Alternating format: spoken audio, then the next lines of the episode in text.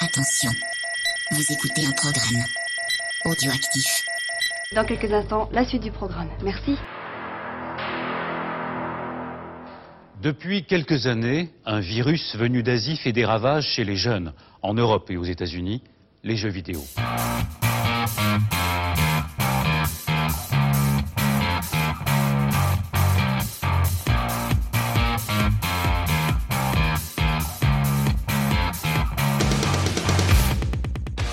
Salut et bienvenue dans Backlog. Backlog, c'est l'émission qui a loupé le train de la hype. Backlog, c'est l'émission qui vous parle de jeux auxquels vous avez joué il y a trois ans, alors que nous, nous y jouerons dans deux ans. Et ce mois-ci, comme tous les mois, je suis avec l'homme qui impose sa parole sur les podcasts des autres. Je suis avec Fonds. Bonsoir, bonjour. Et bonne année, Fonds. Merci, toi aussi, bonne année. Bonne année, on espère le meilleur. on espère qu'elle sera au moins moins mauvaise que 2020. Bienvenue en 2021 ou en 2022 si vous êtes notre ami chez moi qui écoute avec du retard. Bonne année 2022 Gaëtan. et euh, donc très très heureux de vous retrouver vu qu'en plus on a fait une pause euh, entre euh, Covid, vacances et compagnie. On s'est pas vu pendant quelques mois. On oh, tu m'étonnes. C'est pas vu depuis le mois d'août. Normalement on aurait dû enregistrer cette émission il y a quelques mois. Ouais. Et puis finalement voilà, on a une petite fenêtre d'ouverture. Et donc on va s'y coller avec un gros sujet ce mois-ci, mais ce mois-ci, avant d'attaquer tout ça, fond de quoi nous nous parlerons pas. Je suis pas venu pour danser la rumba à la radio. Alors demain, pour ton 5 à 7, tu t'exciteras sans moi. Crime et eh ben, on va pas parler de Sony qui ben, s'est un peu emmêlé les crayons en bannissant les joueurs euh, qui avaient euh, partagé leur compte PS Collection, enfin leur compte PS Plus. Ouais. Parce qu'en fait, Sony, pour être sympa, sur le compte PS Plus, ils ont mis pléthore de jeux euh, sur le compte de gratuit. Ouais. Et ils se sont dit, ah, on va être sympa avec les gars qui ont passé de la PS4 à la PS5, on va leur filer plein de jeux. Et ben, il y a des petits malins qui se sont amusés à les vendre. Et du ah. coup, Sony n'avait pas prévu ça. Ouais. Incroyable, hein, pour une boîte qui pense qu'à vendre des trucs. et les mecs, ils sont, ils ont rétro-pédalé très vite en disant, ah, tata, vous avez pas le droit de vendre ça. Oh, oh, oh. Ouais. C'était pas dans les conditions d'utilisateur du tout. C'est pas du jeu. Et, et du coup, euh, il y a des mecs qui se retrouvent un peu comme des cons. Mais moi, ça m'a fait rigoler. Donc, je trouve que c'est une bonne, une bonne news dont on parlera pas. Voilà. très, très bien. Ce mois-ci, nous ne parlerons pas non plus de Netflix qui quitte, alors attenez-vous bien, quitte au 30 juin euh, l'écosystème Wii U et 3DS. Ciao Netflix. C'était bien. Alors par contre, moi je me souvenais même plus que c'était sur 3DS, tu vois, euh, Netflix.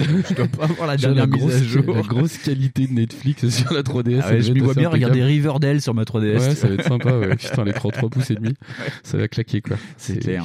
Ouais, non, c'était pas super quoi. Fonds. Euh, là, on a, oui, alors petite news sympa, euh, juste pour frimer un peu du côté de chez Nintendo. Euh, Ouais. les mecs déclarent bah, au calme que en fait, ils ont déjà vendu 76 millions,3 de Switch En 4 ans. En 4 ans. Et euh, pour comparer, euh, les mecs, ils ont dit ouais, mais regardez, on avait vendu en 10 ans 75,9 millions de 3DS. Donc, on peut dire que c'est un beau record. Ouais, c'est ça. mais ouais. ils se la pètent un peu à la, euh, à la, à la Usain Bolt quand même. Ouais, c'est un peu ça, ouais. Voilà. Mais c'est un beau record, c'est vrai, et ça prouve aussi qu'il y a encore un marché pour des consoles qui sont pas wonderful graphism. C'est ça, c'est pas Wonderful Graphism. Et d'ailleurs, je pense aussi que c'est un, un petit euh, clignement de paupières en direction de Sony en disant Ah bah nous, tu vois, on fait 75 en 4 ans. Et la PS4, elle a fait 100, 100 millions. Bon bah l'an prochain alors. Salut, voilà, c'est ça. L'année prochaine, ils sont à 140 millions, les mecs. C'est c'est pour dire à Sony aussi un petit peu, t'as vu, nous aussi, on sort une console euh, qui fait n'importe quoi. Et, et voilà. Mais aussi, on peut être dans le YOLO et vendre des jeux. Et voilà. Nous, on a fait des trucs.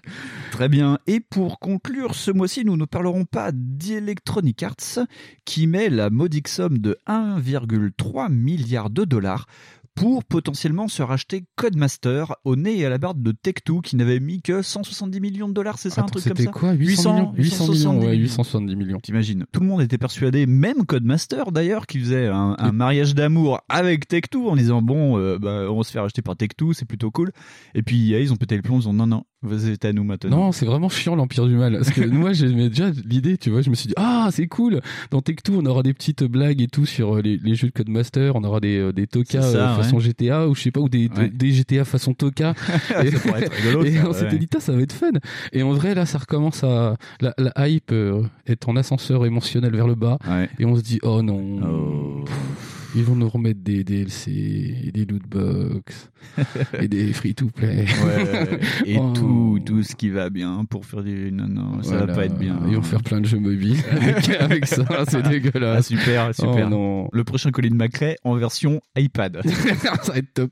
Eh bien voilà, donc ce mois-ci, nous ne parlerons pas de tout ça, mais fonce dans ce backlog 24.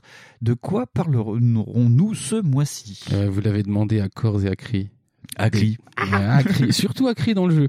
Mais euh, on va parler de la- cette licence méconnue qui est Dead Space. Ah, Cette petite licence que tout le monde a appréciée au début, puis après, euh, elle s'est un petit peu barrée euh, sans le pantalon. euh, c'est ça. un peu les, les pattes, comment on dit, comment on dit ça Tu sais, les mains devant, euh, les mains devant Ah, derrière, un petit peu. queue entre les jambes. La queue entre les jambes, va chercher Ah. ça. Putain, Merci.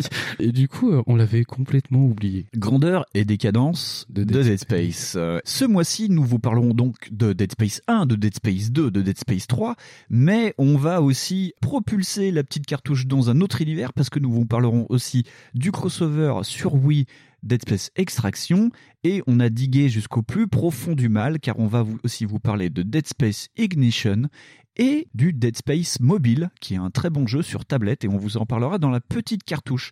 Et nous aurons aussi un mini-sphère de notre ami Spades qui nous parlera des comics Dead Space car on est sur tout un écosystème cross-média et donc on parlera aussi un peu à la fin des comics et des films Dead Space. On a fait le truc le plus complet, on a profité du Covid pour faire tout ça. Ouais. Et euh, s'il y avait une version euh, PS Vita, on l'aurait fait, mais non. Eh oui, Donc, ça, euh, ça manque, quoi, une version, une version PS ah, ça aurait Vita. été rigolo, rien qu'un petit remake. euh.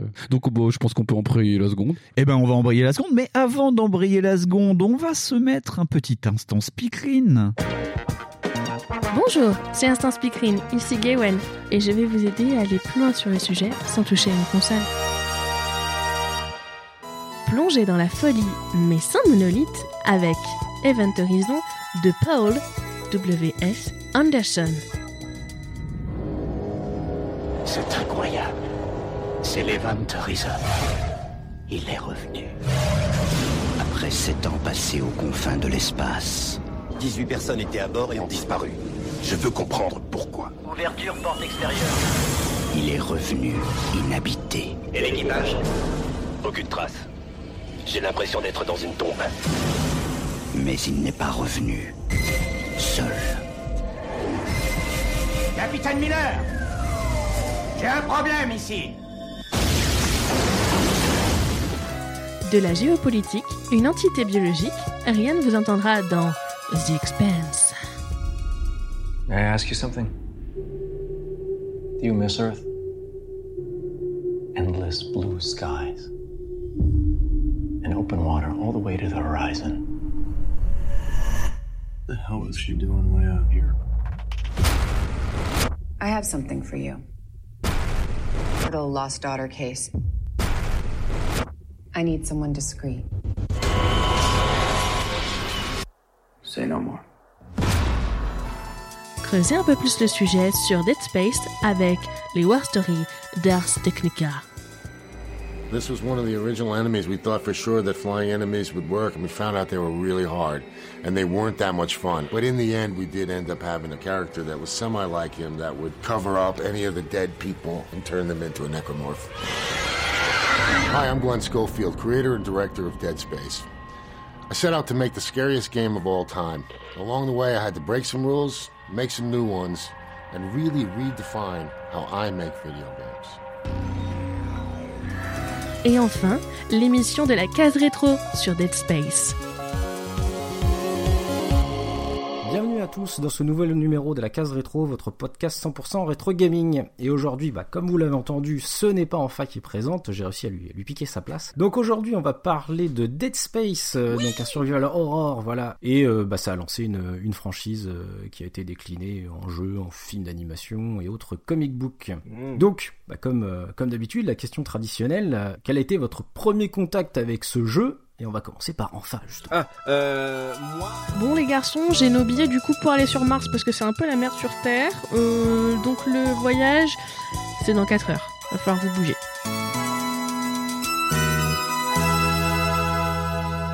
Fonds, euh, Dead Space 1.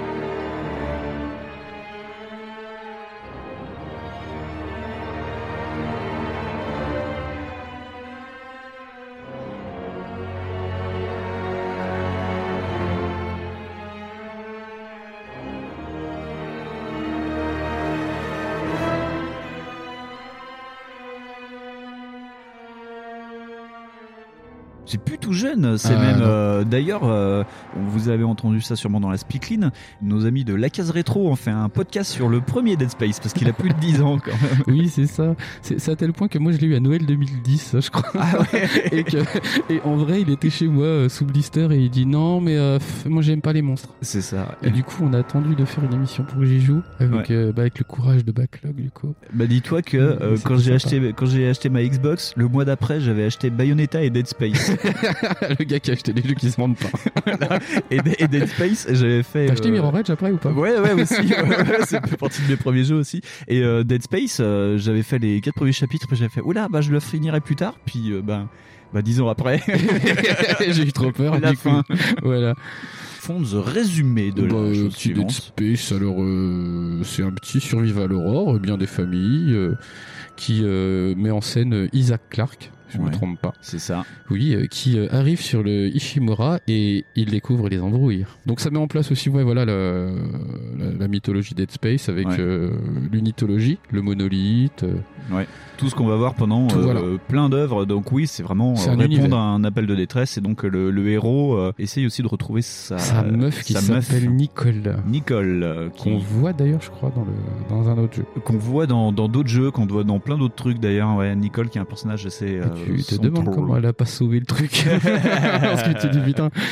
Voilà, donc oui, euh, c'est Isaac Clarke. Donc, Isaac euh, Clarke, et d'ailleurs, tiens, tu, tu sais euh, que c'est la contraction euh, de deux auteurs, Isaac Clarke? Bah, ça doit être euh, Vas-y, réfléchis. euh, Arthur C. Clarke, du coup. C'est et, ça. euh, Isaac, ça doit être Isaac Asimov. C'est ça, ouais. Sérieux, c'est ça? C'est ça, ouais. Oh mon dieu. Putain. Ce, ce- ce jeu est encore plus perclus de, comment dire, de- d'inspiration de, de la pop culture que tout ce que je pensais. C'est ça. Non mais ouais, c'est vraiment le des jeux de, de fanboy. C'est un peu ça Oh, quoi. c'est clair, quoi. Parce que même moi, bon, on va pas spoiler directement le 3, mais il y a, il y a limite des inspirations là. Cthulhu, j'ai trouvé dans le 3, mais on en parlera peut-être Ouais, quand on parlera du 3. peut-être, ouais. Euh, je voulais peut-être juste peut-être dire que c'est Visceral Game. hein. Oui. Feu, euh, Feu Visceral. Feu Visceral Game qui a eu une carrière euh, en comète euh, sur bah, sur la génération Xbox 360 PS3 et puis le Ouais. début de PS4 euh, avant de mourir en début de génération PS4. Euh, à l'origine, c'était euh, EA Red Shore et il faisait en fait des jeux à licence, les James Bond, Ouais, ouais, on les, euh, les Seigneurs des Anneaux, les trucs comme ça. Et euh, donc pour faire un peu d'historique un peu sur le début de Dead Space, les mecs on avait vraiment ras-le-bol de faire des jeux parce qu'ils faisaient aussi les, des jeux My Sims et compagnie sur téléphone, tu vois. Putain, les pauvres. Et euh, les, les mecs, ça faisait euh, des années qu'ils voulaient faire un jeu d'horreur. Et donc euh, au début, pendant qu'ils développaient, euh, je crois que c'était le, le, le jeu Lord of the Ring, euh, il y a des mecs en sous-marin, ils se sont dit, ok, on joue tous à System Shock 2 et on va proposer à EA de faire System Shock 3. Oh, et ça donc tu marché. vois, ça, ça commence Ça, comme ça. cool. Non, les mecs commencent à travailler sur un jeu d'horreur qui est en fait System Shock 3. Manque de peau. Donc là, on est quand même en euh, 2004, quelque chose comme ça. Ils commencent à travailler sur des prototypes, ils avancent bien et tout, ils sont contents. Et là, qu'est-ce qui sort En jeu d'horreur qui a bien marqué la génération? Euh, attends, euh, attends, il y a Resident Evil 4. Eh ben c'est ça. Sort, Ouais, il y a. Resident Evil 4 qui sort. Et puis, Et donc chez Red Shore, c'est un peu la crise. Ils se disaient putain, ce qu'on a fait, c'est de la merde. c'est coco. Donc ils paniquent un peu et ils passent leur temps à jouer à euh, Resident Evil 4. Et à partir de ce moment-là, va rentrer dans la boucle Glenn Schofield, qui fait partie aussi de, de Red Shore, qui lui va pas se démonter. Et avec euh, Brett Rimmons, ils vont aller carrément voir Paul Lee, qui était à cette époque-là le CEO d'Electronic Arts. Et euh, donc euh, ils, vont demander euh, de travailler sur un, prototype et tout. Et donc Paul Lee leur dit il faut combien de temps? Et Glenn Schofield dit laissez-nous quelques mois, on va vous présenter un truc. Paul Lee apparemment doit bien aimer Glenn Schofield. Il dit bon ok, hein, vous avez un peu de budget, vous me faites le proto, puis vous nous montrerez ça. Ce qu'ils n'avaient pas compris en fait, c'est qu'ils devaient montrer ça au board. Oh putain. Mais euh, attends, je suis juste en train de pas, tout piger. Ouais. Parce que je crois que c'était Riticello, le CEO d'EA. Ouais. Alors je me suis trompé. Alors c'est le directeur euh, qui est en dessous du CEO. Vous, je nous corrigerez, comment il s'appelle. vous nous Ouais. corrigerez, mais en tout cas. En tout cas, euh, il demande à Paul, le Paul Lee qui est le numéro 2, donc en fait le vrai patron, parce que personne ne voit Ricciello en fait. Tu vois T'as fait comme Palpatine. Ah, c'est un peu ça. En même temps, tu sais, Glenn Scofield, le mec qui travaille sur My Sims ou euh, un jeu James Bond, il va pas aller voir le gros patron en disant "Eh, on va faire un jeu d'horreur." Donc bref. Et puis j'ai décidé. Et puis j'ai décidé, ce sera comme ça, tu vois. Donc en gros, il travaille sur son prototype et il fait trois niveaux où il met le plus possible de tout ce qu'on va retrouver dans le premier Dead Space, de la gravité zéro, des jumpscares, des trucs qui font peur et tout. Et donc c'est présenté devant le board, mais en réunion solennelle, où le mec branche le jeu et il y a, il y a que des mecs en costard sur la table et, et le mec joue. Et ils vont envoyer une démo à Richie Tiello qui va donc jouer à ça et qui va adorer. Et donc de ce fait, ils ont signé pour trois jeux directement. Ah ouh. Ah ouais, d'accord. Ça, j'étais pas du tout au courant déjà. Alors merci Winston pour les Eh ben infos, oui. comme Bah, d'habitude. de rien, de rien, C'est rien. trop cool, c'est trop cool. D'ailleurs, euh, tu m'avais envoyé une super vidéo euh, qui justement parle du dev, du C'est jeu. ça, ouais. Et euh, elle est à mater celle-là. Ouais. On la mettra peut-être en Elle lien, est- je pense. Elle est en lien et je crois que même on l'a recommandé dans l'instant Ah, speaking vu qu'on enregistre l'instant speaking après. Oui, voilà. Donc en vrai, elle est super bien cette vidéo. Vous la matez, c'est cool. C'est ça, ouais. Donc euh, c'est vraiment très intéressant parce que Glenn Scofield en parle au tout début et il y a un autre, euh, il y a eu un autre post-mortem qui est sorti dans Eurogamer qui complète un peu ce que j'ai dit. Enfin, je me suis inspiré de ces deux interviews pour ça où euh, c'est euh, quelqu'un qui a travaillé sur les trois jeux qui parlait de System Shock, les origines. Ouais. Parce que lui, il était là dès le, le prototype C'est marrant. Shock 3. tu Parce vois. que j'aurais pas pensé à ça, parce que on va le voir plus tard. Les inspirations dans le gameplay, c'est pas ça. Enfin, Ouais. c'est pas System Shock. Et en gros, les mecs, ils voulaient, euh, c'était pas compliqué, c'était faire euh, Resident Evil in space. Enfin, clairement, hein, c'était Ah ça. bah, c'est ce quoi. qui, ouais. C'était de prendre Resident Evil 4, de gommer les imperfections, enfin que eux pensaient les imperfections, tu vois. Enfin, c'est de Oui, niveau bien le- ergonomique. Bah, surtout le truc qui est le plus euh, différent entre Resident Evil et Dead Space, c'est que bah à cette époque-là, dans Dead Space, tu pouvais marcher en tirant, quoi. Ouais, déjà. Voilà, donc c'est on va dire le le gros truc quoi.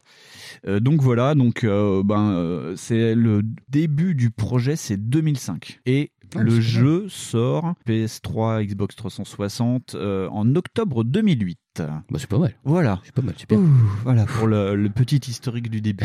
Ouais. C'est bien comme histoire. Oui, c'était c'était bien comme histoire. J'ai buvais tes paroles. Ah oui, bah, Ah, ça- ça- J'ai soif. bah, bah, du coup, on va peut-être embrayer un petit peu plus sur Ouais, euh, vas-y. le jeu. Ouais. Alors le jeu, clairement, ouais, c'est ça. C'est euh, quand on le voit, c'est une inspiration de Resident Evil de fou. C'est un Resident C'est Evil clair. cross alien dans l'espace. hein. C'est ça, ouais. Et euh, il y a un parti pris qui, est, euh, qui nous saute directement à la gueule, c'est d'essayer de polluer le moins le joueur avec euh, une histoire ou une ergonomie. Ouais. Parce que l'ergonomie de la vie, c'est sur le rig, Ouais. donc sur le- la colonne vertébrale. Ce, qu'on- ouais, le- ce qu'ils appellent eux le rig, Rig, voilà. c'est toutes les données biométriques norma- dans, dans le lore. En plus, c'est tout le monde a ça dans la vie. C'est ça. Tout le monde Et- a un rig. Et d'ailleurs, c'est totalement stupide. Mais parce qu'il y a des mecs qui se retrouvent avec le rig, tu comprends pas pourquoi. Bref. Mais donc ton héros a, a ce rig qui te symbolise ta vie. Et donc, C'est une colonne vertébrale, Voilà, c'est une colonne vertébrale. Putain, je suis en train de la faire avec les mains, ça sert à rien.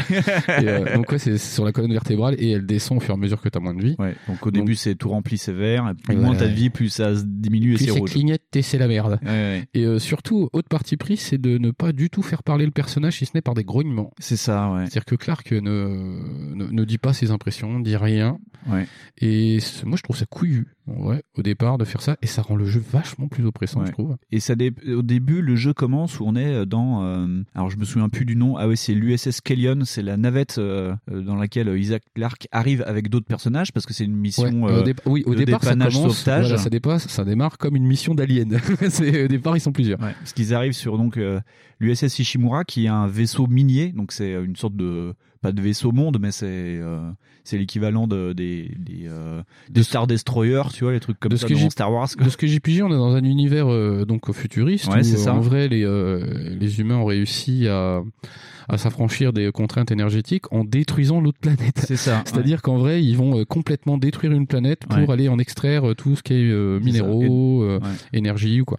Et donc Et ils ont des vaisseaux miniers qui euh, Ils sont gigantesques. qui carrément, euh, et ça on le voit dans, euh, dans Downfall, ils extraient carrément des parties de planètes, enfin ils tirent depuis la surface des parties de planètes pour les emmener dans l'espace. Oui, on le pour voit les, mieux. euh, Voilà, on le voit mieux dans les animes, Ouais. euh, mais euh, ouais, ils retirent carrément des bouts de planète. C'est ça, pour les forêts après. Ouais. Tu dis, eh, quand Ouais. même, hein, c'est chaud. Et donc euh, il y a un vaisseau qui répond pas du tout, et donc euh, Isaac Clarke va là-bas, et lui en fait il est de base ingénieur, donc c'est l'ingénieur de l'équipe. En fait il est dans l'équipe de sauvetage pour réparer des trucs au cas où.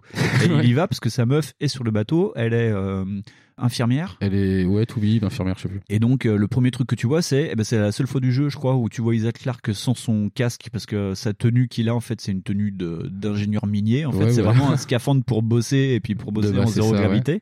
Et donc il regarde euh, un vidéo euh, un- je sais pas comment ils appellent ça un comlink enfin je sais pas enfin c'est une vidéo euh, On va de, appeler sa, ça- de sa nana. ouais, ouais. on va appeler ça un vidéolink. Et euh, il y a beaucoup de, de points communs, je trouve, avec euh, Bioshock et puis l'immersive sim, parce que tu as des vidéos ou des gens qui font avancer l'intrigue en se parlant, parce qu'il y a plusieurs survivants Ouais, avec tu toi. vois, tu vois déjà qu'il y a eu, qu'il y a plus ces, ces narrations forcées qu'on te fait.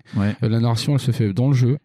Et tu vois, voilà que quelque part Bioshock est un peu passé par là, malgré le fait qu'il soit pas sorti si avant que, que ça.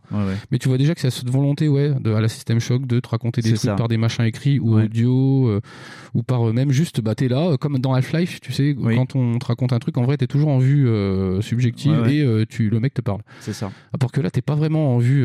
Non, t'as envie à la troisième personne. voilà, t'es en vue vraiment Resident Evil. Vraiment, ça colle à ça. Qu'est-ce qu'on peut dire de plus que c'est vraiment très inspiré par Alien? J'ai trouvé ça incroyablement bouffé par Alien et justement il y a aussi Resident Evil par les monstres. Oui. Ce qu'on n'a pas encore parlé du, des monstres, mais c'est c'est les, les- ce qu'on appelle les nécromorphes. Les nécromorphes, ouais. Donc c'est des créatures qui se créent à partir des cadavres des gens qui meurent. C'est ça. Ce qui est charmant hein, comme truc aux nouvelles années. Ouais. Et euh, d'ailleurs ça va, ça crée, ça, comment dire, tout ce, ce parti de parler des nécromorphes, ça vient euh, d'un univers super bien construit à partir euh, d'une volonté de d'y in- injecter une espèce de d'intégrisme religieux Ouais, ouais, c'est ça. par l'unitologie. C'est ça, tu découvres ça petit à petit dans Voilà, le c'est jeu. ça. Et c'est distillé en fait de façon, en vrai, dans le premier, on t'en parle pas vraiment de façon frontale. On te parle au milieu du jeu en fait. Voilà, Parce ça arrive début, pas euh, direct. Au tout début du jeu, tu arrives et il y a, euh, on va dire, euh, les petits tutos de base où on t'apprend. parce que vu que tu es ingénieur, tu peux soulever des choses dans l'espace. Tu as ce qu'ils appellent la stase et puis la, La stase, télékinésie. Télékinésie permet de soulever des choses et la stase permet de figer le temps d'une certaine manière. Donc tu es équipé de ça. Et tu arrives dans un sas avec des mecs armés, un gars de la sécurité et puis la fille qui est, je sais plus ce qu'elle représente. Enfin, les personnages principaux. c'est pas la meuf de la sécurité, mais euh, je suis pas sûr. Voilà, t'as deux personnes de la sécurité et en gros, on va te demander de réparer un sas et les premiers nécromorphes arrivent. Tu as à peu près tout le monde et t'es séparé des, des deux autres personnages qui vont donc survivre avec toi pendant le jeu, euh, qui est le chef de la sécurité euh, et l'autre nana dont j'ai oublié le nom. Je sais plus. Et en gros, ils vont te donner des ordres euh, directement parce que dans là où t'es, il y a un gros passage où tout le monde est séparé et pour se retrouver, il faut prendre un tramway, qui est un élément Qui- qui- récurrent des jeux, Ouais, le qui est- tramway. qui est sur le premier, qui est surtout l'ossature en fait, qui, parce que le jeu est vraiment très très encore est très levelisé. C'est ça, qu'il y a encore ouais. des niveaux 1, 2, 3, 4. D'ailleurs, le jeu est très court. Enfin, moi, au prorata d'autres jeux, je trouve qu'il est assez court. Oui, Par oui, exemple, c'est si on le compare à des Evil Within ou des, euh, Ouais. des RE4, ils sont moins, euh, ils sont plus fermés. C'est ça. Moi, j'avais calculé, il y a à peu près euh, un chapitre, ça fait à peu près une heure, à part les chapitres de C'est fin. ça, c'est ça. Et il y a ça, en 10 heures, c'est fini, quoi, je crois. Euh, C'est pour ça que ça mérite quand même de jeter un petit coup d'œil au jeu.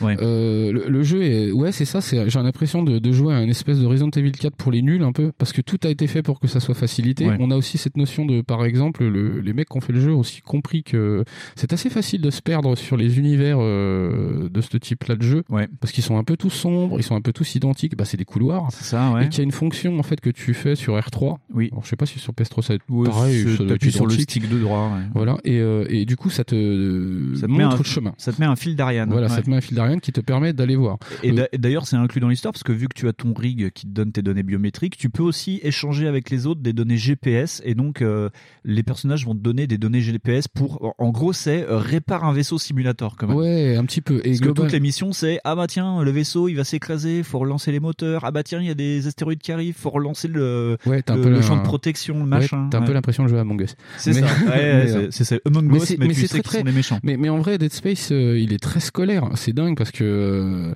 genre, déjà, euh, tout est justifié euh, de façon pas si incroyablement bête. Ouais. Parce que, genre, bah ouais, euh, par exemple, il y a aussi un autre parti pris, c'est de dire, bah, en fait, pour le coup, c'est pas obligé d'être bon à, à- à faire des one-shots. Ouais. Par exemple, moi, je, le réflexe, je faisais des one-shots c'était stupide. Parce qu'en vrai, les créatures euh, subissent plus de dégâts si tu les découpes. D'ailleurs, c'est tout le, le, tout mix du jeu, c'est ça, c'est sur le démembrement. C'est Voilà. pour ça que tu as une arme, euh, le, coupe. fameux le cutter cutter laser, voilà, le cutter plasma. qui Et, peut euh, tirer dans deux positions, soit en horizontale, soit X ou. Y. Voilà, c'est ouais. ça. Et, et du coup, tu as ce parti pris aussi de dire, bah, en fait, en vrai, vous n'êtes pas super obligé de bien viser. Ouais. Il y a quand même aussi cette histoire de, comme dans les Resident Evil, à compter un peu tes munitions. Hein. Oui. Euh, à certains niveaux, ça devient, commence ouais. à devenir un peu chiant. Surtout dans les niveaux de difficulté supérieure. Voilà, c'est Ouais. ça. Et tout est, euh, et moi, je, les seuls trucs que j'ai trouvé un petit peu bizarres, c'est euh, qui sont pas vraiment expliqués, c'est le coup de la stase et le coup de le coup de l'antigrave. Ouais. Parce que tu te dis, ouais, antigravité, gras, gros, euh, tu peux pas les ramasser un truc. Donc en vrai, dans le jeu, je pense que c'est ça, c'est une espèce de limitation physique du jeu qui fait que tu peux pas. Et, euh, et la stase, bah ouais, c'est parce qu'il y a des fois, ils sont vraiment beaucoup et La faut- stase, en gros, ça permet de ralentir les, les ennemis quand, parce qu'il y en a qui sont hyper véloces, quitte à s'attaquent très vite, qui Voilà, courent c'est dessus. Donc ça permet de les, les ralen- enfin figer presque. Parce que ouais, vers la fin, il y a, Ouais. y a une arrivée de, de nouveaux monstres qui sont. euh, Parce qu'en fait, en vrai, euh, les monstres se créent sur la chair des autres. Ouais, c'est ça. Donc ils sont dépendants aussi des compétences de départ. Ouais. Donc euh, par exemple, si ça prend un Marines, ben euh, il va être hyper velu quoi le, le C'est truc. ça. Ouais, ouais. Donc on a ça. Et d'ailleurs, dans le jeu, à un moment, il y a, euh, ils expliquent l'arrivée d'ennemis, enfin de, de xénomorphes Voilà. hyper véloces, parce qu'en fait, il y a un vaisseau qui arrive en plus du tien, voilà, un vaisseau militaire, et en fait, il s'écrase dans une zone où euh, la gravité pète les plombs, euh, parce qu'il y a des sortes de pièges de gravité où la gravité euh, se déconnecte dans le vaisseau, donc ça t'envoie au plafond pour te tuer. Et eux, ils sont piégés là-dedans, et en gros, ça les met entre deux zones de gravité. En fait, ils sont ultra rapides tout le temps. quoi. Ouais, c'est ça, ce c'est ultra bizarre. Ouais, ouais. Ouais, Et ouais. d'ailleurs, on, on verra que le bestiaire est fourni, mais pas tant que ça. Non, pas tant que Parce ça. qu'on a plus, on doit avoir cinq ou six types de monstres. Et mais ils ont tous un truc qui fait que t'as vraiment peur de. de- Alors déjà, ils, ils poussent des cris dégueulasses Ah ouais, tout ils le sont, temps. ils sont abominables. En plus, ils sont euh, faits d'une façon où c'est tout dégoûtant. C'est très euh, pour les vieux, ça va faire penser beaucoup à The Thing. Oui, c'est ça. Euh, ouais. Tous les euh, ou à d'autres euh, trucs comme ça avec des, des amas de des amas de chair qui sont Ouais. pas faits, qui sont pas bien tout rangés. C'est du body horror. euh, Voilà, c'est ça. Et euh, bah là, du coup, moi, c'est un côté qui m'a bien plu, parce que ça m'a rappelé ça déjà. Ouais, c'est ça, ouais. Il y a beaucoup de trucs que j'ai trouvé téléphonés, mais qui sont super bien. D'ailleurs, euh, les nécromorphes euh, sont assez dégueulasses parce que la première mission de Visceral, parce que donc euh, de ce fait, euh, EA, quand ils vont lancer le projet, ils vont aussi renommer euh, euh, Red Shore en Visceral Game pour donner un côté un peu arty. Ça, c'était la volonté du moment avec tous les jeux de comme euh, Mirror Edge et compagnie. Ouais, ouais, ils font des petits studios en disant ah, regardez, on fait des trucs bien. et donc en fait, la première mission que Glenn Scofield va dire à l'équipe, c'est ok, alors on va faire du gore, très bien. Euh, Documentez-vous à partir d'images d'accidents de voiture. oh, ça a dû être la semaine sympa chez Visceral. Ah ouais. Donc de ce fait, ils ont étudié l'anatomie déchiquetée euh, Oh. par accident. Apparemment, ça devait être pas. Ah, puis à euh, l'époque, Rotten devait encore exister. C'est ça. Go ouais. Rotten sur Google. Ouais, c'est ça. Go Rotten. Et donc Oh oui, ils là avaient fait en sorte que ce soit euh, logique dans le Ouais, pas, le, le bah, pas ça- logique dégueu quoi. Ouais, ouais, mais c'est ça a une forme vraiment très, dérangeante parce que c'est des, comment dire, tu sais, c'est des corps qu'on a l'habitude de voir, Ouais. et, mais pas dans ce bon sens-là. Surtout C'est-à-dire que- la tête est vers le bas, enfin c'est abominable. Ouais, en plus il y a un côté euh, arachnide à tout ça. Oui, c'est comme c'est si ça. des araignées avaient muté avec un mec qui avait eu un accident Oui, de moto. Tu ah vois. bah tiens, euh, ouais, bah la mouche aussi, c'est ça, la exactement. mouche, euh, voilà, c'est un côté un petit peu euh, biomorphe et qui est vraiment C'est ça. dégoûtant. Et euh, aujourd'hui, ça sera encore plus sale, je trouve. Ouais, ouais, ouais. Et d'ailleurs, c'est ça qui sauve peut-être sur le coup pour moi parce que j'ai moins eu peur. Ouais. Mais euh, mais ouais, non, le, le jeu est incroyable. Moi, je l'ai trouvé incroyablement scolaire et pas original. Tout Ouais. le monde dit que si, mais après, moi, j'ai un recul de 10 ans derrière. C'est ça, ouais. Parce que je l'ai pas vu à l'époque. Et euh, faut déjà se remettre à l'époque où euh, t'as plus de, de menus pause comme dans Resident Evil où tu sais tu rentrais dans des sous-menus pour activer Ah ouais, les armes non. et tout. Là, c'est tout par holographie. En gros, quand tu veux rentrer dans ton inventaire, ah oui. c'est par holographie et le jeu continue en fait. Et tu peux te déplacer, marcher Tu tout en ouais, ouais. prenant, euh, recharger tes armes, machin, bidule et tout. Euh, donc il y a pas tant de pause en fait que ça. Pas tant. Non, puis même, je pense que le jeu peut se faire vraiment d'une traite. Moi, je l'ai pas fait en trop, en trop grosse session, en vrai. Non, parce que moi j'ai euh, trouvé que ça, enfin, et d'ailleurs beaucoup de gens d'ailleurs, ça fait peur. Enfin, le jeu te laisse tout le temps sous tension permanente. Oui, oui, quoi. oui, parce qu'il y a ce côté, on t'explique pas tout. Il y a aussi ce côté, on voit pas tout. Ouais. Et, et c'est ça qui fait foutre bien les boules au départ. Parce que C'est c'est dans Alien, par exemple. un jeu à la troisième personne, mais la caméra est quand même très proche de l'épaule. Ouais, tu peux pas ouais, voir ce qu'il y a derrière toi. en Moi, je fait. trouve que c'est beaucoup plus immersif que Resident Evil 4, mais on sort aussi du, tu sais, du poncif justement. Et c'est ça qui est intéressant aussi. C'est, on est plus sur le poncif des euh, zombies qu'on connaît, parce que au final, Resident Evil, c'est quand même un univers qu'on connaît bien. C'est ça. Et on verra que d'ailleurs pour les, les, les Dead Space d'après, justement, il y a ce sentiment de confort qui s'installe. C'est ça. Ouais, ouais. Mais, euh, mais sur le premier, euh, ça marche à mort. T'as peur tout le temps. Euh, moi, j'ai commencé à le faire au casque. J'ai arrêté très vite. hein. Oui, mais d'ailleurs ils ont tout misé euh, sur le son. Et ça s'entend. C'est la première mission. euh, d'ailleurs, j'ai oublié de noter le nom euh, du compositeur qui a travaillé sur ça, mais euh, la première mission c'était vraiment de, de, bah, le, ce, de- ce qu'on nous vend en ce moment avec la PS5, le son 3D. Ouais, c'est ça. Et, et le C'est son te, est, euh, te perdre, il y a toujours des bruits. Vu que t'es dans un vaisseau, des fois il y a des bruits de des, des bruits de, pression, de, du bruits de pression, de mouvement, et, Ouais. et en fait, le son te fout jamais la paix. C'est C'est ça. pour ça que moi j'ai arrêté de jouer au casque, parce qu'en vrai, genre dans les, putain, ça va être la deuxième mission. T'entends tout le temps des trucs grincer, des bruits, Ouais. et surtout, euh, ce qu'ils ont, euh, ce qui est un petit peu bête, enfin à mon sens, c'est que c'est un petit peu annoncé les sons, annonce aussi ce qui va se passer. Oui. Parce que t'entends le grand tin tin tin tin, et là tu dis putain, Ouais, c'est bon, la musique change. La musique Voilà, et là change. c'est un peu dommage parce que bah du coup si t'as vu 3-4 films d'horreur tu sais que ça Ouais, va être là. Mais sinon ça marche à donc fin. Beaucoup de dissonances, beaucoup de violons euh, dans ça. la première. euh, Ouais, c'est un peu. Moi, je rapproche ça d'Akira Yamaoka au niveau de la musique. euh, c'est vraiment Ouais. un indus, un peu industriel, euh, avec Oui, des, des cordes. ça a voulu ouais, taper un peu là-dedans. En plus, t'as beaucoup de sons qui sont euh, très lointains, qui sont limite euh, tournés à l'envers. Ouais, Il y, a, y a beaucoup de voix qu'on entend, mais qu'on perçoit que si on les entend. C'est genre quand tu. Il y a des micro-chuchotements. ouais. Voilà, c'est ça. Si tu fais pas attention, tu les entends pas. Et en vrai, tu fais Oh mon dieu, qu'est-ce qu'elle dit la dame? Il y a une petite chanson super lancinante. Ah bah il y a, le j'ai perdu le titre. C'est mais, le, euh, c'est le gimmick des premiers Dead Space qu'on retrouve aussi dans les films jusqu'au Dead Space 2, c'est Twinkle Twinkle Little Star. C'est ça, et le truc qui devient super flippant avec tous les sons qu'il y a autour.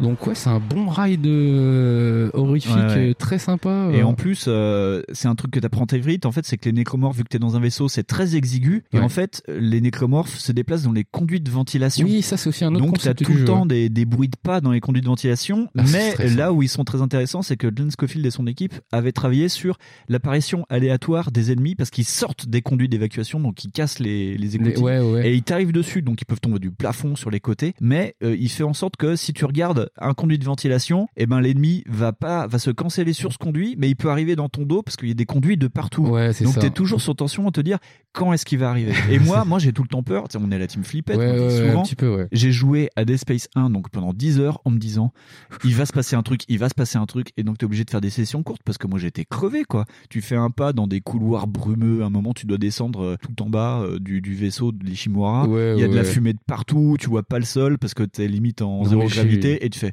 il va se passer un truc, il va se passer un truc et, Et tu les entends hurler au loin tu fais ah, non il mais va se j'ai même, passer un truc. flippé, j'ai même flippé dans l'espèce de jardin artificiel. Ah, donc, jardin euh, oh là là, c'est abominable. On, on- on a, euh, ouais, c'est vrai. Donc je disais qu'on n'avait pas un bestiaire très très fou. Non, non, non. Mais on a un bestiaire super bien trouvé. On a des trucs qui vraiment rappellent Alien, ces espèces d'œufs aussi qui sont par terre, qui explosent. Oui, ouais, ouais. Vraiment, tout le jeu c'est pas ton pote. Ah, le, jeu, pas ton le jeu ami. euh, moi, ce que, ce que je détestais, c'était ce que avait appelé euh, le, le testeur de Super Solus, parce que de, moi, j'avoue, hein, j'ai toujours un peu, pour pas me perdre, j'ai toujours Super Solus à côté de moi, et quand je sais pas ce qu'il faut faire, ben, au lieu de, de me perdre De une heure, comme des cons. je regarde sur Super Solus. Et le mec de Super Solus avait appelé des- un des ennemis l'homme poster. et c'est un amas de chair contre un mur qui Ah lance en fait des, des, euh, des sortes de bébés, et si tu t'approches trop près, avec ses tentacules, il peut te décapiter euh, en- un coup. C'est marrant parce que je les voyais pas du tout en bébé moi. Ouais. Parce que c'est pareil, tu vois comme quoi des fois l'imagination elle colle hein, des trucs sur des choses quand tu les vois pas bien. Ouais. Parce que ce bonhomme, oh putain, je le détestais parce que je savais pas trop comment le tuer au départ. poster, ouais. Parce que en vrai, euh, faut, Faut lui couper les faut tentacules. voilà, faut couper les tentacules. Et moi en fait, j'ai pris le postulat de base super débile, c'est de partir avec l'arme d'assaut. Et c'est pas le concept du jeu. Donc en vrai, euh, vous allez tellement ruiner des balles sur ce bonhomme, c'est un truc Ouais, incroyable. parce que tu peux avoir un fusil d'assaut parce que le, le jeu est pensé vraiment euh, comme euh, utilitaire au niveau des armes. Tu peux avoir un fusil d'assaut parce qu'il y a des gens de la sécurité.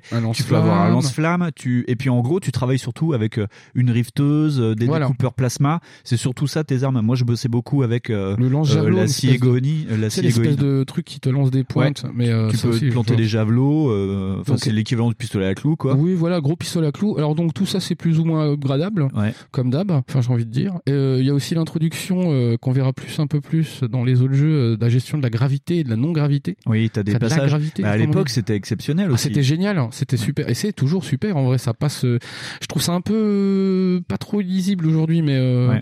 mais encore ça va parce que ça se limite que dans certaines séquences. Ouais. Il y a des puzzles mais ils sont pas bien compliqués. Oui, bah oui, vu que t'es ingénieur, ils avaient basé Voilà. sur le. Mais c'est des trucs aussi très système choc. Ouvrir des écoutilles pour oui, ouvrir moi des j'ai pas, machins. moi j'ai Ouais. pas trouvé ça euh, si chiant que ça, comme euh, tu sais, dans fois dans les God of War où faut revenir Ouais, faire ouais, des ouais.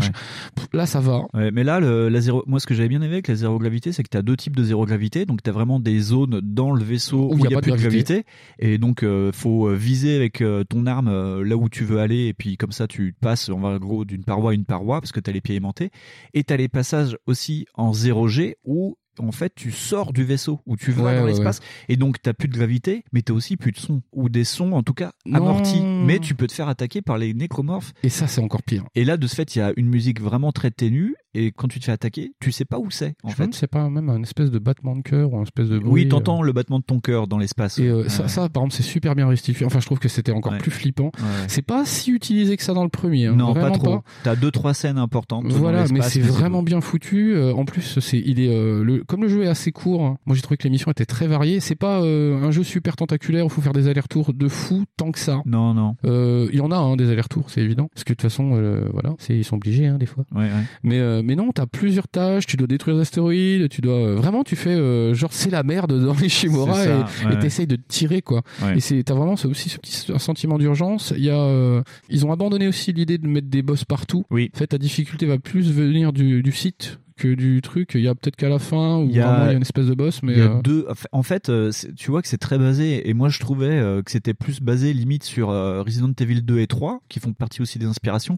Mais à un moment, t'as une sorte de tyran qui apparaît. Oui, c'est ça, ouais, ouais. Euh, voilà. Un je- truc qui, euh, qui est immortel. Et en gros, c'est une sorte de mini-boss où tu dois trouver dans plusieurs endroits où il y a de poursuivre des façons de, bah, De de le le ralentir. de le ou ralentir. Où tu penses le tuer, mais en fait, non, voilà, tu le pas. ralentis, ouais, ouais. Et ça, au départ, quand t'as la logique encore euh, sac à PV, euh, c'est très compliqué. Ouais, ouais, mais au final, fait, ça se fait bien. Tu peux le démembrer, mais en gros, il se régénère. Donc Ouais. la première fois, tu fais oh putain, mais qu'est-ce qui se passe quoi? Et le mec, quand il te met des patates au corps à corps, mais euh, il t'enlève la moitié de la Ouais, vie. puis quoi. c'est patate de fort, hein, voilà. euh, puis en plus, ils s'oublient pas de mettre bah, les copains avec, hein, parce que du coup, sinon bah c'est oui, pas oui, drôle. oui. Et donc, bah, ça arrive, le petit moment tendu, ce fameux petit moment tendu, tu dis putain, j'ai plus que 3 balles, je fais quoi? Il y en a Ouais. 4 Bah là, tu l'as dans le cul. Ouais. Et t'es très content d'avoir la stat. C'est ça. Et là, du coup, tu dis, ah, bah, la stat, c'est pas bien expliqué, mais on s'en fout. Et donc, ouais, c'est vraiment, ils ont, ils ont trouvé une recette qui marchait à mort pour le jeu, qui est hyper intense, qui, euh, temps foutre les boules. qui a bien fait son boulot de roller coaster. Quoi. C'est Ouais, vraiment, euh, si tu veux une définition du roller coaster, à mon sens, elle est même meilleure que celle de Resident Evil 4. Ouais. Parce qu'ils ils s'encombrent même pas vraiment d'univers, enfin, de, de- L'univers, de- il te le construit tout seul. voilà, en de te narrer l'univers, parce qu'au final, euh, c'est des parties de trucs qui vont te les raconter. C'est genre ce qui va, ce que tu vas voir, ce qui va popper, euh, parce que surtout en fait, l'univers on le découvre plus vers la moitié de, de la fin du jeu. La deuxième partie, ouais, où tu commences, en gros, tu t'aperçois que il y a des gens qui attendent l'arrivée des nécromorphes à Voilà, cause de- d'un élément euh, qui s'appelle le monolithe. Le monolithe, voilà, ouais. euh, et donc euh, c'est donc l'unitologie qui est quand même basée vachement sur la scientologie. Bah, le nom, On fait un bisou déjà. à Tom Cruise d'ailleurs. Ouais, bisous, Tommy. et euh, donc ils attendent ça et euh, donc il y a deux trois survivants sur l'Ishimura, bah comme dans tous les jeux de Oui. Resident Evil où t'as quand même des des, sortes de- tarés. des tarés, c'est même pas des méchants, ouais, c'est des tarés. Il y a un mec il essaye de tuer euh, non-stop, enfin pas lui, mais il, Il débloque des zones avec des Voilà, nécromorphes. il euh, ferme des portes exprès pour te faire chier et euh, oui voilà ça c'est le personnage que je Ouais, déteste ouais. le plus d'ailleurs c'est peut-être euh, un peu le défaut du truc c'est que finalement euh, t'as pas de vrais méchants comme ça ils essayent tu vois Ouais, genre dans le premier ce gars là essaye d'être un vrai méchant mais au final je me souviens même pas de son nom tu vois Non, non, non, non. Non, mais, Mais, il est pas très intéressant d'ailleurs. voilà. C'est en fait c'est lui qui crée le tyran plus ou moins. oui voilà Et, c'est tu le verras pas après. Et Non. en fait, ce que tu apprends, c'est que en fait, les gens sont devenus fous sur les Shimura. Et ils entendent des voix. Et t'as des personnages qui voient des trucs, qui parlent à des gens que toi tu ne vois pas en fait. Et euh, donc t'as aussi des séquences, euh, des mini séquences d'hallucination où genre la lumière se coupe, il y a un truc qui t'apparaît dessus, mais en fait il y a rien. Ouais, oh et donc là. tu commences aussi à perdre pied dans la deuxième partie oui du c'est jeu. ça tu euh, deviens fou en fait il y a une petite partie de- d'entrée dans la folie avec ça et je trouvais ça super bien ouais. Ouais, ouais. Et tout est marqué en fait. les gens ont pété les plombs, donc sur les murs il y a marqué. euh, Oui. Allez-vous-en, ils sont là, rentrez chez vous. il n'y a pas d'espoir. Il n'y a pas d'espoir. Et, c'est vraiment ouais c'est pas en plus on retrouve à un moment donné des espèces de bah, de de rites Ouais. parce qu'en fait il y a une espèce de rite satanique enfin des rites sataniques des rites euh, bah, des rituels C'est ça. En fait, les unitologues, ils- se suicident pour devenir des nécromorphes. Ils le savent d'eux-mêmes, donc ils voilà le c'est ça et, et tu trouves des trucs tout chelous avec du sang partout des espèces de pentacles et tu fais Ouais. t'es- ils sont bien amusés aujourd'hui c'était sympa et euh, tu dis ah quelle ambiance de merde et donc Ouais. ils ont vraiment croisé ouais je pense beaucoup à Event Horizon Mais d'ailleurs, c'est Euh, parti. Euh, Glenn Schofield disait que le film qui l'a le plus touché, c'était Event Horizon au niveau de, de la pop culture. Moi, je bah, vois en plus, Event Horizon est pas si vieux par rapport au début du jeu, quoi. Event non. Horizon, c'est de 99 ou 2000, ouais, je crois. il est carrément contemporain du, du, du Ouais. jeu. Alors par contre, moi tu m'as dit touché, je pense à un énorme pieu qui tue un personnage dans Event Horizon et c'est dégueulasse. Ah. Parce que c'est pareil, je me demande si Event Horizon ça a pas un rapport avec Cliff Barker. Je me demande. Ah, ça, je ne sais pas du tout. Mais oui, ça, t'as une ambiance comme ça, un petit peu euh, technologique space et puis euh, horror qui, est- Ouais. qui est bien trouvé. Ouais, ouais. C'est jamais trop d'un côté, c'est jamais euh, pas assez de l'autre. C'est Ouais. moi j'ai trouvé ça super bien. Et puis les ennemis sont logiques, tu vois, il y a des, Oui. euh, il y a des vrais, enfin, tu vois, je te disais qu'il y avait des bébés avec les hommes posters, mais c'est une sorte de boule de pu. Ouais, en fait. c'est des boules de Mais il y a des vrais bébés. Bébés, ah y a- oh parce que dans les Shimura, il y a aussi une maternité, et donc ils font des bébés qui sont dans des bébés éprouvettes, des vrais bébés éprouvettes. Mais eux aussi, ils sont contaminés, et donc ça devient des bébés avec des tentacules sur le dos qui sont dégueulasses. Ah, c'est des bébés ça ou Ça, c'est c'était des des bébés. chiens. eh ben, c'est devenu des chiens, mais dans le 3, en fait. Où tu vois qu'il y a un polissage petit à petit de la licence. Ah. C'est que euh, c'est des bébés dans le 1 et dans le 2. Et dans le 3, vu qu'il peut pas avoir de bébé, parce qu'on en parlera plus tard, Ouais. c'est remplacé par des sortes de Yorkshire, tu vois. Ah putain, parce que moi j'ai toujours vu ça comme des chiens parce que j'essayais de les tirer de loin. Et, Ah ouais, a non, de près, c'est Tu dégueulasse, vois, c'est hein. comme euh, pareil, on a l'introduction de bestioles qui ont euh, pas des fonctions mais qui vont être adaptées à, lui- euh, à l'arène, on va dire, à la ouais. partie où ils sont. Et il y a des espèces de lézards, hein, de raptors. Moi, dirais- au départ, je pensais que c'était vraiment des espèces de raptors. En vrai, quand tu les vois de près, c'est pas du tout des raptors. ça. Et en fait, ils jouent avec euh, le fait de se cacher derrière des trucs, de crier. Ça, c'est dans le 2, par contre, ça. Euh, ah non, dans le premier temps. Ah, je me souvenais plus. C'est pour ça qu'en fait j'en parle juste là. Ah, je croyais que c'était dès le 1. ils- En vrai, t'as 2, une partie, t'as une partie dans le dans le jeu où en fait t'arrives dans une salle et euh, t'as des, des espèces de cubes là que tu vois euh, dans tous les jeux avec des hangars. Et ils sont tous cachés là. Il y en a pas beaucoup à ce moment-là, mais genre ils te voient, ils penchent la tête, ils s'en vont, ils s'en vont, ils montent sur des trucs et vraiment t'as l'impression d'avoir affaire à des espèces de mini raptors. Et oui, on va le comme on va le voir, c'est beaucoup plus développé dans C'est le expliqué dans le 2 parce que dans le 2 euh, en fait euh, tu vas dans une volière et tu comprends en fait d'où viennent les ennemis comme ça c'est que c'est basé sur des oiseaux en fait euh, et, Ah, et donc ça pète les plombs ouais, ouais, ouais. en fait que- dans le 2 tu les vois dans cette zone dans la volière et t'as des coms aussi dans le 2 Mm. et en fait le mec t'explique ah j'ai fait venir mes oiseaux et tout c'est trop bien tu fais, Ah, c'est pas Mais cool. oui, c'est vrai, il en parle. Bon bref, on, verra tu- ça dans le 2, Voilà, est-ce ouais, que tu as d'autres trucs à rajouter sur le premier À part qu'il s'est pas trop mal vendu. en vrai. Ouais, il s'est alors il s'est vendu à 2 millions d'unités sur la totalité. Hein. Il s'est vendu euh, la première année à 1,5 million. Donc c'était plutôt pas mal. Euh, donc c'est une bonne, euh, on va dire que c'est des bonnes ventes pour, Pour un jeu de ce genre, euh, ouais, pour un jeu de ce genre. Et pour un jeu de ce genre, quoi. Ouais, ouais. Et donc, euh, ah oui, Glenn Scofield a fait un truc qu'on avait déjà vu par le créateur de la série Batman Arkham, c'est qu'ils ont la même mentalité, c'est c'est des jeux sans cutscene. Ah oui. En fait, tout ce que tu peux faire, bah, c'est toi qui le fais. Ouais, c'est fait par le moteur, ouais. Tous les combats, c'est toi qui gères. Après, peut-être aussi que c'était le côté production un peu fauché quand même, on sait jamais, mais un peu moins d'argent pour mettre des cinématiques. Oui, en y a cas, souvent, Glenn Scofield vendait le truc en disant, bah, ce que tu fais, c'est toi qui le fais, quoi. C'est euh, souvent une petite feature ce qu'on utilise ça. Mais euh, en soi, euh, pareil, si vous voulez vous arrêter là, bah Dead Space c'est parfait. vous faites Dead Ouais. Space, oh c'est génial Dead Space. Voilà. Et là, vous pouvez vous dire, Hum, quel bon jeu. C'est ça, surtout que la fin est ouverte, mais, Mais pas, trop. Mais en fait, non, c'est une fin qui se conclut. Tu peux la prendre, euh, Ouais, voilà, ouais, tu peux la prendre comme, oh bah voilà, c'est fini. Voilà, hop, c'est fini. c'est bon. Dernier truc, je vous spoile pas la fin, mais chaque succès de chapitre, tu sais, sur Xbox 360, Ouais. en anglais, donc il y a 12 chapitres, Mhm. en anglais, si tu prends la première lettre de chaque achievement pour les, juste pour les chapitres, hein, Ouais. ça te dit ce qui se passe à la fin. Non. Tiens, je te le montre. Oh, te- sérieux? Ah, j'ai fluoté la phrase parce que ça fait une phrase. Et en fait, dans Dead Space mobile, ça le fait aussi. Oh putain, ah sérieux? Et oui. Et même dans Dead Space Extraction, Oh, le nom des chapitres Ah, te sérieux Ouais, mais se que la version anglaise à chaque fois Ouais, que Ah, la version putain. anglaise. Alors, le faites pas sur avec les jeux, les jeux français. Sinon ça marche pas. Et non, ça ne le fait pas. Oh putain, c'est trop bon ça. Ah, c'est Ouais. encore un petit easter egg euh, cool. Ouais. Voilà. Eh ben, vous chercherez vous-même. hein. Vous chercherez vous-même. Voilà. Euh, si, euh, je peux te donner. T'as un- noté les trois? Euh, non, j'ai pas. no- euh, je peux te dire un peu pour le, le mobile, pour l'extraction aussi. D'accord, ok. Mais ils ont fait ça pour tous les jeux. Ah, c'est cool. Pas pour le 3 par contre. Ah bah oui, bah oui, Il y a plein de trucs qu'ils ont pas fait pour le 3. hein. Mais bon. Non, et euh, d'ailleurs, petit easter egg, mais ça, je sais que euh, c'est Gerfo, je crois qu'il a déjà dit dans l'émission de La Case Rétro sur euh, le, le menu de démarrage du jeu. Il y a deux trucs rigolos, c'est plus tu bouges vite entre les options et nouvelles parties, enfin c'est sur les différents Ouais. boutons, la musique accélère. En Ah fait, la, la musique devient de plus en plus stressante et s'accélère. Et t'as des images qui sont derrière, qui sont floutées. C'est comme si t'avais en gros des écrans qui étaient coupés ou des comlinks en Ouais. vrac. En fait, ils ont filmé une chèvre en décomposition et ils ont fait des zooms sur les parties dégueulasses et après ils ont flouté en mettant des effets Ah, parasites ils de ont eu des problèmes à force de mater des trucs sur Rotten. Oh, les gars, quoi. Oh là là. D'accord, bah, c'est dégueulasse. Ouais, c'est un peu ça. Oh. Donc voilà, euh, on va se mettre une petite musique stressante et puis on va se retrouver sur Dead Space 2.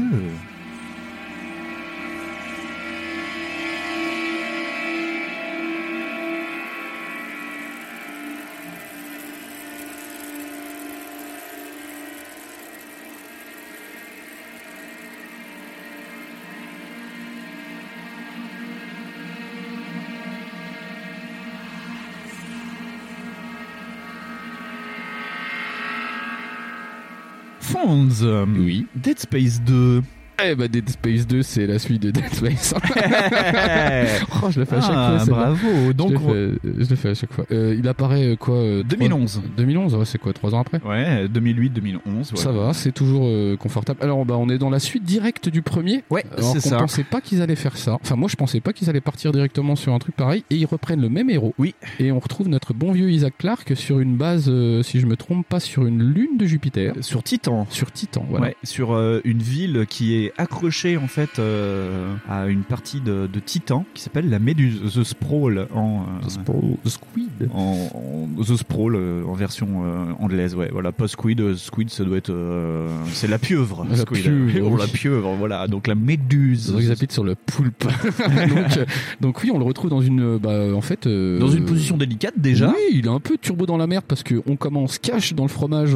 bah, les, les trucs sont déjà là. Voilà, ouais. Donc vraiment, ça, Ça- reprend euh, rock'n'roll quoi. Ça reprend rock'n'roll et en plus euh, vu euh, que euh, Isaac ben, s'enfonce de plus en plus dans la folie dans le 1 mais en fait dans le 2 il est dans une unité de, de, De soins, soins. mais pas que de soins parce qu'il est aussi c'est le sujet d'une étude Oui. et donc en fait tu commences mais euh, j'avais fait un, un- un rapport sur le stream de Mehdi parce qu'on a déjà parlé de Dead Space Oui. le mois dernier moi ça me fait penser vraiment à l'arme fatale 2 où tu commences l'arme fatale 2 ils sont déjà dans et Ouais. là le jeu commence il y a un mec qui vient te libérer parce que t'es dans une camisole de, de force et le mec se fait buter cash par un nécromorphe et donc tu te retrouves en camisole de force à fuir des nécromorphes Ouais, ouais, ouais. Alors ça commence ouais, sur les chapeaux de roue et tu te dis, oh la vache, euh, bien joué quoi les gars. Et en plus déjà, on constate un autre truc, c'est que c'est assez beau. En vrai, Oui. j'ai trouvé ça beau moi. et ça tient comme le 3 ça tient sur deux DVD Ah oui, sur Xbox ça tient sur deux DVD, donc j'imagine que sur euh, PS3 c'est pas le cas. Ça tient sur un Blu-ray, c'est comme. Metal Gear ou des trucs comme ça. oui, oui. Et oui, alors ouais, perdez pas vos DVD les gars, attention hein parce que sinon ça va être la merde pour faire le jeu. c'est ça Donc il y en a bien deux. Hein. Quand vous l'achetez, vous vérifiez qu'il est rayé 1 ou le 2 qui est rayé. c'est ça, ouais, Sinon c'est la merde. Ouais. Donc oui, il est vraiment plus beau. Enfin moi j'ai trouvé qu'il était. Oui, euh, c'est très joli. c'est- euh, moi j'ai trouvé que le Dead Space, le premier commence quand même un peu à piquer. ah oui Mais, euh, mais le 2 Ouais. est confortable. Sur 360, il est joli. Le 1, j'ai vu tourner le jeu sur série X parce que tu sais tu peux Ouais. c'est très joli mais ouais, c'est euh, maintenant sur une 360 euh, pff, ouais, essayez de l'upscaler au moins sur une euh, Xbox One si vous avez, je sais pas. Je pense que oui, de toute façon maintenant, euh, aller récupérer. Si, sauf si t'es comme moi et que t'as encore une 360 qui tourne, bizarrement. Ouais, moi aussi mais Voilà. juste pour avoir un peu d'upscale quoi. Voilà, si t'as un Ouais, upscale, ça peut être que mieux. Mais le 2, donc vraiment, on a un beau gap graphique. Et là, ce coup-ci, on n'est plus dans un environnement euh, spatial oppressant, on est plus sur un truc un peu plus ouvert. Oui, on passe de euh, du vaisseau spatial à la ville dans l'espace en fait. Ouais, c'est ça. Et sur à titre de comparaison avec le cinéma, on est un petit peu sur un peu comme aussi sur la, la- comment dire la trilogie de Romero. Ouais. Sur au tout début, c'est hyper oppressant et t'es quasiment tout seul. Et Ouais. euh, le 2, t'es dans un carrément t'es dans un mall. Et ben là, c'est un peu cette impression là Bah, que j'ai eu. D'ailleurs, il y a un passage dans un mall Oui. dans le 2 parce que tu es dans une, Ouais, ça qui une ville dans l'espace. Donc, euh, euh, oui, tu vas retrouver des endroits, on va dire, habituels du survival, c'est-à-dire le mall, euh, l'école, l'infirmerie, les trucs Ah, comme ça. l'école, Ouais. c'était tellement malaisant. L'école, c'est dégueulasse. D'ailleurs, l'école introduit un nouveau personnage qui est l'enfant, qui te, une sorte de pygmée qui te court dessus. Ah, c'est abominable. Et ça, c'est vraiment pas cool. hein. On a, voilà, on a aussi une évolution du, des personnages, enfin des monstres. Les monstres qui deviennent plus véloces, apparemment. euh, Ah ouais, oh, plus mon rapide Dieu. et tout. Et euh, ils ont euh, rajouté euh, une petite technique. En gros, c'est une fois que les ennemis sont morts, il faut les Tu écraser. peux les éclater. Ouais. les écraser et ça te lâche des munitions, des trucs comme ça. Alors qu'il n'y avait pas ça dans le 1. Non, et on voit déjà qu'il y a une volonté de créer un, un jeu qui est bien différent du premier. Ouais. Parce que là, on est, euh, on est sur un plus un blockbuster horrifique. C'est ça. Alors, pour, euh, tiens, pour parler un peu de ça, juste après Extraction, dont on parlera tout à l'heure, donc euh, en 2009, Glenn Schofield donc euh, s'en va de Visceral Game. Oh, bah ça se donc, voit pas. euh, Glenn Schofield s'en va et il va fonder, et on en a parlé il y a deux émissions de ça, il part fonder Sledgehammer Game. Ah oui, Call of Duty. Donc, Call of Duty, Advanced Warfare et compagnie. Et donc, en gros, c'est, euh, on va dire, euh, son adjoint qui s'appelle Steve Papoutsis, qui a un nom euh, pff, encore bien sympathique. Bah attends que je fasse des jeux vidéo, mec. Steve Papoutsis qui reprend le flambeau et euh, en gros, il est surtout euh, aidé de Wright Bagwell, qui est directeur créatif. Et Wright Bagwell a déjà, lui qui a créé les Necromorphs dans le premier. Hmm. Et c'est quelqu'un qui fait beaucoup de post-mortem ou qui parle beaucoup du jeu. Donc on apprend beaucoup grâce à lui. Et donc il explique que ils sont à la fin du 1 face à un dilemme pour le 2. C'est le dilemme de Dead Space, c'est de dire les gens achètent Dead Space parce que ça fout la trouille. Le souci, les gens n'achètent pas Dead Space parce que ça fout la trouille. Ah. Donc, Electronic Arts va dire 2 millions, c'est bien, le 2 faut plus. Donc, ils vont commencer à essayer de moduler ce qu'ils appellent les pics d'horreur. C'est-à-dire que au lieu d'avoir comme dans le 1 des passages où il se passe rien, puis d'un seul coup ça pète, tu fais un arrêt cardiaque, puis ça redescend. Là, le but c'est de moduler l'action et la peur pour euh, ah ça fait un peu peur, là ça fait très peur, là ça fait moyen peur, mais euh, tu arrives à avancer euh, un peu mieux et faire un peu plus de scènes d'action Ah ouais, pour attirer un peu plus de joueurs, pas casus, mais plus tournés vers l'action.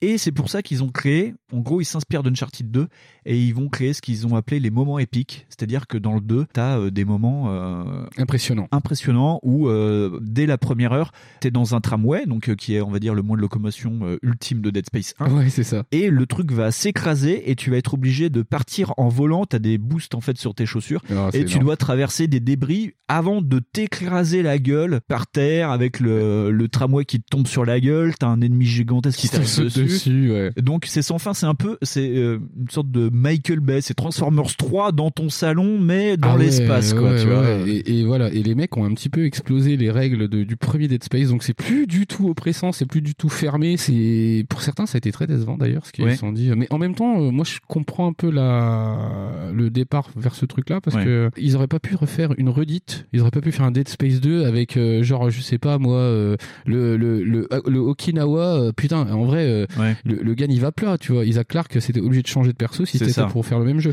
Surtout que là, nouveauté, Isaac parle. à Oui, et là il cause, et là Ouais, il ouais. cause. Oui, donc il y a des gens euh, chez qui ça a pas plu du tout non plus. Parce que en vrai maintenant, euh, t'as une vraie scénarisation qui se départ de cette histoire de in-game, parce que t'as vraiment des séquences où en fait il enlève son casque, il parle. Ouais, ouais. Et euh, moi je trouve ça pas dégoûtant. Non, moi je, je trouvais ça. euh, moi ça me dérange pas. Le, je sais qu'il y en a qui préfèrent quand le héros parle pas, d'autres qui préfèrent quand il parle. Moi les deux me vont en fait. Hein, je joue très bien les deux. Après ce qui était rigolo, c'est que euh, Isaac Clarke des fois, enfin j'avais des phrases devant mon écran que le mec va dire. Donc moi je trouvais ça rigolo. C'est euh, le jeu arrive tellement à t'aiguiller en disant oh putain mais qu'est-ce que c'est? Et t'entends le mec qui fait oh Oh, putain, mais qu'est-ce que c'est? Mais je trouve bon. ça, euh, sans enfin toute proportion gardée, à dire que c'est mieux écrit, mais c'est moins con qu'Uncharted. C'est moins con qu'Uncharted. Ouais, par contre, de fait, Glenn Scofield part, plus de fric, donc des cutscenes. Voilà, tu vois, Ah. j'avais conclu le 1 en disant Ah, on fait pas des cutscenes, et là, il y en a. Et là, il y en a des cutscenes. Parce que oui, il enlève son casque, donc d'ailleurs, ça te montre plus comment marche le système des combinaisons. Ouais. Où en fait, c'est vraiment un, un- un casque à la Iron Man qui se, Qui, qui se déporte. qui, euh, qui Qui se, se déplie, referme ouais, sur ta déplie, nuque. voilà, Ouais. C'est vraiment intéressant. Euh, et, tu, et tu vois que ouais, voilà tout le truc marche comme ça. Euh, Qu'est-ce que t'as d'autre? On a vraiment ouais en plus il y a une grosse inspiration d'Iron Man parce que t'as quand même des séquences où tu carrément tu voles. Oui, ils ont amélioré la zéro gravité. Avant, fallait viser un mur pour Voilà. sauter, alors que là, t'as des petits turbos, donc tu presses les deux sticks et, ça tu t'envoles. Et c'est pas mal géré parce Et que de fait, la zéro gravité est vachement plus smooth. Il y a des passages. Et ce qu'on n'avait pas dit dans le 1, c'est que tu as de l'oxygène. T'as un, un timer d'oxygène qui se met en marche. Dans le 1, il était plutôt serré. Dans le 2, tu peux l'améliorer pour qu'il soit un peu plus long. Et moi, il y a des séquences dans le 2 où, où t'es euh, dans l'espace que j'ai trouvé très agréable parce que t'es pas stressé par le temps de ton oxygène avant Ouais. de t'étouffer. Et euh, tu, bah, ouais, tu flottes. Donc t'es plutôt cool. Tu peux prendre la stase, euh, Ouais, tirer sur peu- des ennemis. C'est plutôt cool.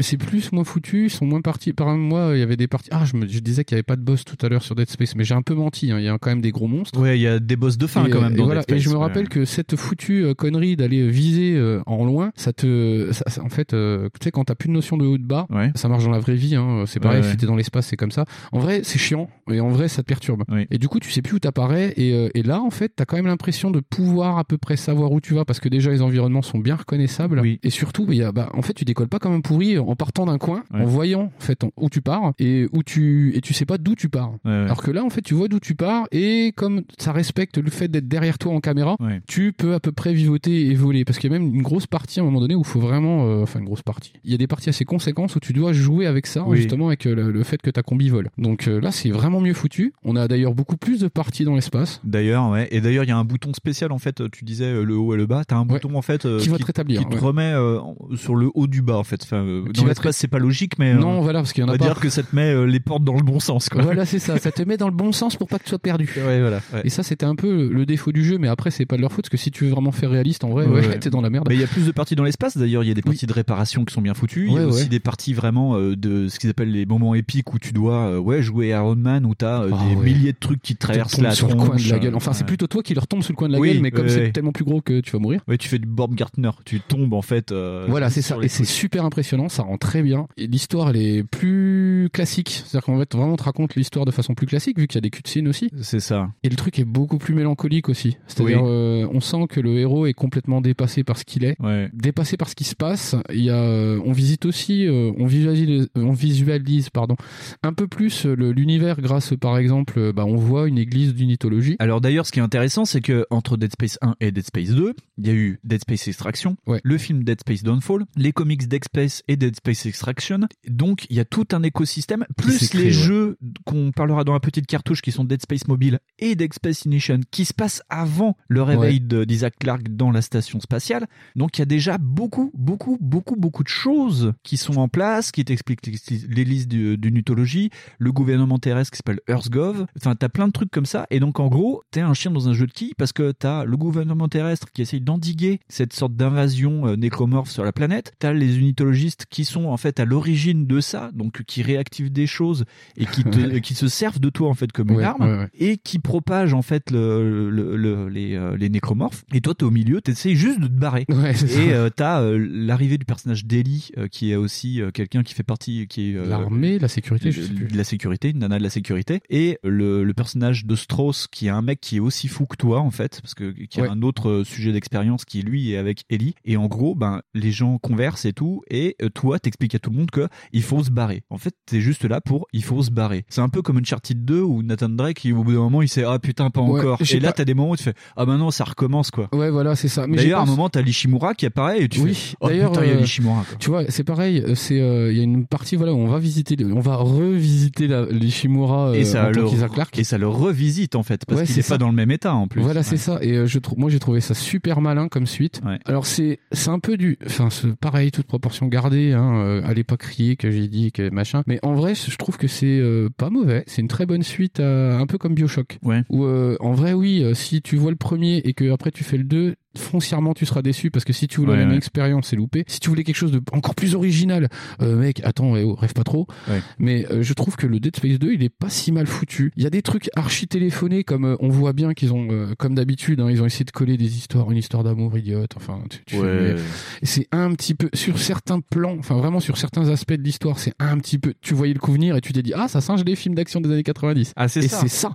Et c'est ça. Par exemple si effectivement vous êtes genre fan de Piège de cristal ou de tous les films d'action comme ça des années 90 ah bah c'est bon hein, Ouais, l'histoire elle, va- Ouais, elle- ouais, elle va vous ouais. plaire. Après si vous attendez un truc un peu plus construit ça va être dommage mais il y a tout le reste autour que je trouve super génial. Le jeu a pris un gap visuel qui est dingue donc on peut vraiment se permettre de bah, de se balader dans l'univers de Dead Space de façon beaucoup plus cohérente. Euh, il y a euh, cette euh, comment dire c'est un monde au final. C'est pas vraiment une, une base mais c'est un monde parce que on voit un magasin on voit comment les gens en fait vivent dans le magasin. Il y a des pubs c'est vraiment bien foutu. Il y a l'église putain moi je, putain, je suis arrivé dans L'église ouais. voilà. Il y a des côtés il y a l'école enfin l'espèce en- d'école là qui est plus, hyper malaisante enfin c'est euh, L'église, en fait, c'est plusieurs jeux dans un jeu parce que toute la partie dans l'église, ça fait vraiment euh, ambiance gothique. euh, ah oui oui oui euh, ça avec tranche des avec tout le reste dégueulasses qui fait- sautent dessus. c'est un espèce en plus de gothique euh, néo euh, sais pas euh, sombre Ouais, vraiment ouais. très euh, Bah, semi-lumineux bizarre enfin Moi, ça m'a fait penser à Castlevania qu'on a fait il y a quelques mois, tu vois, au niveau de, de l'architecture et tout. ouais c'est pas faux ouais ouais c'est pas faux ça fait dans ce genre là avec des teintes beaucoup plus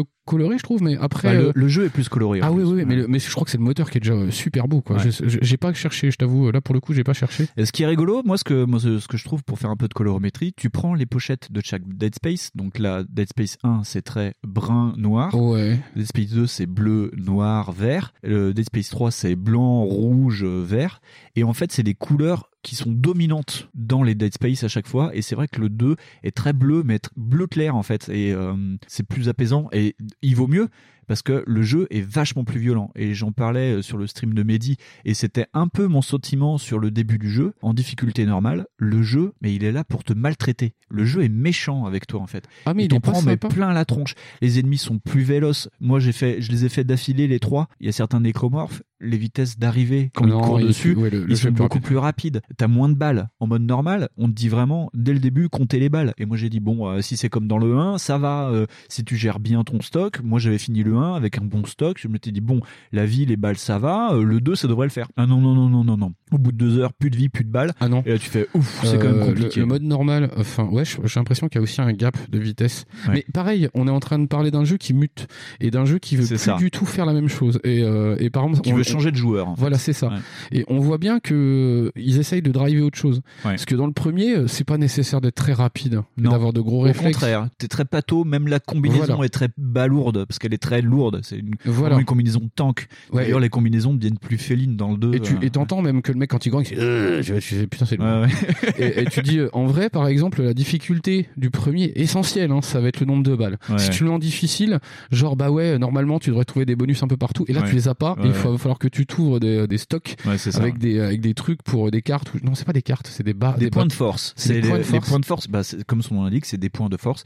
Dès le 1, en fait, tu peux faire du crafting, tu peux améliorer les capacités de tes Ouais. armes et de ta combinaison pour la force, la vie et euh, l'oxygène. Et il te faut les points de force que tu soudes à chaque fois. Et Ouais. petit à petit, ça t'augmente des trucs. Mais tu peux aussi utiliser ces points de force pour, ouvrir cer- certaines, certaines portes, portes. cachées. C'est de la sorte de loterie parce que derrière, tu sais que tu vas avoir du bon matos, mais tu sais pas quoi. Voilà. Donc selon comment tu joues en plus ça va. Ça peut être intéressant, ça permet de débloquer des nouvelles armes, euh, des. euh, Moi, je sais que par exemple, déjà en mode normal, euh, souvent euh, mon personnage a clignoté quoi. Et c'était pas tellement les balles, tu vois. Ouais, ouais. Donc c'est plus ça. Mais euh, genre sur le 2, ah là, là c'est Dans fini. le 2, c'est fini. Non, dans le 2, c'est vraiment euh, le, le jeu est vraiment plus rapide que toi. Ah, euh. Mais le problème, c'est que déjà, on, on reste encore avec des scories du- de l'ancien système. C'est ça. Où t'es encore en train de viser comme un connard. Ouais, tu prends ton temps. Voilà, et tout le jeu est basé aussi sur le cutter plasma, donc on a toujours ce même système de ça devient dynamique, Ouais. mais en même temps, en vrai, faut que tu puisses couper 5 jambes en 3 secondes. C'est ça. fais, ah ouais, là ça commence à devenir Surtout que là, moi j'avais la première fois, euh, j'avais fait un mini décrochement d'une semaine, j'avais coupé le jeu pendant une semaine.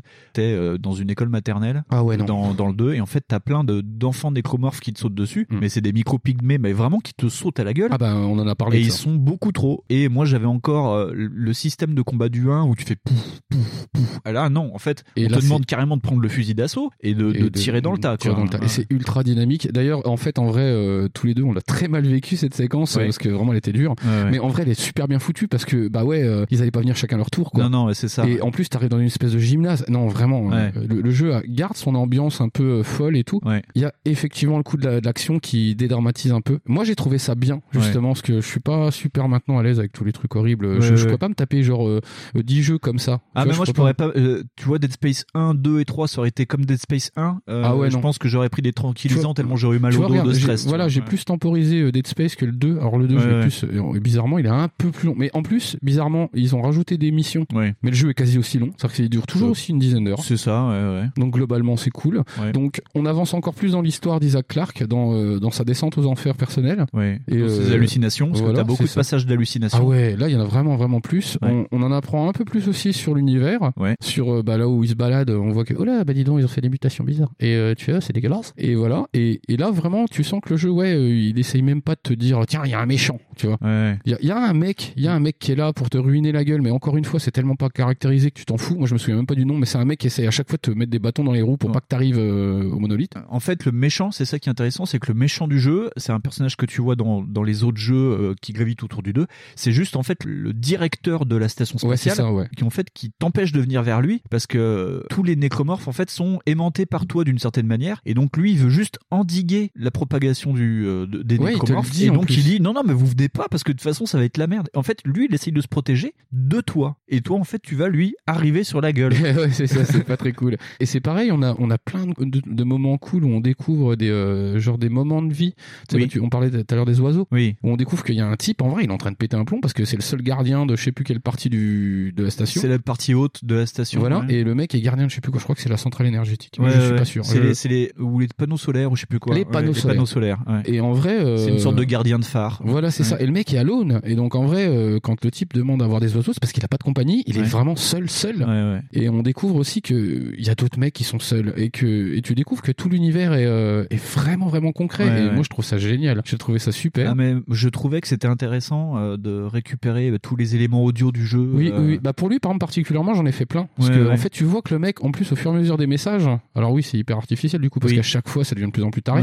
Tu dis, ah oui, il devient vraiment taré là, le gars, parce qu'en fait, au fur et à mesure, il devient parano, il est seul, donc ouais, il, Ouais. il est gogol, quoi. C'est ça, ouais. Il devient fou. Et, euh, et moi, je trouvais ça super bien foutu. Et euh, dans le 1, autant dans le 1, vu que t'étais sur les Shimura, t'arrivais, euh, en gros l'émission c'était t'arrivais en tramway euh, à une station de tramway et on te disait euh, bon bah va réparer Ouais, ça. va là-bas, ouais. Donc tu descendais à la fin du niveau ou t'allais à la fin du niveau donc tu faisais un point A, un point B et du point B fallait revenir au point A. Là dans celui-ci c'est on te dit d'aller à un point B donc tu vas au point B et quand t'arrives ben, pour le gardien de phare c'est typiquement ça. T'arrives en haut tout en haut de la station spatiale pour remettre tout en état et en fait tu vas avoir un moment épique qui va faire péter le point B pour t'envoyer au point C mais qui peut être à, à 5 km de ça et où tu Ouais, vas faire une ça. descente spatiale où tu vas limite te réécraser sur un niveau que t'as vu au tout début du jeu. Tu te retrouves de nouveau dans le centre commercial, par exemple, à un moment, tu traverses une ville, tu te retrouves dans le centre commercial, et tu fais, ah, mais j'étais là il y a trois heures, quoi. Ouais, mais tu vois, t'as pas ce côté, je reviens en arrière. C'est ça, tu reviens pas en arrière, c'est une fuite en avant. Voilà, c'est ça. Et euh, moi, j'ai trouvé ça super cool. J'adore ce genre de truc-là aussi. Après, les, euh, tout ce qui est un petit peu road movie, euh, Ouais. comme ça, sans, tu sais, un peu les Thelma et Louis, j'aime bien. Ouais, ouais, ouais. Et, et moi, pour moi, ça fonctionnait à mort le, le 2. Après, je comprends que euh, oui, si euh, t'as aimé la recette du premier, cette espèce de jusqu'en boutisme d'une recette hyper euh, construite Ouais, ouais. et que tu t'y tiens au bout et que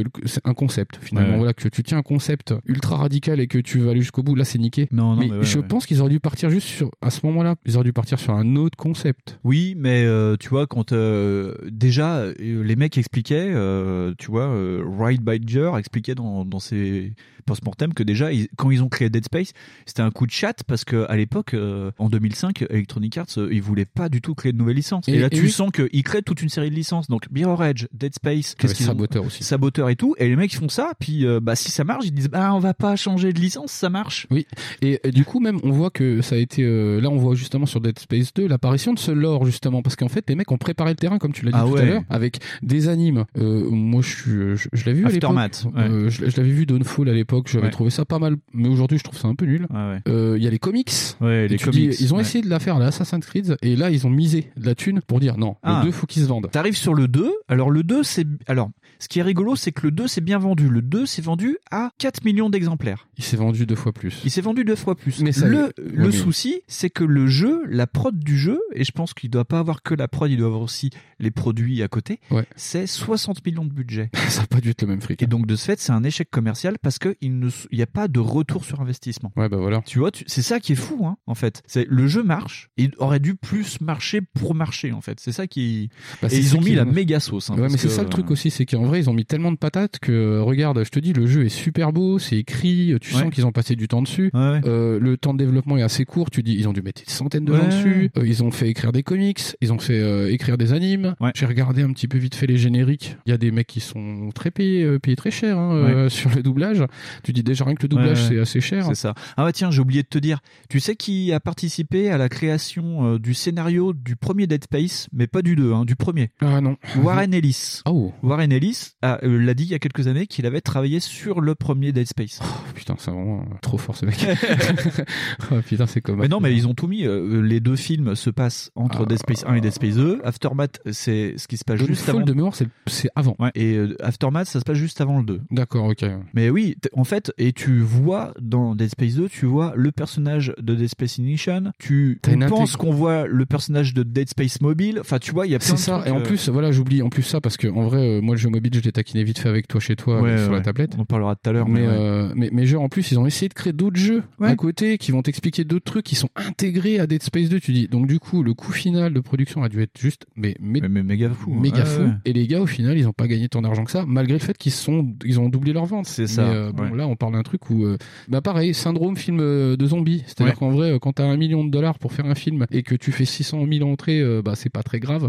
Mais quand toi, t'as déjà un budget de 20 millions et que tu fais que 4 millions de bénéfices, euh, Ouais. un petit Bah, peu euh, CF euh, Ouais. Jupiter, on pense à vous les Wachowski. C'est ça, ouais. Bah c'est raté quoi. Donc en vrai c'est très dommage, mais c'est quand même un joueur découvrir. Moi je trouve que c'est un joueur découvrir quand même, parce qu'effectivement il a ce parti pris de vouloir euh, plus aller vers le joueur lambda, Ouais. le, le joueur Call of Duty, le joueur euh, Uncharted. Uncharted, voilà. Et, et moi je trouve ça pas si mal. Non, c'est pas si mal. Au début, j'étais. euh, en fait, moi, ce qui m'avait gêné dans la première partie du jeu, c'est que c'était bigger, badder, faster, louder, mais dans le mauvais sens du terme. C'est- T'arrives les premières heures, t'as l'impression d'être traîné par un sur deux kilomètres. Quoi. Ah oui, oui, plein ça. la tronche.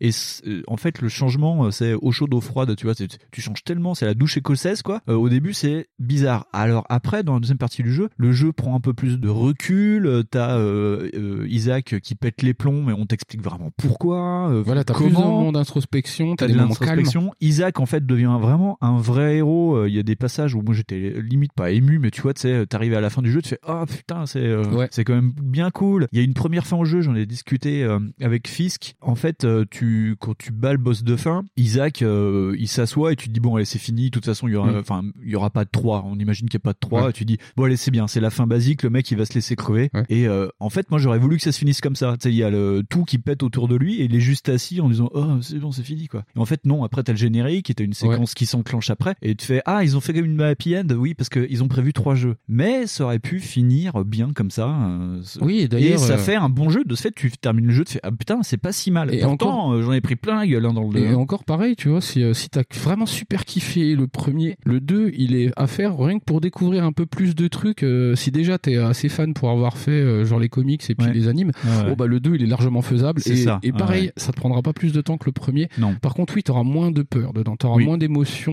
euh, comme T'as ça. des séquences, t'as des séquences de pétoche quand même. Hein. Ouais, ouais, ouais. Mais moi, ce que, ce, qui, ce que je retiens beaucoup, c'est toutes les séquences d'espace. Les séquences où t'es t'es en tenue, en train de voler dans le truc. Et c'est, t'as beaucoup même de moments où c'est super apaisant. Je me rappelle d'un moment où, justement, avec les panneaux solaires. Ah oui, c'est sympa. Ouais. C'est pas si actionneur, tu vois. C'est genre, il y a des trucs qui t'attaquent, mais comme t'es avec le son qui est atténué, en vrai, tu, bah, limite, tu te casses et c'est pas grave, tu ouais, vois. ouais, puis c'est en plus, euh, euh, ils, ils ont fait des, ils t'envoient des les, les bébés tentacules, donc euh, Oui. en gros c'est des trucs qui te tirent avec les tentacules, je sais pas quoi d'ailleurs, des, des os je pense, mais ils sont loin donc tu t'en fous. Et t'as ce qu'ils ont mis dans, dans l'espace, c'est une sorte de d'ennemi spatial, c'est une sorte de tentacule qui t'envoie des trucs qui pètent. Mais c'est tellement loin que tu t'en fous en fait, Ouais, et tu peux fait, juste le tuer ouais, tranquille. Je, je me souviens d'une partie, à un moment où en fait j'avais pas calé qu'il était là parce qu'en vrai il me tirait dessus et c'est là où en fait je vois des trucs passer à côté de Ouais, moi. ouais. Je fais oh merde, Bah, en fait je vais le Ah, niquer. je suis pas lui. tout seul. Ouais, je vais lui niquer sa mère à lui. Et euh, du coup voilà parce qu'en fait après aussi voilà dans ce jeu-là t'as aussi la logique de bah attends là tu vas tuer tout le monde quoi.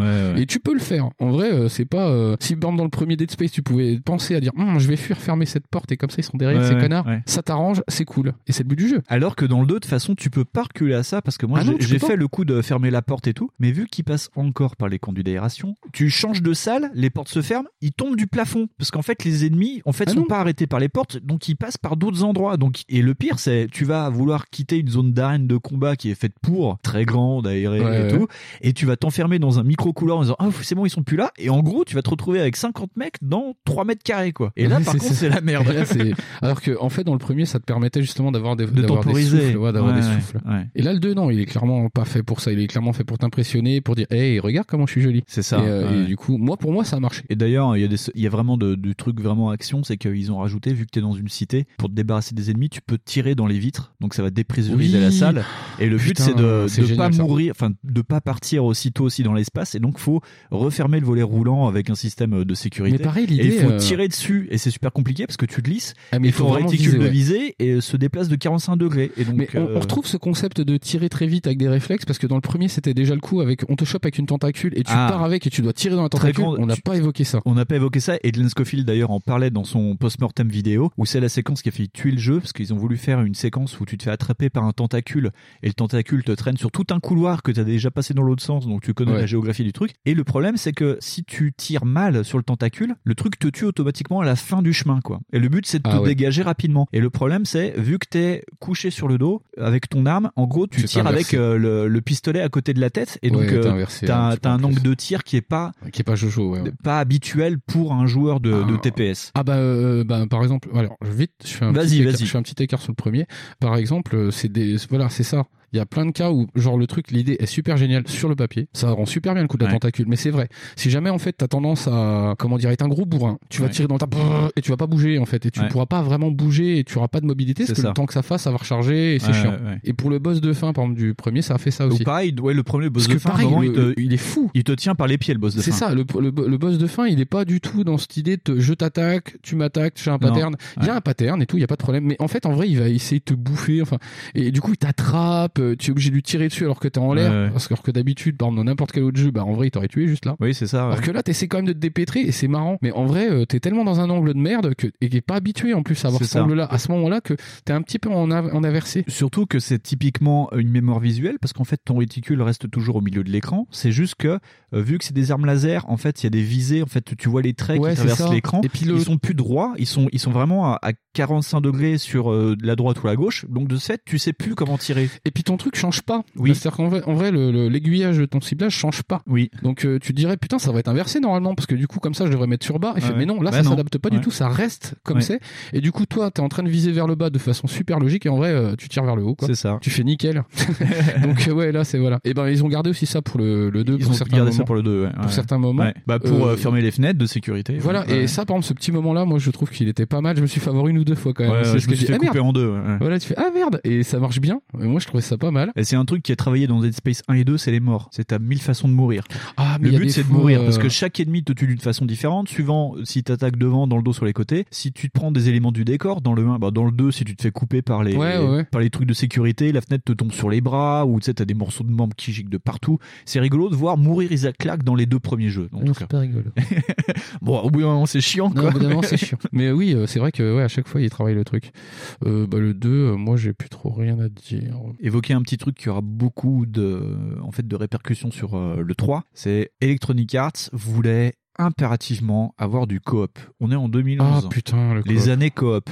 Dans le 1, il y en avait pas. Electronic Arts avait quand même demandé à tenter de faire du coop ou du multi sur le 1. Et dans le 1, c'était pas possible car euh, l'Ishimura, euh, les couloirs sont trop exigus et à deux joueurs, Ouais. il y avait trop de puissance de feu. Donc c'était pas la peine. Dans le 2, les mecs voulaient toujours pas mettre du coop. hein. Chez Visceral Games, c'était no way. EA a dit vous mettez un truc, sinon on sort pas le jeu. Donc ils ont fait un multi qui était très à la mode, c'était le, le multi à la Assassin's Creed. T'as Deux Ah, équipes hein. en deathmatch, et donc il y a une équipe qui jouait des survivants, des agents de sécurité, et d'autres qui jouaient les nécromorphes. Bon, c'était de la merde, hein. ça a pas marché, euh, personne n'a dû y jouer. Moi je me souviens du test sur No Life, les gens, les, mecs ils comprenaient même pas l'intérêt du truc. Mais c'est des modes, des Mais ça a été installé. Ouais. Et ils ont dit, eh, le 3 vous y couperez pas, hein, vous nous foutrez du multi dedans. hein. Et vous allez voir, ça va être marrant. Ouais. Et euh, bah, du coup, toi non plus, t'as rien à rajouter à part ça?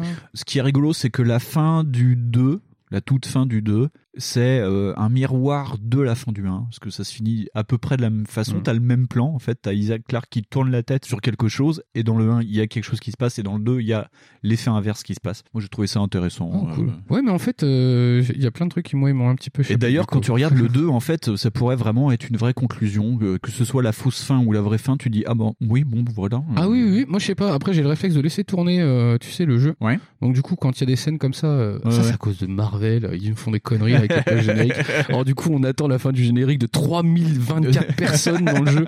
Parce que oui, c'est pareil. hein, le truc défile pendant deux plombes. Les directeurs hyper financiers. C'est ça. Tu, tu vois même les comptables dans le truc. Ouais, tu fais putain, c'est abusé. Il y a même le gars qui a traduit un machin à Taïwan. Tu dis mais il a traduit deux phrases, le gars. Bah il est là, euh, c'est bon. Traduction en Pashtun. Et voilà. Et les mecs se plaisent à mettre des trucs en fin de ce machin-là pour dire, toi, tu t'es bien bouffé le générique juste pour ça. Et juste comme si on te récompensait de ça, tu vois. C'est ça. Et ouais, non. euh, et on va voir que ouais, pour le 3, euh, ouais, Euh, c'est pas pareil. Eh ben, Mais- on- écoute, euh, on va mettre euh, encore de la musique stressante et on va Ouais. se retrouver sur le 3.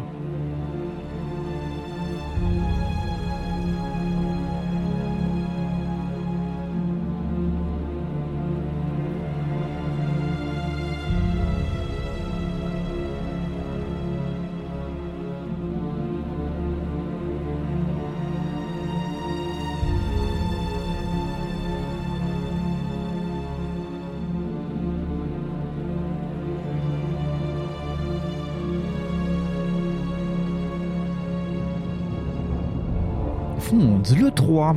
Ah bah le 3.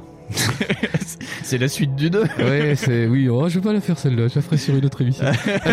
mais, mais oui, c'est c'est voilà. Donc on est dans la continuité et on suit toujours Isaac Clarke. Et on est en 2013. Enfin, Ouais. nous dans notre temps, pas lui, hein, parce Non, que non, non, parce que lui, est en 2224. C'est ça, ouais, comme quelque chose comme ça. Et on retrouve. euh, Encore, euh, mais en fait pas au début. Ça commence un peu comme Infinite War d'ailleurs. C'est chez ça. D'ailleurs. Ouais. Parce qu'on a une petite introduction qui nous, euh, qui est bien foutue. Moi j'ai trouvé ça super bien Ah, moi foutu. aussi, Back in the Day. Voilà, qui te dit, euh, en fait, en vrai, c'est un tuto. C'est une espèce de, de petite euh, spric, enfin, une petite préquel, séquel, euh, pré-générique, enfin, pré-truc, Ouais. euh, pour t'expliquer un petit peu comment le jeu marche. Tuto, tu n'as pas joué aux deux autres. Voilà, c'est ça. C'est le tuto, t'as pas joué aux deux autres, tant pis pour ta gueule. Ouais. Et, euh, et du coup, euh, t'attaques un petit peu comme ça. Et, et là, on voit que euh, on a l'introduction d'un nouvel univers qui est la neige. La neige, ouais. Tu es sur, euh, ça commence sur To Volantis, une planète euh, neigeuse. Oui. Et ça se passe, euh, je crois, c'est 200 ans avant les événements de Day Space. Ouais, c'est où ça. tu joues un, euh, un soldat, Un euh, soldat. qui doit ramener un truc à son chef sur une planète de neige. Sur Toon Toon. Sur, euh, comment c'est planète haute. To Volantis. Ouais, ça ressemble à planète, Hut. la planète haute. Mais bon, il y a des nécromorphes. Voilà. Oui, il y a pas de machin euh, rigolo. Et tu dis 200 ans avant des nécromorphes, mais qu'est-ce que oh, c'est que cette merde comment se fait-ce?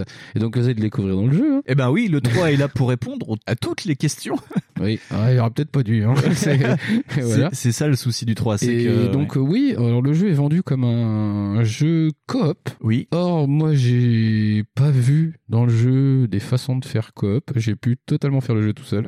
Je comprends pas. ça, ouais. Et c'est ça qui me perturbe un peu. Et c'est juste dans les menus, dans les trucs que tu peux débloquer. Genre, euh, alors oui, on a une nouvelle façon de stuffer les armes. Ah oui, mais alors attends, Oh ça c'est compliqué. Alors le craft des armes dans Dead Space 3, ça partait d'une bonne idée, mais c'est un peu comme le cadeau de Tata Yvette à Noël. C'était pas obligé. Ouais. Euh, non. Dead Space 1 et 2, en gros, tu prenais tes points de force, Force dont on a et tu améliorais, voilà. Et t'améliorais les armes. C'était fait comme des schémas euh, d'électronique. Voilà, tu et comme des points, tu dessinais des trucs. Voilà. Là maintenant, les mecs, ils ont dit que en vrai, il fallait des matériaux. Un petit peu comme ça. dans les RPG. Et euh, dans les faits, euh, pff, tu galères déjà parce que l'ergonomie du truc est à chier. Enfin, moi j'ai trouvé ça à chier. oui, J'ai oui. mis à peu près, je sais pas, 3-4 heures à comprendre que je pouvais stuffer mes flingues. Ouais. Que, en fait, je passais mon temps à les démonter aussi. Ah ouais, Parce non. qu'en vrai, ça se base sur des châssis qui sont faits et, et tu peux et tu peux tout jeter des trucs par-dessus. Ça c'est particulier, c'est qu'en gros, euh, au début tu peux avoir le cutter plasma, mais d'ailleurs tu commences avec, euh, mais ça on parlera pourquoi, mais tu commences avec un pistolet, un vrai pistolet, enfin C'est une. Uzi, euh, Voilà. et en gros on t'explique que pour faire une arme, il te faut un châssis, c'est-à-dire une crosse euh, légère ou lourde. Voilà. Dessus tu mets un bloc qui peut être un bloc laser, un bloc hydraulique ou quoi que ce soit. Tu mets un embout, donc le, par exemple l'embout du cutter plasma qui est très long avec trois lasers et qui tourne, ou tu Ouais. peux mettre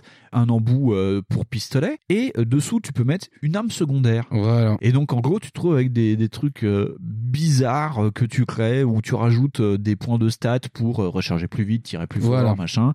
Et tu peux rajouter aussi des petites options pour soigner le collègue ou euh, pour euh, Voilà. attirer euh, les là trucs que à tu toi. remarques qu'il y a des trucs coop. Et euh, enfin, le truc qui est un peu chiant, c'est que je, je vois ce qu'ils ont voulu faire, euh, faire vraiment une arme personnalisable. Ouais. Et tout ça pour à l'origine dire la philosophie c'est bah Isaac Clarke c'est un ingénieur donc Ouais. euh, si tu lui donnes une imprimante 3D il te fait des trucs Oui, Euh, oui mais non Moi euh, aussi, si tu me donnes une imprimante 3D, je fais des trucs, mais ça va pas être Jojo. Mais, mais, euh, mais je vois ce qu'ils veulent faire, mais en même temps, quelque part, ils ont dépersonnalisé les armes. Parce que, en vrai, c'est ça une seule arme, enfin, un seul truc peut te faire euh, n'importe tout quoi. et n'importe quoi ouais. Parce que moi, je me suis retrouvé à, à modifier mon flingue. J'ai dit, hey, il est cool mon petit Uzi, là, c'est sympa. Je vais lui donner plus de patates. Et en vrai, avec mes conneries, je me suis retrouvé avec un flingue qui tirait pas du tout des balles. Et je fais, oh, mais qu'est-ce que c'est chiant. Mais pourquoi ça tire ça? Et parce qu'en vrai, j'avais pas compris que c'était. En fait, il y a pas de classe. Ouais. Comme il y a pas de classe d'armes, genre, c'est pas arme à feu, cutter, machin. Non, il y Ouais. a rien. Tu peux rien modifier comme ça. Ouais, C'est-à-dire que t'as pas une, une base de base. En tu fait, peux tout mettre dessus voilà, tu peux mettre ce que tu veux sur l'arme que tu vas trouver. Et du coup, ça peut complètement modifier, mais vraiment, mais à 200% toutes les possibilités. Genre, il y, y a pas le cutter plasma, mais l'autre truc, tu sais, le truc est beaucoup plus large. Ouais, ouais, je sais ouais. plus, son nom là. c'est le cutter plasma mais lourd en fait euh, Le traceur, peut-être. En vrai, ce truc-là est super bien quand il y, y a plein de personnages. Tu tires un coup et en fait, ils tombent tous. Parce Et que, sur- ils se prennent moi, c'est une arme dans le 1 et le 2 que j'utilisais pour les mini-boss parce que ça, Oui. euh, c'est très lent à recharger, très lent à tirer, mais ça a une puissance de feu, Feu de dingue, voilà, c'est pas pratique pour euh, les, les petits machins, mais c'est bien.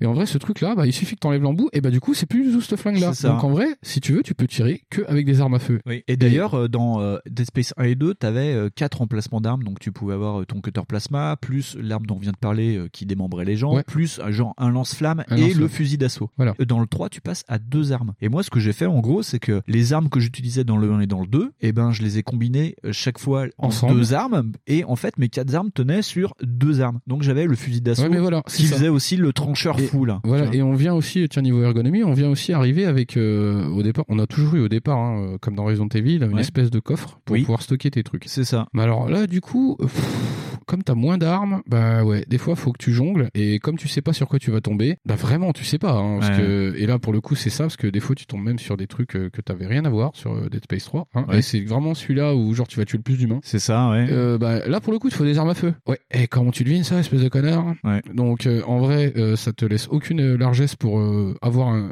une variété d'armes euh, dingue. C'est ça. Alors moi je comprends l'idée de vouloir être beaucoup plus concis parce que c'est vrai que contrairement à Metal Gear où on peut balader un lance-missile, euh, c'est chaud. Ouais. Moi je comprends niveau réalisme c'est chaud, mais quand t'as fait Dead Space 3, tu dis alors le réalisme c'est pas un truc qui vous a étouffé pendant tout le long du jeu. Moi je dis qu'on n'était pas à deux objets près en plus dans le dans l'inventaire. Non, mais surtout, euh, ce qui est particulier, c'est que euh, dans le 1 et dans le 2, c'est des outils utilitaires. En gros, tu récupères, en gros, tu des récupères trucs des, ouais, des, boîtes à outils. Ouais, ouais. c'est des outils. Au final t'as qu'une arme. C'est ça. Et le, le, on va dire que les armes, le design des armes était fait pour te dire effectivement le trancheur là qui est euh, un truc qui découpe euh, vraiment de, de la tôle. Bah quand tu le prends, c'est très lourd. Quand tu appuies sur le l'ignition, en gros, il y a un truc qui se déploie, donc ça prend plus de place pour faire le truc. Mais là, ils ont vraiment réduit vraiment au niveau. Euh, t'as une crosse de fusil et quand tu le mets en marche, t'as euh, tout qui se Voilà, coup. C'est Le fusil, le ça. trancheur, le machin, et ça te fait des trucs immondes, mais en fait qui tiennent dans une petite poche parce que ça fait vraiment. C'est Ouais, un peu ça. euh, Alors oui, c'est pratique. oui, c'est mais moi j'ai j'ai décroché là-dessus parce que c'est pas c'est pas très fun. En Non. vrai, c'est pas très fun. Le Dead Space 3 est un poil plus joli. Euh, Un poil. Un, vraiment un poil. Mais les univers, je pense que c'est surtout le travail sur les univers qui a aidé à faire croire que Ouais. c'était plus joli parce qu'à un moment donné, on est dans une espèce de base où, oh, mais il y a vraiment, euh, il y a vraiment des bons moments dans le jeu. Autant. Alors, attends, on va reprendre du début parce que là, Voilà, on, ouais, on va on- reprendre, on est en euh, train de digresser à mort vraiment, du cul quand même. ouais, non, donc- mais, alors, est-ce que tu peux faire un pitch déjà de Dead Space 3 Après nous avoir présenté les côtés moins bien de Dead Space Ah, 3, ouais. qu'est-ce que c'est que l'histoire de Dead Space Eh 3 ben, Dead Space 3, c'est le retour d'Isaac Clarke qui vient encore sauver le monde. Donc on a encore la suite, et c'est bizarre en fait en vrai, parce que c'est euh, encore une des rares licences où, euh, comme Uncharted, on a toujours le même héros. Et on a toujours une progression justement. Euh, Donc on a découvert que finalement, ce bon vieux Isaac Clarke, il a un peu sombré dans la dépression. Que- Et dans le chômage aussi. Et dans le chômage, parce que finalement, ça paye pas si bien, un monolithe. Et, et du coup, on découvre qu'en plus, la meuf, bah, La bah, meuf du 2, en fait. la- sa, sa meuf du 2, bah en vrai c'est plus trop sa meuf, hein, et que on l'appelle en dernier recours d'urgence parce que tu comprends, elle a disparu. En gros, c'est Et, euh, euh, c'est comme Indiana Jones 4. En Ouais, c'est le Tu scénario dois de faire ça. un truc et euh, il y a quelqu'un qui te demande de faire un truc et tu lui dis Mais tu ah mais euh, demandez demandez à cette personne donc il dit demandez à mon ex et le mec lui dit mais on a déjà demandé à ton ex. Ouais, c'est complètement le pitch de Rambo 2. et donc ça part pas bien. Et euh, d'ailleurs, euh, quand t'arrives dans l'appart, tu peux constater euh, toutes les factures impayées. Et de fait, Ouais. tu te casses, hein, parce que Ouais, tu ouais. mets de toute façon. Tu, tu commences chez toi dans ton Voilà, c'est boui-boui, ça. enfin. Et c'est vraiment. euh, et, et moi, j'ai bien aimé le début parce que tu dis ah putain, faut quand même. euh, on tire sur autre chose que sur des nécromorphes. C'est ça, ça, change. ouais. Et au bout d'un moment, tu vous verrez que ça va être chiant. Parce qu'en fait, ça se passe quelques années après le 2 et Ouais. en fait, l'église euh, d'unitologie décide de péter les plombs. Ils ont un nouveau gourou qui décide de faire des- en fait des attentats terroristes pour transformer de force les gens en nécromorphes en avec euh, des, des sortes de faux monolithes qui sont répartis sur les planètes, des monolithes qui font la taille de building en fait. Juste des monolithes. Voilà, juste Des- des monolithes. Et en gros, tu vas te retrouver contre lui et Bah, ses ses sbires. et ses sbires, ses séides, qui se font péter la gueule directement sur toi. L'un des premiers mecs, en fait, il arrive avec une ceinture d'explosifs sur ta gueule en disant. Ah donc en gros, tu, oui, euh, le- les premiers ennemis que tu vas tuer dans Dead Space 3, ça va être des êtres humains et c'est très particulier au début. Oui, c'est, et ben on se rapproche encore plus de cette volonté de devenir un shooter tout con. Ouais. Bah ça marche pas. Enfin, Ça moi marche je pas, trouve ouais. que ça marche Ouais. pas bien. Ils ont essayé d'introduire, je crois, il y a des nouvelles features en plus sur ce truc-là parce que vraiment là t'as des armes, t'as vraiment des flingues et euh, du coup euh, cette partie-là, moi j'ai trouvé qu'elle était jolie, hein, c'était cool, ça changeait un peu. Alors par contre. pff, c'était pas obligé parce que c'est un peu mal foutu. Parce que pareil, c'est toujours euh, architecturé à partir du gameplay de Dead Space. C'est ça. Donc au final, tu les massacres. Et mais surtout, vraiment- que moi, ce qui m'a gêné, c'est tu passes deux jeux à démembrer potentiellement ça. tranquillement les gens, et là, t'arrives devant des êtres humains, et euh, ben non, tu les démembres pas. En fait, faut faire du headshot pour les tuer, quoi. Donc c'est euh, tout de suite c'est gênant, quoi. Ah oui, oui, oui, mais parce que, mais voilà, je te dis, le moteur, il est carrément pas fait pour ça, j'ai l'impression. Parce que tu passes ton temps à chercher euh, comment tirer, parce que Ouais. euh, mine de rien, Isaac Clarke, il est très lent. Et, et du coup, même comme ça, t'arrives à les massacrer. Et tu fais, ok, bon, ça marche pas bien.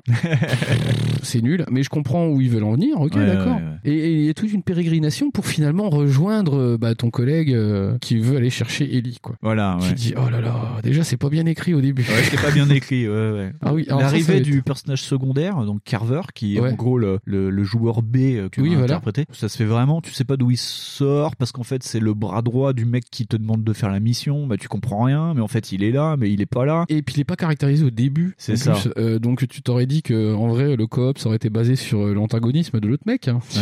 Ouais. Vous découvrirez ça si vous le faites, hein, ça va être sympa. Et ça, en fait, c'est des trucs que tu découvres, en fait, la personnalité du personnage que tu découvres dans les quatre dernières heures du jeu, en fait. Et puis, et puis il est façon- vraiment là à la fin. Et puis non, puis c'est vraiment ultra nul. En vrai, euh, je veux dire la caractérisation elle est à chier parce que tu voyais ça venir à des kilomètres. Il y a des trahisons qui sont évidentes. Par- au niveau, allez, Ah, on tout va- est téléphoné le Voilà, on va on va élaborer sur l'histoire. Euh, mais c'est vraiment Indiana Jones 4, hein, tout est Allez, téléphoné. L'histoire, l'histoire, bah, c'est comme Indiana Jones 4, ça a chier. Et, euh, et en vrai, par exemple, genre, il y a un super vilain, un super vilain que tu dois voir à peu près cinq fois. Et à chaque fois, c'est euh, incroyablement triste de nullitude. Ah oui, oui. Parce que le mec, euh, tu dis, putain, ils ont essayé de faire un look, tu vois, un peu genre, hum, je suis le méchant de Cliffhanger.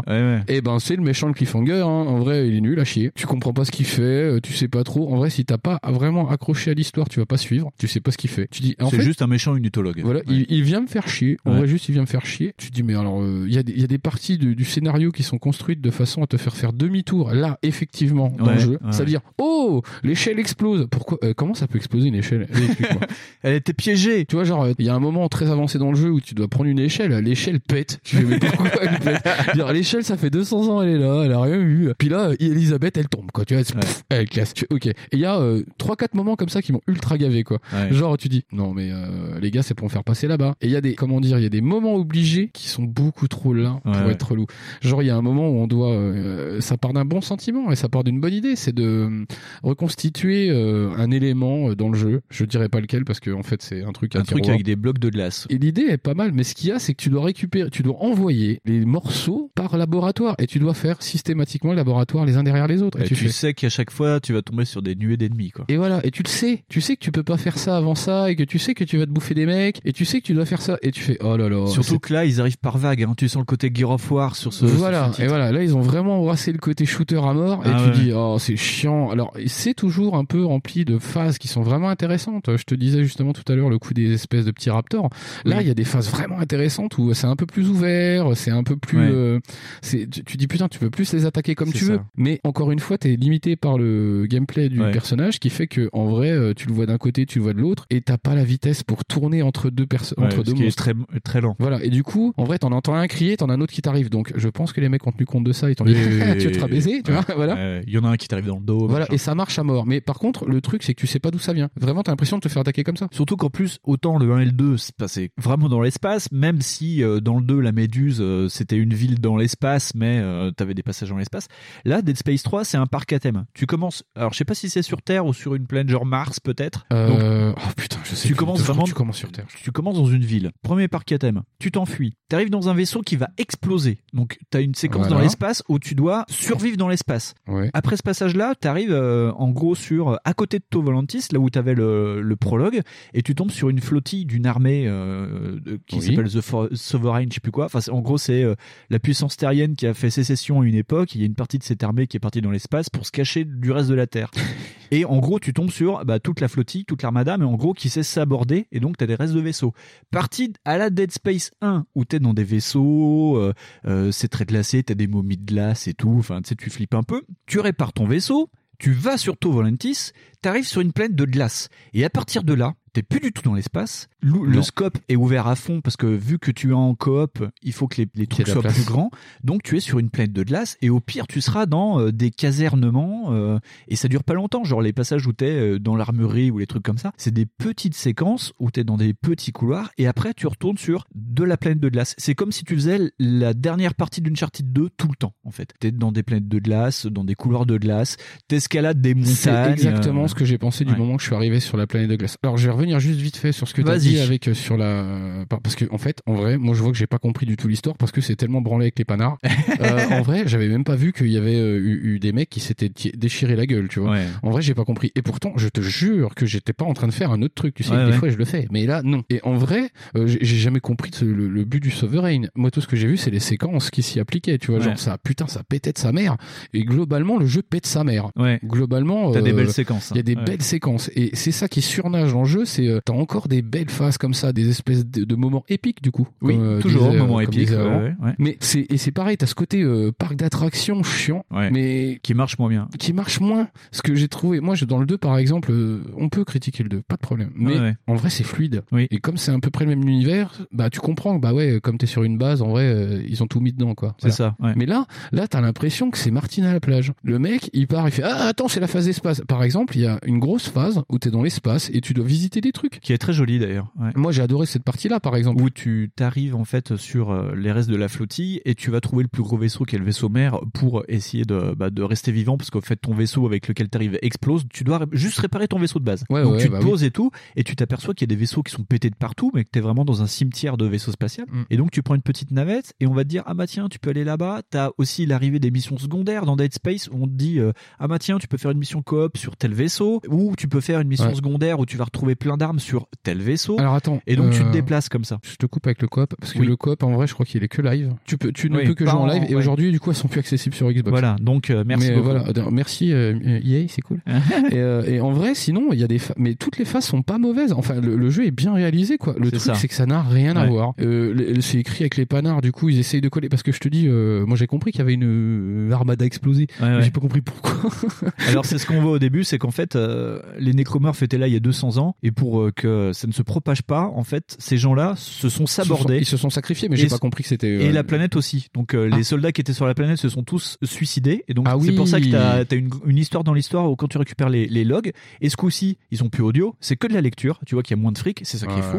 Putain. Et où t'as plein d'histoires où on t'explique qu'il y a un protocole en cinq étapes qui a été mis en place par cette armée qui dit euh, suivant le, le degré de nécromorphe, bah, au bout d'un moment, bah faut tous se suicider. Ah bah tu vois, enfin là c'est pareil, je, vraiment je digresse un petit Ouais. peu, je suis désolé. Moi j'avais compris que c'était juste des protocoles de l'armée, Ouais, ouais. juste que c'était pas du tout une armée euh, dissidente en fait. Euh, j'avais juste compris que les mecs ont dit ah vraiment si c'est la merde sacrifiez-vous quoi, parce que en vrai c'est vrai voilà, il y a toute une partie dans la base hein, qui est sur la planète, il y a même une vidéo Ah, il y a une vidéo où dit qui euh, tourne et qui est super malaisante, qui t'explique qu'en vrai euh, les gars, euh, de toute façon c'est votre dernier sacrifice, vous êtes là pour l'armée et puis voilà mourrez quoi. Tu dis si vraiment ça se passe, vous allez crever et tu fais ah ouf. C'est une vidéo d'auto-hypnose où il y a un moment en disant étape 1, vous allez vous réveiller, vous allez prendre votre arme, vous allez tuer votre voisin de gauche. Ouais, c'est ça, 2, tu fais, c'est oh, hyper chaud, tu fais, mais qu'est-ce qui se passe?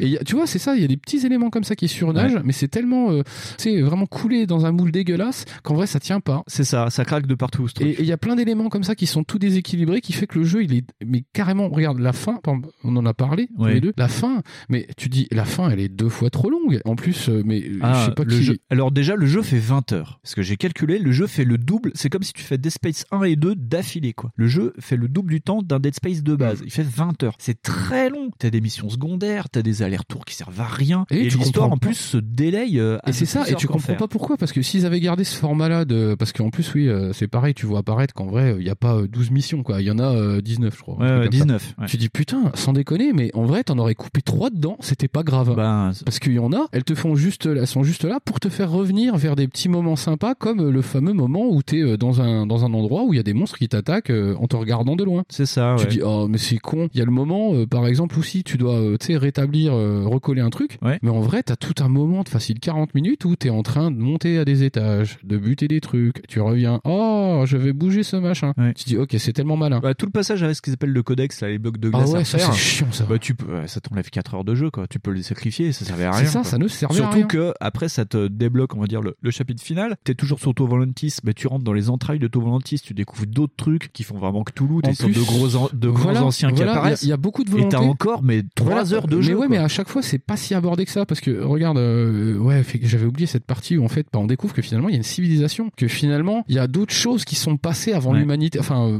en dehors de l'humanité, on va dire. Surtout que dans l'histoire de Dead Space, il y a les hommes dans l'espace, mais ils ont ils sont jamais tombés sur des extraterrestres. Non, jamais. En fait, on découvre une, créa- une, une civilisation extraterrestre qui a disparu. Ouais. Et ce truc-là se borne à une architecture qui est euh, bah, pff, pas magique. Non. Enfin, mais on la voit comme c'est bien foutu, Ouais, mais c'est pas foutu, magique. ouais, ouais. Et tout ce qu'on découvre sur eux, c'est qu'en vrai, ils sont super gigantesques. Parce qu'en vrai, les nécromorphes ont aussi possédé les corps de ces monstres-là, enfin de ces créatures-là. Ouais, ouais. Et que, en fait, leur, euh, leur communication, elle est basée surtout sur des sons longs. Tu sais, sur des brrr, R. Bah, et, et que- la rencontre du troisième type. voilà, c'est ça, et tu dis super. Et en vrai, euh, ça vient par exemple sur des, en plus sur des puzzles, mais qui euh, là, je moi je suis pas pour les puzzles compliqués cons. Ouais. Mais là, c'est ça insulte ton intelligence, tu vois. Genre les, les dessins sont dessinés sur un T'as côté. des glyphes, ouais. T'as des glyphes et tu dois reproduire les glyphes sur le truc. Et un, tu dis. un glyphe correspond à un son. Voilà. Et donc toi, t'as des trucs. euh, la colonie qui était là il y a 200 ans avait mis en place des systèmes de traducteurs sonores où tu mets le glyphe et ça te fait un son. C'est un peu Voilà. la Star Trek entre Star Trek et euh, rencontre du troisième type. Et Voilà, c'est ça. Si t'es pas con, t'as juste à regarder les glyphes qui sont marqués sur le mur et tu le glyph- remets. ouais. Et en plus, si t'es encore moins con que ça, en vrai, tu, euh, enfin, si t'es vraiment super con, tu les fais tous un par un Oui, et ça va passer, ouais, ça va marcher ouais. Après, ça te fait beaucoup de combinaisons. Mais, euh, mais en vrai, voilà, tu regardes le glyphe, tu le fais, bim. Ouais. Et donc, c'est à tout ce que ça va être résumé, cette civilisation extraterrestre qui a essayé elle-même avant d'arrêter ce truc. Ça. Et le jeu va genre accélérer sur euh, un moment pour te dire ah bah t'as vu euh, tiens ils ont fait ça et je dis mais putain les archéologues ça arrive Ouais. mais tu sens là hum, comment dire que c'est super il y a plein de trucs cool genre ils ont fait euh, une multitude de combis Ouais. une combi un environnement Un quasiment. environnement, ouais. t'as euh, l'uni- euh, genre les marines t'as celle des commandos t'as celle des euh, astronautes T'as le celle euh, polaire. t'as celle polaire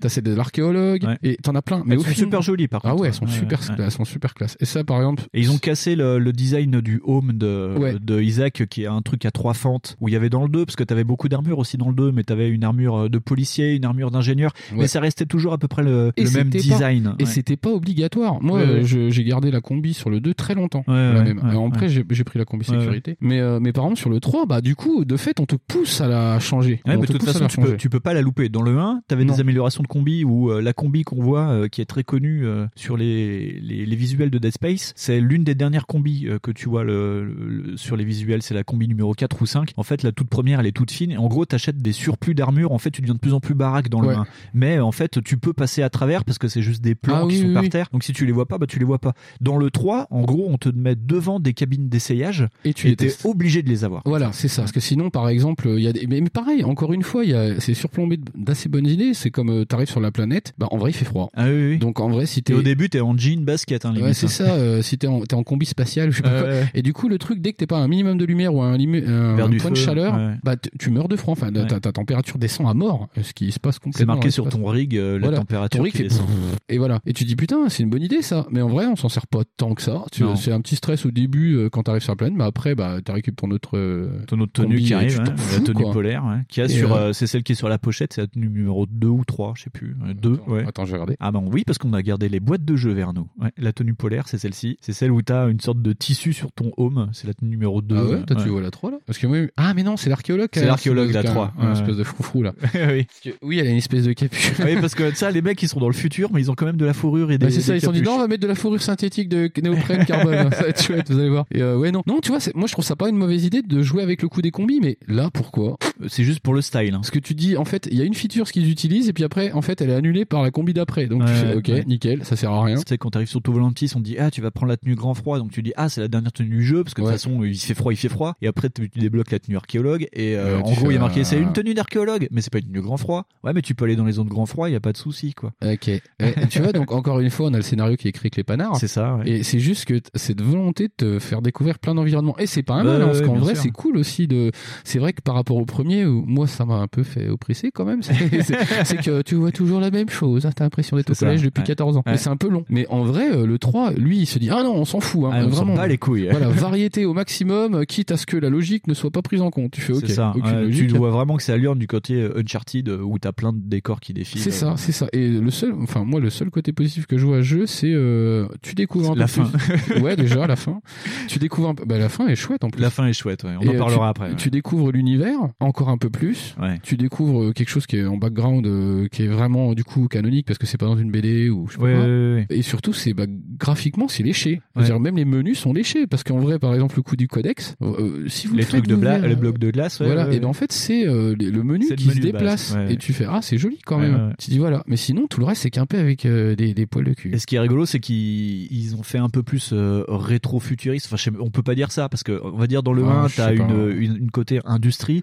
Ouais. Dans le 2, t'as vraiment le ce qu'ils appellent le futur. Enfin, tu sais, sur la méduse, ouais, la, la méduse, c'est très poliché, très nouveau. Et là, en gros, euh, tu te retrouves sur des infrastructures qui sont là depuis 200 ans. Donc, t'as un côté plus, euh, ouais, tout ressemble à un Betamax mais avec des hologrammes, tu vois. C'est, c'est- c'est- tout est gros, tout est fat avec des boutons qui clignotent, mais des hologrammes. Et ouais, c'est, Ouais, c'est ça. petit ça côté fait- pas mal. C'est, en plus, t'as une grosse logographie dégueulasse des années Ouais, 80. Genre, ouais. tu te dis, c'est Wargames. Et euh, c'est c'est cool. Mais c'est vrai qu'il y a, il y a un gros boulot là-dessus. Mais de l'autre côté, euh, le scénariste, lui, il est parti aux toilettes, il est parvenu. Et tu dis, putain, c'était obligé de faire un truc. Mais Surtout que là, les mecs essayent de se contredire sur un truc qui a été déjà dit dans Dead Space. Sur, en gros, on dit, on a trouvé un truc pour arrêter les nécromorphes de façon définitive. Tu Mhm. te fais, ah ouais, ok. euh, en plus, on te le montre dès le début. Tu Ouais. une sorte de, de réceptacle. On dit, ouais, c'est la façon d'arrêter les nécromorphes, puis ça disparaît. Et tu te dis, ah, mais c'est peut-être un truc qu'on a déjà vu dans les comics dans le 1. En fait, pas du tout. Parce qu'en fait, Ah non, ils mais disent, j'ai- ah, mais alors non, parce qu'en fait, ça va beaucoup plus loin que les monolithes. Et là, tu fais, ah, ah, ah d'accord. Et tu fais un, c'était pas obligé. Non, c'était je pas te obligé, dis- ça va te dis, loin, hein. autant, autant lui, euh, je comprends euh, qu'ils aient voulu introduire un peu le côté archéologue extraterrestre, qui est cool. En fait, Ouais, au ouais. départ, la promesse est cool, mais ils en font tellement rien. C'est-à-dire qu'en fait, c'est juste un nouvel environnement, tu te balades dedans, et puis des fois, t'as Ouais. des nécromorphes de 2m50. Tu fais, ok, Ouais. c'est super. Merci les gars. Et c'est pareil, hein, c'est toujours perturbé par le gros méchant unitologue qui, lui, ah euh, oui, qui, se balade dans le Ouais. truc comme si c'était la fête aussi.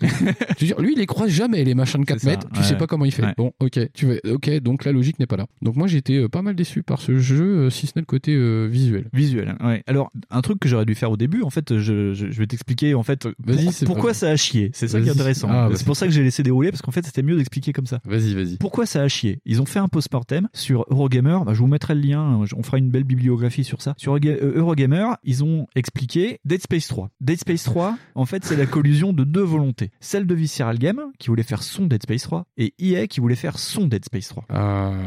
Et donc, en fait, un truc que je t'avais pas dit, c'est que Ça sent le pendant la promotion de Dead Space 2, il y a un monsieur qui s'appelle Frank Guibault qui s'occupait des licences pour Electronic Arts, qui est maintenant CEO de Zynga, donc ça te dit le niveau de, de, de putasserie du mec, qui dit dans les nouvelles licences qu'on a, de type Dead Space, pour que ce soit rentable, faut qu'elle fasse 5 millions de bénéfices. Hmm. En dessous, on pourra plus injecter d'argent correctement. Dead Space 2 fait 4 millions.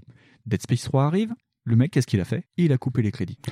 Déjà. Et il a dit, maintenant c'est coop. Maintenant vous faites du coop. Et on va faire un truc qu'on aime bien, qu'on a lancé sur d'autres jeux, ça s'appelle la microtransaction. Ah putain.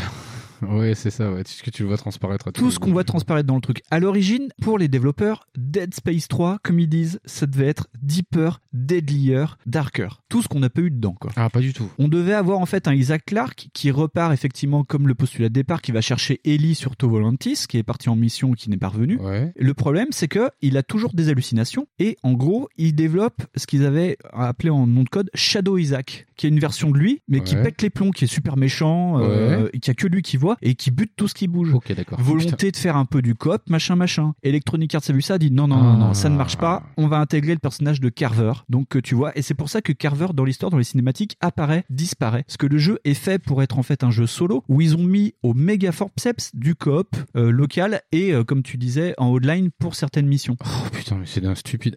Et il y a cette volonté aussi de faire du crafting à l'origine, où il devait faire du crafting de base parce que effectivement c'est un ingénieur, il peut remonter des pièces. Et là ils ont dit ah microtransactions les enfants, pensez facile. Et c'est pour ça que dans le 2, en fait, tu trouves des munitions mais aussi euh, des pièces pour construire euh, des objets, genre du tungstène, de la ferraille et tout, en petite quantité, parce qu'au bout d'un moment tu n'as plus assez de trucs. Et qu'est-ce que tu fais Bah, tu Achète achètes. mon pack où tu trouves des plans d'armes et si tu n'as pas les pièces pour le faire, tu cliques dessus, il y a marqué voulez-vous Acheter. acheter Ouais, bah, en ligne, souvent, ouais, machin. ouais. Ils avaient tout mis comme ça. Donc le jeu, en fait, est devenu complètement, euh, on va dire, psychotique, avec Visceral qui voulait faire un jeu sombre, euh, vraiment euh, axé sur la psychose d'Isaac Clarke, comme ça, et EA qui voulait du pognon, de l'action et du coop. Et donc tout ce qui se cristallisait depuis Dead Space 1 finit dans Dead Space 3 à faire un jeu complètement éclaté avec une partie des gens qui partent d'ailleurs Bah ouais, parce que tu fais pas ce que tu veux, donc euh, oui, une, promo, euh, Steve Papoutis, qui est toujours là euh, pour euh, le 3, a fait des vidéos promo. Le mec, tu sais qu'il est pas fait pour. Enfin, tu sais, vidéo gênante. Ah ouais, je vais vous présenter un passage préféré de mon jeu où on tue des gens. Et moi, j'adore tuer des gens. Et tu fais. Non, Non. mais dis pas ça. Fais pas Arrête, ça. ça marche pas, mec. Et, tous les- et- et voilà, le but c'était de faire mieux que le 2. Et donc, ils ont transformé ça vraiment en jeu d'action 100%, quoi. Alors que c'était pas du tout fait je- à la base, quoi. Mais je comprends jamais trop cette volonté-là parce que si tu veux, euh, par exemple, pérenniser euh, des licences comme ça ou euh, ou tu sais gagner de l'argent avec un bénéfice, un budget précis, Ouais. tu pars sur un autre truc. T'essaies pas de faire plus gros avec moins de thunes. Enfin, Ouais, ça marche jamais. ça, par exemple, on a, il y a eu le cas avec les films Planète des singes où à la fin, le dernier finit avec le budget pâte du premier. Quoi. Oui, c'est ça, mais alors du coup, oui, les gars, vous êtes en train de retranscrire un futur qui ne marchera pas là, parce Ouais. que du coup, euh, faut 20 fois plus de thunes que dans le premier. C'est ça. Et d'ailleurs, euh, au niveau aussi euh, tu sais, du, euh, des événements médias qui ont été faits à côté, il y a juste un comics qui a été fait ou qui est juste là pour te présenter le personnage de Carver, pour lui donner de la consistance, pour savoir en fait c'est Ce qui est pas bête. c'est Ellie qui a trouvé Carver sur une autre planète où les unitologues avaient déjà fait péter la planète avec un monolithe et donc c'est le survivant de sa planète Ouais. qu'ils extraient et donc en gros c'est devenu en fait le, le protecteur d'Ellie et c'est pour ça qu'il est là et qu'il te suit partout. Mais en fait euh, si t'as pas lu la BD, Mais tu le sais et pas. tu le sais pas. Mais Carver, tu euh, déjà tu piges pas ce qu'il fout là parce que je te dis l'antagonisme il se fait plus entre l'autre personnage qui vient te chercher au début Ouais. et lui Qui est le petit ami, le nouveau Voilà, petit ami ouais. d'Ellie. En plus, il y a un triangle amoureux, mais tu te dis, mais pourquoi on est dans Dead Space On n'est pas dans les feux de Oui, l'amour. et c'est pareil, tu vois. C'est pour ça que je dis que c'est écrit avec les fesses. Parce qu'ils essayent de mettre une rivalité qui n'existe pas parce que direct le personnage part en parano. Tu, Ouais. vois, tu dis, mais en fait, le gars, il a rien dit. Donc, ok. Et là, du coup, après, oui. Mais euh, tu dis, mais ça n'a rien à voir, ça n'a aucun sens. Et pourquoi là? Ouais. C'est. Miss W, des fois, elle regardait le jeu et chaque fois, elle tombait euh, sur les passages du triangle amoureux. Elle me disait, mais c'est vraiment de la daubasse. Et pourtant, euh, Miss W regarde des trucs. Et elle est expérimentée en Oui, truc oui. amoureux. Ouais, Enfin, ouais. en- comment là, dire, en euh, anti- fou, en Jane. Austen style, elle connaît. hein, si Ouais, tu veux. ouais. Elle, elle connaît. c'est les- les- Comment ça s'appelle les trucs de Jane Austen là Orgueil et préjugés. Oui, c'est ok, ça. voilà, ouais, Voilà. ouais. Bah ça, c'est un triangle amoureux qui marche à peu près, tu vois. Bah, pas Dead Space. non. Mais pas Dead Space. En gros, moi, ce que j'avais bien aimé, c'est que le, le, le Dead Space 3 de Visceral Games, ça devait être Fight Club dans l'espace. Ça avait été résumé comme ça dans, dans un papier. Le mec dit, bah, en gros, si tu prends le, le Shadow Isaac et Isaac, c'était vraiment Fight Club dans l'espace. Et c'est pas du tout ce qu'on a eu, quoi. Ah bah pas vraiment non. Non non pas vraiment. Non il y a encore encore une fois il y a des moments qui surnagent comme ça qui sont pas mal mais non il y a rien de ça du tout dans le jeu. Pff, tu sens ouais qu'il y a une volonté de pas faire du tout ce qu'il fallait avec ça. Ouais. parce que par contre ouais euh, l'idée de faire voyager Isaac sur d'autres euh, endroits c'était pas si con Ah non, c'est pas si con, bête, hein, ouais, c'est ouais. pas teubé. Je veux dire le coup de la planète par exemple les créatures apparaissent par le dessous et c'est flippant en fait. bon c'est pas réaliste mais Dans la glace pas et tout, c'est ça ce que tu dis. Putain elle doit avoir des sacrées mains les bestioles. Mais tu dis pourquoi pas ça marche. Il y a des il y a des sites qui sont super bien foutus qui sont flippants au final. Tu sais, sur une base Bargars the Thing sur Ouais, une base c'est polaire ça. quoi. Tu dis putain ça aurait pu marcher. Bah non. Bah non non les gars en plus je te dis le coup du moi en tant que joueur euh, tout seul et j'ai pas pu euh, rajouter des gens bah euh, je l'ai pas vu C'est ça. Et surtout qu'en plus, ils arrêtent le problème de, des hallucinations de- d'Isaac Clarke. Il en a pas du tout dans, dans le 3, à part euh, au tout début où, vu qu'il est encore en lien avec des monolithes, il vient aussi parce qu'il peut traduire les, les Ouais. glyphes et il tombe sur quelqu'un qui a écrit spontanément au stylo sur un mur, bah, comme dans le 1 et dans le 2. Ouais. Et où, en fait, il lit les trucs et il pète un peu les plombs, mais 10 secondes, hein. Et il y a Carver qui le secoue, ça va mieux. Ouais. Et à la fin, où il a des visions, en fait, quand il a remonté un truc, où il y a des, des images qui lui arrivent à la gueule, qui, pour le joueur, permettent d'expliquer, bah, en gros, les origines des nécromorphes et tout. Ouais. Et voilà, c'est tout. Et sinon, il pète pas les plombs. Celui qui pète les plombs, dans l'histoire, c'est Carver, parce que lui aussi a été sur ces planètes en contact avec le monolithe. Mais pour avoir ça, il faut jouer le jeu en coop, parce que il voulait jouer sur, il y en a un qui pète les plombs, mais l'autre pas. Et donc, quand t'étais Isaac Clarke, tu voyais Carver faire des trucs incohérents. voilà. Et quand toi, t'avais ta manette et ton écran, tu voyais un mec qui faisait des choses bizarres à l'écran. Et quand tu jouais Carver, t'étais limite dans tes cauchemars en train de tirer sur une sorte de nécromorphe fou ou euh, de zombie qui t'arrive dessus. Mais ça, avec le coop qui n'existe plus, parce qu'on peut plus y jouer, ah bah non j'ai pas vu bah c'est pas possible. Bah non, Ah, c'est bah pas non. Et possible. C'est dommage, tu vois. Mais après, euh, pareil, tout miser sur des idées idiotes comme ça, euh, c'est euh, dire allez, il faut que ça soit absolument coop. Ben ouais, enfin c'est pas un concept ça. Ça c'est Voilà. plutôt une fonction quoi. Surtout que les parties, j'en ai vu très peu, et moi ce que je peux en comprendre en ayant lu le comics, c'est que Carver a perdu sa femme et son fils, et donc en gros il a des hallucinations avec sa femme et son fils. Mais pff, toi tu les verras pas du tout quoi. Et euh, dans le jeu solo maintenant tel qu'il est jouable, Bah peut-être sur PC parce que je crois que peut-être sur PC. Les trois sont, Les trois sont sur PC, ouais. J'ai un pote, il a, lui, il a acheté les deux premiers. Ouais. Et euh, il a fait les deux premiers, il a dit oh c'était pas mal. Mais le 3 il a fait ah non non, euh, ça a l'air juste dégueulasse, donc je le fais pas. Ah bah dommage. Parce Enfin, qu'il dommage, a dit, dommage, parce qu'il a dit bah dommage. non mais en fait en vrai ça va être un jeu coop, je comprends pas. Attends pourquoi ça devrait être coop là? Et euh, il a fait les deux et il a dit bah je comprends pas pourquoi ça devrait être coop parce que au final c'est un jeu solo. Enfin. Ah bah oui, oui, oui. oui, Tu vois oui. déjà, rien que l'idée de coller ça, autant t'aurais compris dans Lost Planet, autant là tu comprends pas. Lost Planet, haute licence oubliée. Ah oui, sur, sur de la glace en plus. Ouais, sur de la glace aussi. Mais ça, on verra ça, parce que ça, je sais pas du tout Oula. c'est encore jouable. mais Ouais. mais euh, oui, mais non, ouais, très déséquilibré. Un jeu incroyable, quoi, qui a plusieurs têtes, quoi, qui est complètement schizophrène. Ce que je pourrais rajouter aussi, c'est la fin du jeu. Et ça, je t'ai envoyé un message parce que nous, en tant que joueurs basiques sur CD, on a eu une fin. On a eu une fin Ah avec euh, envoyé, ouais. une micro-scène, euh, non, même pas une scène post-générique, ou à la fin où ça te fait une fin ouverte, où ah, peut-être qu'il va se passer quelque chose. Ouais. Mais en fait, c'est pas la vraie fin. La vraie fin, c'est le DLC qui s'appelle Dead Space Awakened, où après tous les événements de Dead Space 3, il y a encore une heure et demie de jeu avec. Cette fois-ci, euh, bah, toujours Isaac Clarke et Carver qui est beaucoup plus mis en avant. Et là, tu comprends pas, alors que tu l'as pratiquement pas Ouais, vu mais le jeu. payer, c'est pour ça. Voilà, il faut payer 9 euros pour jouer à une heure et demie de jeu, tu Ah, vois. classe. Et où tu as la vraie fin qui aurait pu déboucher sur un Dead Space 4 et où tu as des séquences d'hallucination beaucoup plus importantes. Et là, tu dis, mais putain, mais, mais pourquoi on... Alors déjà, pourquoi on n'a pas eu ça sur une galette? Oui, Pourquoi en. DLC J'étais même pas au courant qu'il y avait un DLC au départ, hein, sans que tu me le dises. voilà, je savais ouais. pas. hein. Moi je t'ai envoyé parce qu'il y a euh, un mec qui combine euh, les jeux en vidéo euh, sur YouTube Ouais. où il, il leur fait tout un run mais en 20 minutes où il laisse toutes les cinématiques et les points importants où ça discute et en 20 minutes ça te permet de voir un DLC d'une heure 30 et ah ouais moi je, moi je l'aurais pas payé pour le faire quoi parce qu'en plus apparemment suivant le test en vigueur, euh, les ennemis c'est des sacs à PV, t'as pas beaucoup de balles parce qu'il faut payer de la thune et tout. euh. Ouais, mais tu vois, regarde, quand tu viens d'aller logique comme ça, où faut payer des trucs pour stuffer des trucs, non mais ça devient ridicule, surtout aujourd'hui dans un monde où en fait, euh, ce que tu payes sur Fortnite, c'est les skins, c'est pas les balles ou je sais pas quoi. Ouais, c'est ça. Ouais. C'est stupide. Déjà, c'était l'introduction du modèle EA débile, donc en vrai, on en voit le, une des premières victimes, quoi. Ouais. Bon, on peut clôturer sur cet état de fait sur Oui, EA euh, qui. je- du coup, ouais, à conseiller le 3 moyen moins, tu vois, parce que Ouais. en vrai, euh, si ce n'est vraiment si vous êtes fan hardcore et que vous avez déjà tapé le 1, le 2, les comics, les, les animes, que vous êtes fan du lore, que vous voulez savoir encore deux, trois conneries dessus, le 3 il est sympa pour connaître la continuité d'Isaac Clarke. Ouais. Euh, à voir si par exemple, parce que c'est quand même pas mal, euh, j'ai déjà pas mal entendu parler de rumeurs qui aimeraient bien faire un 4. Oui, il y a des rumeurs et en fait, euh, on on n'en parlera pas parce que on va pas spoiler, mais en fait, on va faire, on, on voudrait parler de Visceral sur les autres jeux.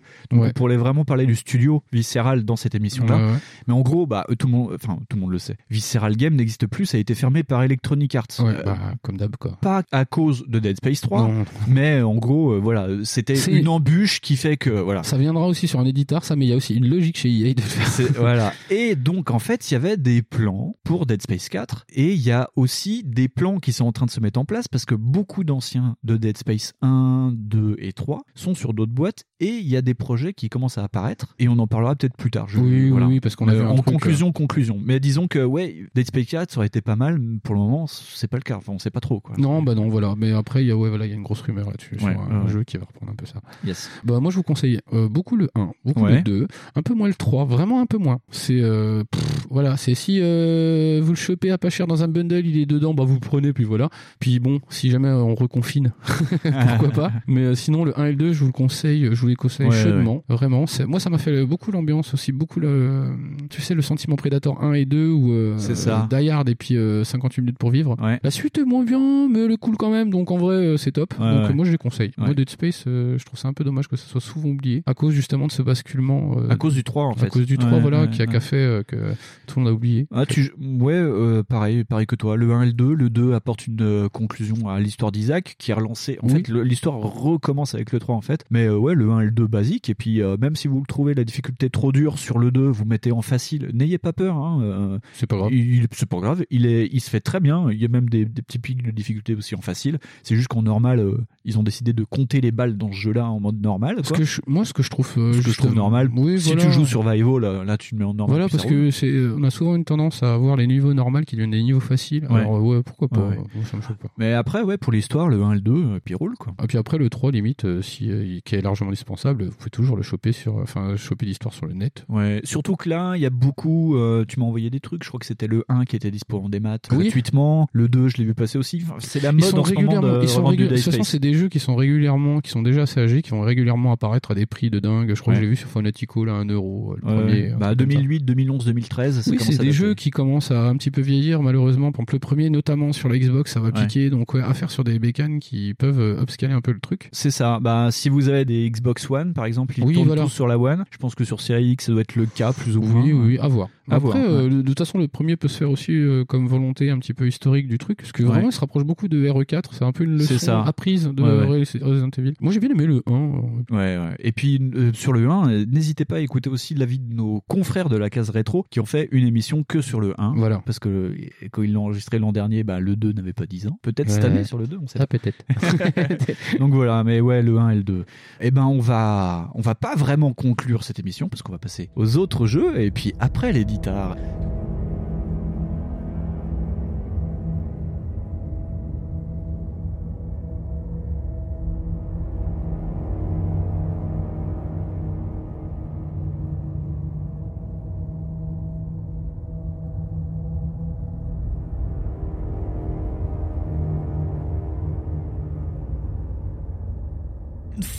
Après Oui. cette petite pause musicale, le Dead Space Extraction. Ouais. Yes. Alors on va faire un petit yo-yo dans le temps parce que là on repart sur euh, l'univers du premier Dead Du Space. premier, ouais. Parce qu'on revisite le Ishimura. Sur oui, C'est le jeu Ouais. exclu sur la Wii. Euh, Wii et PS3.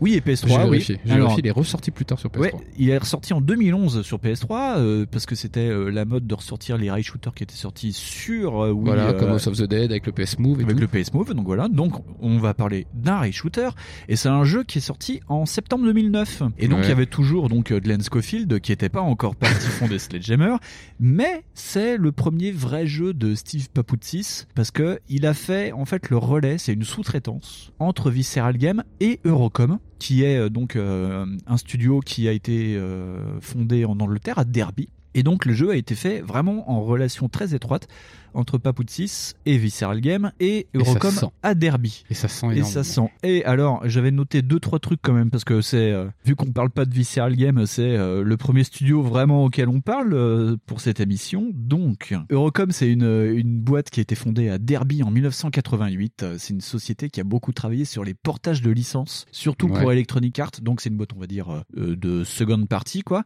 Et ça a fermé en 2012 après le magnifique 007 Legends sur Wii. Game over. Salut. Allez. Et c'est une licence en fait qui a beaucoup travaillé sur James Bond depuis 1991 et c'est eux qui avaient fait les James Bond Junior sur console de salon dans les années Pas 90. Tous les GoldenEye. Et pas du tout les GoldenEye et c'est bien dommage. Et donc voilà, donc oui. euh, Ou pas, hein. s'ils auraient peut-être raté GoldenEye. Oui, c'est ça, ouais, c'est ça, ouais. Bah ils ont fait le portage GoldenEye sur Wii, le, Oui, le, oui, le oui, GoldenEye oui. de Wii. ouais, ouais. Ah, bah, bah, voilà. Donc c'est vraiment des mecs qui ont le shooter dans la peau aussi, enfin le rail shooter. Et c'est rigolo d'avoir cette euh, cette vision parce qu'on parlait de bouleversement dans l'action entre le 1, le 2 et le 3. Ouais. Et là, dès extraction, on a un postulat qui est rail shooter, donc ça tire de mais, partout. euh, mais mais c'est un raid shooter qui est quand même très très particulier parce que bon euh, la comment dire euh, la l'ascendance des des raid shooters c'est principalement l'arcade Ouais. l'arcade l'action dynamique et euh, pff, là euh, on est assez loin de ça au final parce que ça prend quand même beaucoup la philosophie Dead Space d'attentisme et surtout on a une putain de, de folie de vue troisième personne qui est tout le temps collé collé collé collé au truc Ouais. et qui fait que ben dans Dead Space ben ouais c'est pas ultra dynamique parce que ça colle encore à cette philo du premier C'est ça, ouais. et du coup, le jeu, il est dynamique sur certaines phases, mais pas sur d'autres. Parce que vraiment, on va faire des trucs, euh, on va suivre le personnage à la troisième personne en montant des escaliers, Ouais, enfin ou des échelles. On va euh, secouer la manette pour euh, allumer la torche. Donc vraiment, le, le- On a bien rigolé sur ça. ah ouais, Tu- putain. Tu scoutes ta Wiimote dans tous les sens pour allumer Tu, ton, tu ton dis glow putain, il y a plus de piles. Est-ce que dans tous les autres, t'as une lampe torche sur le cutter plasma? Et là, non. En fait, t'as ton, tu peux avoir le cutter plasma, mais pas que. Parce que d'ailleurs, t'as des, des armes à feu dès l'épisode Ouais, d'extraction. Ou vu que dans une partie du jeu, tu es un flic euh, Ouais. de, euh, parce qu'on est sur Aegis 7, donc la planète euh, du premier Dead Space. Et euh, donc, t'es un flic euh, qui fait partie de cette colonie minière. Et donc, t'as euh, de base ton pistolet qui tire des vraies balles. Ton petit pétard, ouais. Et euh, ouais, t'as cette volonté de coller donc à Dead Space, et puis en même temps, tu vois, genre, ils ont trouvé plein de features de la Wii, et ils ont dit, hey, si on les collait dedans, c'est cool. Parce que le coup de la torche, c'est ça. c'est euh, si tu bouges le nunchuk, ça te met des coups, comme euh, Ouais, bah, dans Dead Space quand tu pouvais balancer un coup de poing, enfin Ouais. un coup de- d'arme. Là, t'as une, c'est quoi, c'est une pioche plasma ou un truc comme ça Ah, je sais pas, j'ai l'impression ça que c'était des griffes, moi. Ouais, Donc, c'est une sorte de- trop. une sorte de machette Parce que- plasma, Parce que ouais. visuellement, ça ressemble à une griffe. Ouais, ouais. Enfin, tu vois un coup de griffe. Pour les combats au corps à corps. Voilà, c'est ça. Et le jeu, en fait, il est pas très beau parce qu'il est sur la Wii déjà. Ouais. Donc en vrai, elle fait ce qu'elle peut, la pauvre. hein. Et le jeu est très sombre. Ouais. Très très sombre. Oh là là. D'où la torche. D'où la torche. Très très sombre. Mais Ouais. par contre, on retrouve la stase, la télékinésie, tous les trucs de Dead Space voilà, sont là. tout- toutes les euh, petites conneries de Dead Space, tous euh, les features de Dead Space sont là. euh, le cutter plasma, euh, la- l'arme que je disais tout à l'heure. Le trancheur. Le trancheur. Voilà, le trancheur. Le trancheur. Et tu retrouves tout en fait. Et tu pareil, tu peux upgrader si tu trouves des trucs. Euh, le seul défaut que je trouverais, c'est que justement, euh, à trop vouloir coller euh, la vue à quelqu'un qui tourne la tête, bah ça va super vite à plein de Ouais. moments et il y a des bonus qui sont cachés. Tu dis putain, t'as pas le temps de les attraper parce que la vue est pas hyper précise de fou non plus. Ouais, parce que tu dois utiliser la télékinésie pour ouvrir tout et n'importe quoi. Voilà, c'est ça. Les armoires, les boîtes d'armes, les machins. Et, et les mecs ont pas du tout calculé qu'en vrai, euh, non, mais bouger la tête en secouant très vite, c'est pas euh, cool. Et en vrai, c'est hyper vomitif, il y a plein de fois. Parce qu'il y a des moments, tu dis, ah, là, là, on sait qu'on va tomber parce qu'on bouge pas. tu vois, il y, a- il y a plein de trucs comme ça, mais sinon, le jeu se fait pas trop mal. Moi, je trouve que ça, assez ça se fait pas mal et on suit euh, en fait euh, petit à petit euh, le, la descente aux enfers de quatre personnages. T'as une intro où tu joues euh, un personnage en fait qui va mettre en marche le monolithe sur Aegis 7, bah, comme Ouais. euh, comme c'est raconté dans les codex du 1 et Ouais. que c'est raconté dans les films et dans les BD. D'ailleurs, Dead Space Extraction a été fait vraiment en lien avec les comics, mais ça Spades en parlera tout à l'heure un peu. Donc en gros, il y a une sorte d'univers ultra béton sur comment le monolithe s'est réveillé dans le 1 et comment il a été emmené sur l'Ishimura et comment il a été activé. Activé, Et donc, euh, ouais, t'as les premières séquences dans le 1 où t'actives le monolithe et tu joues euh, un personnage en fait qui va euh, bah, et tout c'est juste ça. péter et les plombs. et d'ailleurs, c'est c'est super marrant parce que en fait, euh, le jeu commence là où tu l'as quasi terminé Ouais. dans le premier. C'est ça. Et c'est très marrant en fait ces parallèles là parce que c'est pareil, c'est une forme de revisite. C'est vraiment une grosse préquelle du truc. C'est une revisite à l'envers. Ouais, c'est ça, c'est une revisite à l'envers parce que vraiment tu revois tout le site en à l'envers et tu fais ah c'est marrant ça. Ouais. Et euh, moi je, ouais, je trouve ça assez marrant là-dessus. Et c'est là où tu vois de ce fait que c'est un jeu qui a vraiment été euh, bossé en, en collaboration vraiment étroite entre les deux studios parce que ah oui. d'habitude tu sais t'as la relecture d'un studio par une autre genre on t'a donné euh, un dessin puis Avec tu un te démerdes avec. et voilà, tu fais ça. Et là non c'est vraiment les mêmes environnements 3D euh, qui ont été vraiment donnés et il y a des zones où t'es pas perdu tu sais où tu vas parce que tu les as déjà Tu- fait voilà, dans Dead. Space. Ouais. Ils ont même mis euh, le coup de la gravité où tu dois euh, jumper sur des trucs. C'est hyper relou sur la Wii. Ouais, c'est très relou. Ouais. Que du coup, t'avais oublié cette merde qui était assez lente sur le premier et là sur le la version Wii. C'est bizarre de revenir après le 3 et de le faire d'ailleurs. Moi, je l'ai fait après et euh, je dis waouh, vache, on revient euh, au mode euh, de déplacement sans gravité que dans le premier, c'est chaud. Hein. Le pointer cliquer. euh, Ouais, ouais. Mais là, c'est facilité parce que de toute façon, t'as qu'un point de vue. euh, Et puis c'est basé sur une zone, faut viser Voilà, un petit rond ça. qui te dit bah tu vas là. C'est ça, tu peux pas vraiment te perdre. Non. Mais euh, moi, moi, je suis, euh, je suis partagé entre. euh, c'est super bien d'avoir voulu coller à cette ambiance-là, mais du coup, ça fait un jeu qui est euh, semi pas nerveux. Ouais. C'est-à-dire que le jeu, il est pas. En plus, il n'arrive pas à être oppressant. Enfin, moi, pour moi, il n'arrive pas à être oppressant parce que c'est quand même un rail shooter. Ouais. Et puis, il va pas assez du côté, euh, tu sais, euh, de ce que fait genre Sega ou euh, ou, Ah, ou genre. Namco, ou Namco, Ouais. en prenant une, une licence et en disant, hey, on fait une version arcade. Et euh, du coup, les mecs partent en couille en disant, hey, on va faire un truc complètement lambda et, et tout le monde va tirer dans le tas et ça va être ça. génial.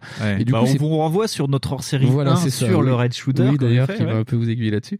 Mais ouais, donc il n'y a pas cette velléité-là de partir à fond sur un rail shooter. C'est vraiment un rail shooter narratif. C'est Ouais. vraiment dingue. Et euh, si vous partez pas sur le principe que c'est un rail shooter nerveux, euh, enfin trop nerveux, Ouais. à, à l'ancienne, franchement, ça ira. Moi, j'ai été, euh, c'était bizarre parce qu'en vrai, je l'ai déjà fait deux fois. Ouais. Je l'ai fait à l'époque quand il est sorti et je le trouvais super bien. Et là, j'étais un peu Je plus déçu. J'étais un peu plus Il y avait un copain qui l'avait sur Wii à l'époque. Ouais, c'est ça. Et, et du coup, ouais, là, je sais pas, je suis un peu plus déçu. Peut-être parce que je connais un peu plus l'univers, j'attendais d'autres choses. Mais je sais pas. Ou peut-être aussi, il y a le côté oui. Il y a le côté Wii. Nous, on y a rejoué là sur Wii U pour bah, parce que quand même ça upscale un petit peu, euh, donc autant jouer sur la Wii U. Vraiment, un tout petit un peu, tout hein. petit peu. Hein. Mais euh, ouais, euh, et surtout, tu peux te dire que tu peux y jouer à 4 et euh, de ce fait, ça doit être très mou à 4 parce que déjà à 2, là, tu vois, tu me disais que t'avais eu du mal parce que tu as essayé de jouer un peu tout seul Ouais. ou t'as eu plus de mal sur un passage. Mais à 2, bon, bah c'était Oui, ça c'était va. plutôt en, en cool, vrai, quoi. ça va, parce Ouais. que tu, quand t'es à deux, genre limite, euh, s'il y en a un qui part pisser, c'est pas grave. Il revient, euh, voilà. Alors à 4 je pense qu'il y en a trois, ils vont être en train de faire autre chose. et le gars va s'occuper des trucs, et puis, il va, Eh, les gars, revenez, parce que là, ça chaud. Et, et hop, tac, et voilà. Et je pense que le jeu va se camper en 4 heures, mais, euh, Ah oui, mais ouais, voilà. très très court. Sinon, euh, oui, euh, bah, comme euh, jeu un peu bizarre que vous pouvez trouver sur la Wii, moi je trouve que c'est rigolo. C'est ça, ouais. Et donc, ce qui est rigolo, c'est qu'ils ont voulu garder le système de rig, mais vu que c'est à la première personne, mais en fait, ça s'affiche. Ils considèrent que t'es une sorte de scaphandre, donc Ouais, ça s'affiche à Bah gauche oui, ou à droite te de l'écran. même qu'à un moment donné, ils te font mettre un, un casque. un casque et tout. ouais. Donc c'est plutôt pas mal. Et d'ailleurs, je l'avais, je ne l'ai pas dit, mais deux des personnages de Extraction, Ouais. Lexine, donc qui est la fille des quatre survivants, et Warren, qui est euh, une sorte de personnage, on va dire, euh, hispanico-écossais. Ah oui, oh Parce là que là. là, ils ont mis tous les accents euh, à croire que, en gros, ce qui a supplanté l'humanité dans quatre siècles, ce sont les Écossais et les Russes. Oui, c'est très bizarre. Ils ont tous des gros accents comme ça. Les, les, les- C'est-à-dire qu'il y a un, un phénomène de doublage qui est assez bizarre. C'est, c'est t'as l'impression que oui, voilà, que la planète a été dominée par l'Écosse et Ah la ouais. Russie. Tu dis, oh, quelle, quelle alternative du monde incroyable. Et euh, du coup, on s'est bien poilé nous là-dessus. Ah ouais, parce que Lexine, elle part avec un- la, la nana qui a fait les doublages pour Lexine.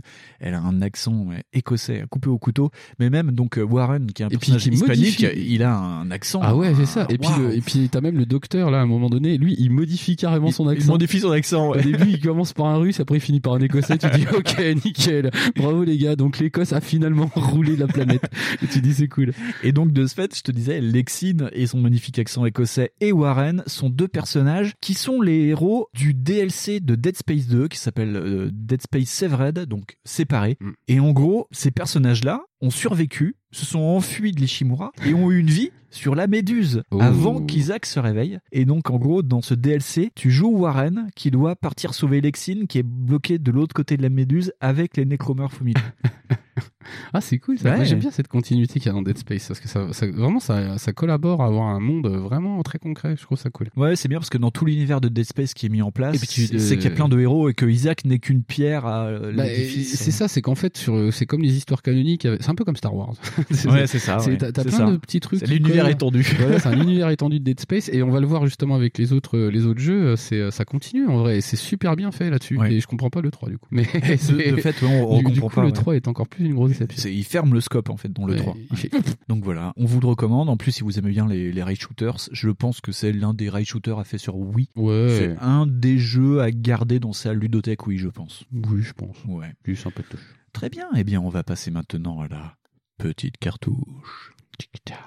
La force est dans ta poche Fonds petite cartouche, Dead Space Ignition Voilà, sur Ignition. XBLA et PSN. Voilà, qui n'est pas du tout un jeu de voiture. Aucun ah rapport. ouais, non, ouais, ca- ça aurait pu. Ça aurait pu. Ça aurait pu, ouais. ouais. Mais ça n'est pas. Fonds, est-ce que tu peux expliquer un petit peu euh, rapidement Dead Space Ignition? Bah, c'est, euh, c'est un, jeu de casse-tête. C'est un jeu où tu fais euh, des, euh, tu dois, t'as trois types de puzzles. C'est ça, ouais. Et tu dois euh, les résoudre. Alors putain de mémoire, les trois puzzles. Par contre, là, faut que tu m'aides. Alors, c'est, Euh, vraiment, vraiment un jeu avec des puzzles. Donc, le premier s'appelle Trace Route. C'est un jeu où, euh, en gros. Ah, tu dois faire le tracé électrique?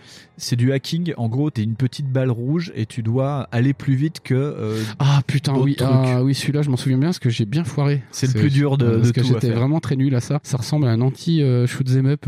C'est ça. euh, en vrai, tu dois aller plus vite que les autres trucs et euh, t'as des éléments qui vont te perturber. Enfin, t'as des obstacles. Tu dois les éviter. Des trucs vont te ralentir. T'as des machins qui vont te faire aller plus vite. Ouais. C'est bien foutu. C'est très minimaliste. C'est ouais, ouais, ouais, c'est euh, c'est très euh, ambiance 2D quoi. C'est Ouais. très. euh, c'est des boules de couleurs qui se poursuivent. Voilà, c'est ça. En vrai, ça ressemble à rien. Et le but, c'est de bah, d'arriver. Ben, c'est ouais, c'est une course, donc arriver. Ouais, c'est ça. Il faut arriver à la avant, serrure. les- Ouais. avant euh, d'autres trucs, enfin Ouais. d'autres machins. Donc t'imagines les virus. Et C'est ça. et c'est pas- Non, l'idée est pas mal. Moi, Ouais. j'ai eu plus de mal avec la coordination. mais, Ah euh, oui, oui, surtout que ça tourne dans l'espace. Enfin, dans, Oui, c'est ça. En plus, euh, avec la difficulté, ça commence à changer de, de point de vue et tout. Ça commence à vraiment être chaud. Mais sinon, c'est bien trouvé. Ouais, j'ai bien trouvé. Donc ça, c'est le premier casse-tête. Le Death deuxième- Route. Le deuxième casse-tête, c'est System Overdrive. Ah, c'est le truc, il faut pas surcharger l'électricité, ça du coup? C'est le truc avec les lasers. Moi, c'est mon Ah, petit jeu préféré. Ah, celui-là est bien. Eh ben, il va bien te casser les neurones, celui-là. Ouais. Parce qu'en vrai, tu dois faire euh, rebondir des lasers sur des espèces de lentilles. Ouais, ouais, sur des Donc, ce qui fait miroirs. que t'as des espèces de réseaux de,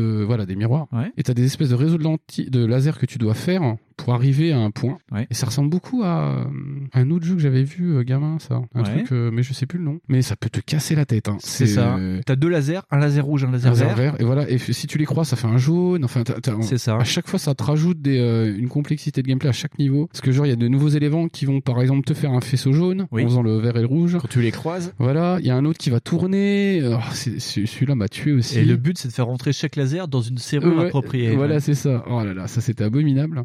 Et le 3, je me souviens pas du tout. Le 3, c'est Hardware Crack. Et euh, tu sais, c'est une sorte de Tower Defense, mais inversé. C'est toi qui envoie euh, Ah oui. des, euh, des cracks et euh, on te tire dessus. Mon sens le plus simple, c'est sur une carte avec des hexagones. C'est Ouais, c'est ça, Ouais, ouais. ouais. Ah, bah, tu vois, je me souviens de tous les jeux, mais en vrai, euh, putain, la vache, euh, j'ai pas de mémoire de Ouais, reconnaissance. parce que tu y as joué qu'une après-midi Ouais, ouais, euh, ouais. avec moi. Ouais, ouais, c'est un jeu qui était sur ta Xbox. Ouais, parce Et, que j'ai euh, fait le, la démarche de l'acheter pour une fois, euh, alors que c'est pas du tout mon truc. Et, et c'est pareil, le jeu est sympa euh, avec les hexagones. C'est Ouais. c'est pas aussi euh, triturant les neurones que les deux autres, mais Ouais. par contre là, c'est sympa aussi. Par contre, tout pareil, les trois jeux, ils sont architecturés autour d'une histoire. Ouais. Et ça, c'est sympa. Euh, Je, C'est ça. je voudrais bien voir des puzzle games comme ça. Ouais. Ça, c'est vraiment euh, sympa. Après, ça t'apprend pas une grande partie du. Non. du- Alors ça, se, lore ça passe euh, juste avant Dead Space 2 et donc l'histoire est racontée. C'est euh, comme c'est de l'image animée. Ça se faisait beaucoup à cette époque-là. Oui, c'est beaucoup dessiné comme les séquences de PSP de Metal Gear. Oui. C'est des espèces de comics animés. C'est ça, du comic animé. Mais en gros, ça raconte l'histoire de Franco Delisle et de sa copine Sarah qui bosse en fait pour la police de la Méduse. Et en gros, ça se passe juste avant Dead Space 2. Et en gros, Franco Delisle, lui, c'est euh, vraiment euh, un mec qui s'occupe des réseaux informatiques euh, de la Méduse. Et Sarah est vraiment une flic armée. Et toi, tu joues Franco Delisle. Et c'est pour ça que tu as tous ces systèmes qui sont liés au hardware et au Ouais, craquage. c'est ça, ouais. C'est parce qu'en fait, tu répares des réseaux informatiques sur la station et en fait, la station tombe en rideau dans l'histoire, était juste avant le réveil d'Isaac Clarke, donc quand les nécromorphes Ouais, arrivent. Et il y a un super parti pris de Et- fin d'histoire. Et il y a un super parti pris parce qu'en fait, tu pars d'un chemin euh, de ta, on va dire, euh, le premier niveau où tu fais les trois jeux. À chaque fois, tu fais les trois jeux et tu changes de niveau. Donc, tu fais les trois premiers jeux, on t'apprend euh, comment ça marche. Et après, tu as une route à la Star Fox qui va se Les subdiviser routes secondaires, ouais, en tout en quatre routes. Et tu vas arriver à quatre fins et une conclusion. Et la conclusion, en fait, c'est que Franco Delisle, c'est le mec qui te libère dans Dead Space 2 et qui va finir par mourir devant toi au tout début de Dead Space 2, ce que je t'expliquais Voilà, c'est ça. Et donc, en fait, c'est pourquoi ce mec arrive, te libère, et ça t'explique un peu pourquoi il fait ça. Ah, un petit peu, ouais. Et euh, le twist, vraiment le twist de partir sur ce personnage-là avec euh, ses intentions, c'est cool. Ouais. Vrai, C'est vraiment, euh, putain, tu te dis, oh, en fait, il vient de libérer parce qu'il est gentil. Non. Non, non, non. Mec, c'est un peu plus compliqué. Et vraiment, ouais, si tu l'as fait, en plus, c'est cool. Parce Ouais. que tu te dis, ah, putain, la vache, l'histoire est. Quand elle veut être complexe, elle peut l'être un minima, Ouais. quoi. Surtout que, en fait, même quand tu fais cette histoire-là de Dead Space Ignition, tu n'as pas toutes les données de Dead Space 2 parce que tu sais pas pourquoi les nécromorphes arrivent et tout. euh, Enfin, ah non, non, non. Tu sais que tu joues un, un rôle pas important, mais qui va amener à faire quelque chose. Ouais. Mais tu vas avoir aussi ta propre survie en jeu parce que euh, bah, t'as des nécromorphes de partout et tu peux choisir de. euh, ce qui est pas mal en plus, c'est quand tu fais toutes les fins différentes, tu visites en fait toute la méduse de la zone qui est en, en gravité inversée parce qu'en fait, vu que la cité est sur un astéroïde, à un Ouais, moment tu tu prends un ascenseur pour aller ce qu'ils appellent du côté des, des chauves-souris de l'autre côté. Donc t'as fait- un ascenseur qui tourne pour prendre la gravité. Moi j'ai trouvé ça rigolo. Ouais. Ouais, puis les mecs qui justement ils t'expliquent qu'en fait bah ouais mais bon les gars de là-bas aussi ils vous prennent pour d'autres mecs bizarres en fait parce que C'est vous ça, êtes, ouais. vous êtes sur le mauvais sens. C'est marrant ça. Et mais donc, ouais non non. ouais, euh, tu visites un peu un peu toute la station. Ouais, mais Euh, moi j'ai trouvé que c'était euh, une tentative de gameplay super cool. Ouais. Que te narrer ça comme ça avec un puzzle game, c'était cool. Et euh, en plus, le truc est pas trop chiant parce qu'il est pas long. Ouais. Parce que vraiment, putain, il y a des puzzles, ils sont fous. hein. En vrai, Ah ouais, ouais, moi, je suis pas assez malin pour ça. hein. Je suis Ouais, désolé. Il y y a des mais- niveaux, euh, c'est surtout avec euh, Tressline où tu- c'est la course qui est le plus dur. Ah ouais, moi, pour moi, j'ai trouvé Oh, que c'était vraiment les plus raides. Mais euh, en plus, vu que t'as quatre euh, fins possibles et une conclusion, t'as euh, en fait c'est pas une bonne et une mauvaise fin, c'est t'as une fin gentille, une fin un peu moins gentille, une fin méchante et une fin très très méchante. En fait, le personnage a des réactions différentes suivant ce qui se passe. Et moi, j'ai trouvé ça très intéressant euh, pour juste un mec qui va mourir juste après. En Voilà. plus, la fin d'Ignition, c'est vraiment le début de Dead Space. C'est 2. ça, mais Ouais. c'est dingue comment ils ont essayé de tout coller sur un pan. En fait, c'est euh, C'est c'est ça. marrant Dead Space. Parce que le dernier hack que tu fais, c'est la porte qui va ouvrir la salle et tu tombes sur Isaac Clarke. euh. Oh, bah c'est toi Isaac Salut Je crois que je vais mourir dans deux minutes. mais c'est cool. Non, mais je trouvais que c'était euh, assez original dans le, dans le parti pris du truc. Yes. sympa. Et on va passer directement à Dead Space Mobile. Oui. La force est dans ta poche C'est vraiment son nom, ça Il s'appelle Dead Space. Mais mobile. Euh, en fait, tout le monde l'appelle mobile parce qu'il que a c'est pas de nom. mobile, voilà. ouais, ouais. Euh, je sais que euh, Enfa, quand il en parlait dans, euh, dans son émission sur Dead Space 1, il pensait que c'était un truc par rapport à Dead Space 1, mais en fait non. C'est pour ça c'est traître. Ça s'appelle Dead Space, mais en fait c'est une préquelle à Dead Space 2 en fait. Mais ça ressemble beaucoup à une préquelle en vrai, parce que t'as beaucoup d'éléments du premier. hein. C'est ça, il y a beaucoup d'éléments du premier. D'ailleurs, tu sens que. Alors, ah, on n'a pas dit. Alors, petit retour en arrière. Qui c'est qui a fait Dead Space Ignition Euh... Candy Crush, Zynga Non, je sais pas. c'est euh, Sumo Digital. Oh, Sumo Digital, ok. Et du coup, on en avait parlé parce que Sumo Ouais, ouais. Digital, c'est une grosse entité. Donc Ouais, voilà, donc je voulais juste te dire au moins euh, à qui on, on devait ça. Et donc, Dead Space Mobile, c'est un jeu de 2011 aussi. Oh, Voilà. bizarre, dis donc. Voilà. Et euh, c'est Iron Monkey qui a fait ça. Et c'est un studio en fait qui fait des jeux mobiles pour EA depuis pas mal de temps. Parce qu'ils ont fait aussi les versions iPad de Mass Effect et de Mirror Edge et de Need for Speed et des Sims. Enfin, toutes les grosses a à succès. putain, je découvre qu'il y a des versions mobiles de ces trucs-là. Et c'est en plus de ce fait, c'est pas des portages à la con, c'est des histoires à part entière. euh, Mais genre, euh, sur mobile. hein. genre, ils font à chaque fois des histoires alternatives. Putain, Ouais, ouais, c'est ça. Pour, euh, chier, pour Dead. Space, apparemment, ils ont fait une sorte de petit chapitre sur iPad euh, par rapport au, au Andromeda ou au 3, je sais plus. Oh putain, Ouais, ouais. cool. Non, les mecs s'emmerdent bien la vie. Je crois qu'il y a un truc aussi sur Dragon Edge qu'ils ont fait. Et c'est un studio australien. Et pour information, moi j'avais trouvé ça rigolo. Ils ont changé de nom il y a quelques années. Ils sont devenus en 2012 Fire Monkey parce qu'ils ont fusionné avec le studio Firemint, qui est le studio qui est juste au-dessus d'eux dans le bâtiment. Putain, ça aurait pu finir en Might Monkey, quoi. voilà.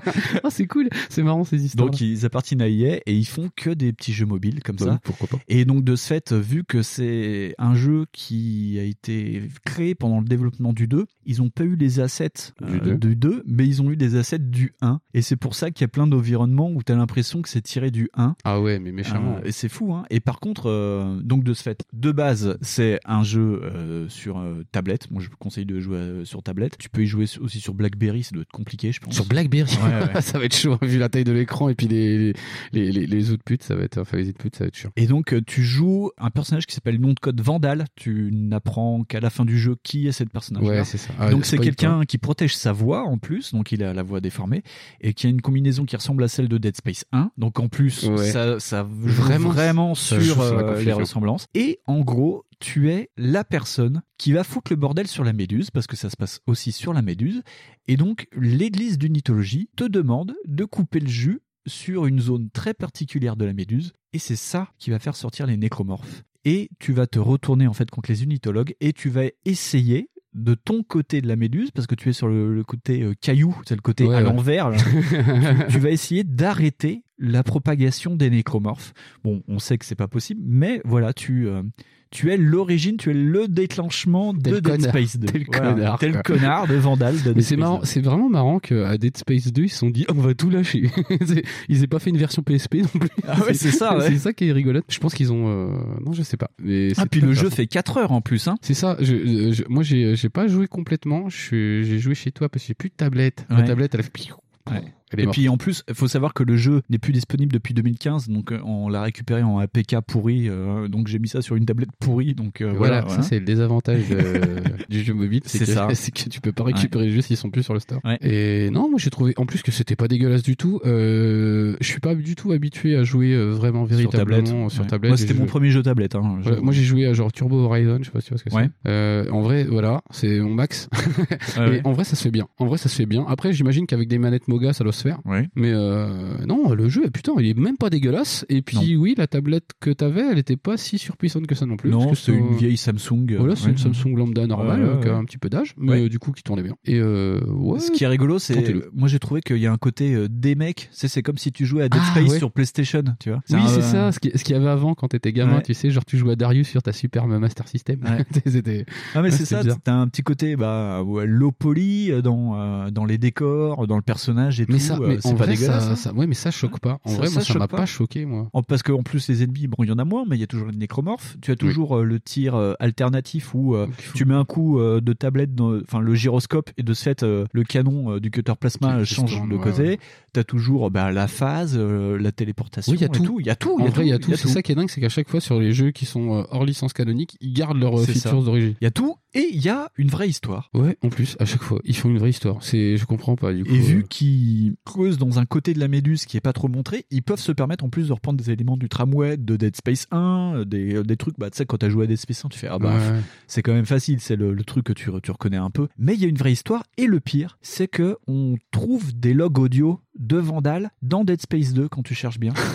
et le problème, c'est là où, ça est- où c'est malin d'un certain côté, c'est que les logs audio dans Dead Space 2 sont enregistrés avec la vraie voix du personnage. Ah putain Donc tu tombes sur des, des voix où t'as quelqu'un qui te dit euh, je m'appelle machin et euh, j'ai fait une connerie mais je vais essayer de la réparer et t'as deux trois logs comme ça dans une zone euh, du combat de fin de Dead Space Mhm. mobile où euh, ben euh, où tu vas tomber sur ça. Tu t'en sais pas plus en fait quand t'as fait juste Dead Space 2. Tu sais qu'il y a quelqu'un qui fait une merde et qui essaye de la réparer. Tu sais pas s'il est vivant ou s'il est mort. T'as la réponse dans Dead Space mobile. Voilà. Ouais. Jouez-y. C'est vraiment franchement un jeu tablette comme ça. Bah c'est génial. Mais on, euh, on sous-estime beaucoup le jeu tablette, je pense. Et c'est Mais, là, euh, il est où tu comprends pas, c'est il peut te faire des microtransactions dans Dead Space 3 et ils te font un jeu mobile Mais dédié dit- euh, mais- nickel mais- quoi. Mais t'as mis, mais aussi le doigt sur la période, parce que 2009-2011, c'est la période où EA commence à embrasser beaucoup de jeux mobiles. Ouais. Et ça m'étonne pas qu'il soit si ambitieux que ça, parce que pareil, je me rappelle pas d'une com de ouf pour Dead Space 2, et euh, je me rappelle qu'il Ah est non, sorti dans une, fou, re- hein. dans une relative, comment dire, indolence. Voilà, j'utilise plein de mots bizarres Ouh, aujourd'hui. sinon c'est le. Thé que je bois là. Et, euh, Le Earl et- Grey. et voilà. Et en vrai, alors que à côté de ça, ils sont, ils ont été hyper audacieux sur plein de trucs. C'est aussi, euh, tu sais, c'est le moment où ils, ils testent plein de conneries. Genre, ils ont commencé ouais. à mettre des modules, tu sais, des modules online only sur certains jeux qui auraient jamais dû être online, comme Ouais. euh, genre euh, SimCity. Euh, c'est là où ils font venir Sims 4, je crois. C'est ça, ouais. Euh, ils ont testé euh, le nouveau modèle microtransactions, euh, multiplayer, et c'est là où ils sont tout lâchés. Ils Ouais. ont lâché un pognon de dingue là-dedans. Ils ont testé leur monde d'après à eux quoi. Voilà, c'est ça. C'est ce Et- qu'on a là maintenant. En fait. Voilà. hein. Et ça n'a pas marché sur le coup en fait. Mais aujourd'hui, on envoie les scories et on voit qu'aujourd'hui ça. ça, marche. Ouais. Mais là, euh, par exemple, ouais, ils sont. C'est incroyable de voir comment ils ont été ambitieux avec le 2, de voir que le peu de résultats à l'époque a donné ça et que les mecs, au lieu de faire comme genre Microsoft ou euh, n'importe quelle boîte qui a vraiment vraiment du Ouais, fric à- et puis une vue à long terme, de se dire bah en fait, on va peut-être continuer et à force ça va rentrer. Tu vois, Xbox aujourd'hui, on, on gueulait tous sur le modèle, mais euh, aujourd'hui tout le monde dit ah c'est quand même pas mal.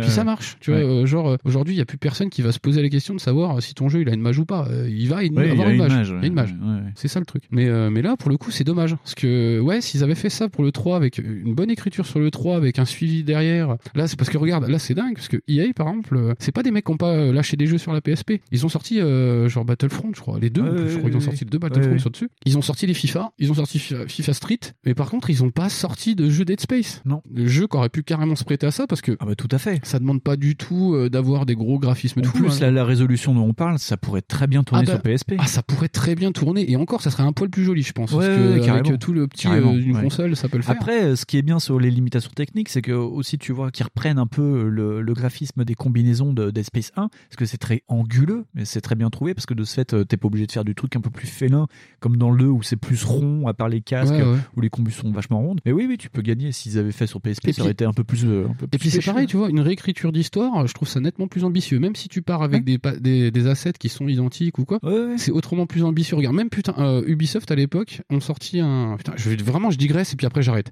Ubisoft ont sorti un Assassin's Creed sur PSP qui était pas fou. Enfin, Non, moi, à mon sens, il était pas fou. Il a complètement perdu la philo du jeu. Mais ils ont fait une autre histoire avec. Et aujourd'hui, ce qu'on voit, c'est que comme les bécanes sont assez puissantes pour pouvoir euh, pondre un jeu de une génération ou deux en retard, Ouais, tout ce qu'ils font, c'est un remake. C'est-à-dire, Ils ressortent le jeu. Quand t'as un Need for Speed sur Switch, c'est un épisode déjà sorti en 2010, 2011. Ouais, c'est ça. Tu dis voilà. Et là, au moins, putain, EA, bah, en fait, t'avais encore cette habitude-là des productions où ce que les mecs font, Oh, on va faire un truc alternatif sur euh, les tablettes, sur les consoles. ouais. Et c'est un peu dommage euh, que les mecs aient, aient pas cette ambition aujourd'hui. Et ce qui est rigolo de ce fait, quand euh, tu remets dans le contexte le début euh, vraiment sur les chapeaux de route des Space 2, c'est qu'en fait, si tu fais tout, t'as deux petits jeux en fait qui te tirent le temps et qui fait que en fait des, euh, Isaac démarre pas en fait à fond la caisse, c'est qu'il y a eu un, toute un- une mise en place euh, de l'histoire euh, qui est là sur euh, deux petits jeux quoi. Moi je trouve Ah ouais. ça passionnant en fait de, se dire des jeux que rien- tout est suivi et en plus le scénariste de Dead Space 2 a bossé aussi sur tous ces petits jeux donc il y a une Ben, cohérence du début à la voilà, fin. C'est pas l'univers étendu de Star Wars où tout le monde fait un peu ses trucs et après on dit ah bah faudrait rattacher ça à ça. Ah, c'est Redcon là.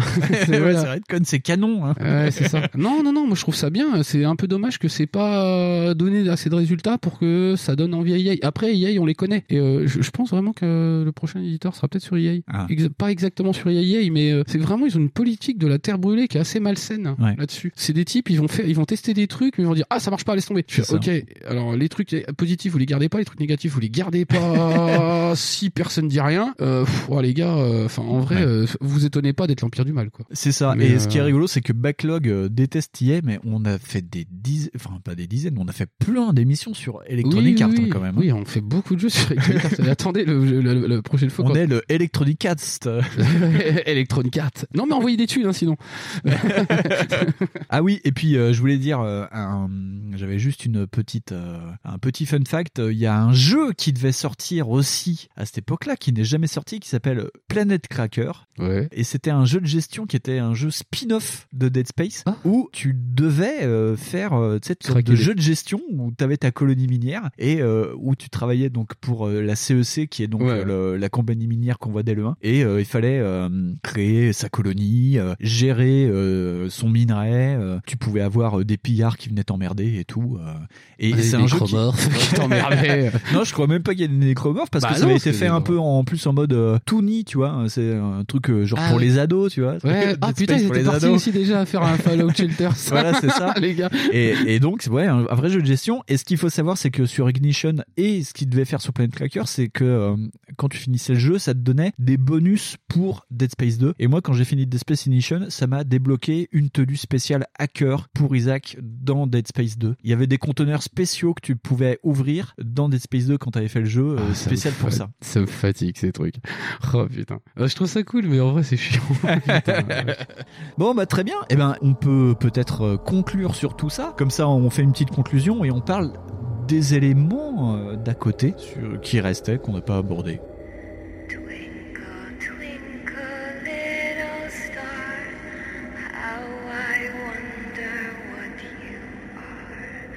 How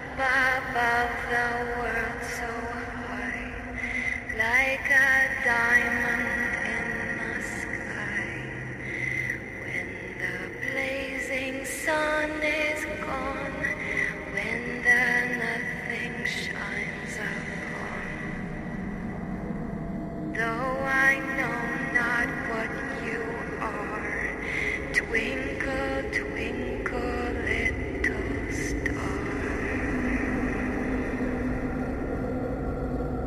Bah euh, moi, euh, bilan, j'ai été, euh, je connaissais pas la, la suite des Dead Space, je savais juste qu'ils étaient sortis. Et, euh, et c'est bien, enfin en vrai, je trouve ça pas si mal, cette volonté de faire une, une licence. Ça a une euh, justification, ça aurait pu avoir une grande justification avec un vrai 3. Moi j'ai trouvé ça globalement assez cool. Ouais. J'ai trouvé ça super bien, je trouve que l'univers se tient pas mal. En Ouais. plus ça se veut un peu critiquant des trucs, et euh, surtout en ces périodes de, de où tu peux pas le faire, bah c'est cool. Donc on découvre des, des, des, des critiques, et ça c'est sympa. Mhm. Et, euh, et puis, mine de rien, euh, il y a plus de fond que dans Alien. Oui, il y, a- y y un gros fond quand même Le, par le rapport problème, à... le problème d'Alien, c'est que ça s'étale sur des centaines d'années quand tu regardes l'histoire. Même Ouais, en prenant ouais. Prometheus et tout. euh, Et puis Alien, Alien, mine de rien, il y a quand même un fond euh, qui est assez, assez loin. Mais en fait, euh, si tu les regardes du premier degré, tu peux pas les voir. Alors que là, euh, là, en vrai, il y a une vraie critique sur euh, le fait de faire des conneries tout le long avec des cailloux. euh, merde, putain, merde. Sur les destructions de planètes aussi. Voilà, hein. c'est ça. Foutez la paix aux planètes. Il y, a, il y a un log dans le 2 où il y a un mec qui dit euh, ouais, c'est trop bien, euh, on a quand même, euh, c'est pas terraformé, mais on, on a terraminé toutes les planètes du système solaire à part la Terre et je sais pas comment on a fait pour pas le faire. Il te fait ok. Oui, mais en fait, en vrai, si on avait la capacité technique, je crois qu'on l'aurait déjà fait. C'est ça, c'est-à-dire que les mecs détruisent les. pla- Enfin, c'est Ah ça oui, qui est oui, fou oui. dans Dead Space, c'est que les mecs, on est le cancer ultime, c'est que on, c'est même pas qu'on pollue les planètes, c'est que là, ils les craquent, quoi. Tu sais, Ça, ça fait Ouais, mais des- c'est c'est ça, c'est c'est- au lieu de faire ça avec le pétrole là, euh, Ouais. de schiste, là ils le font avec des planètes de schiste. les mecs ils explosent tout.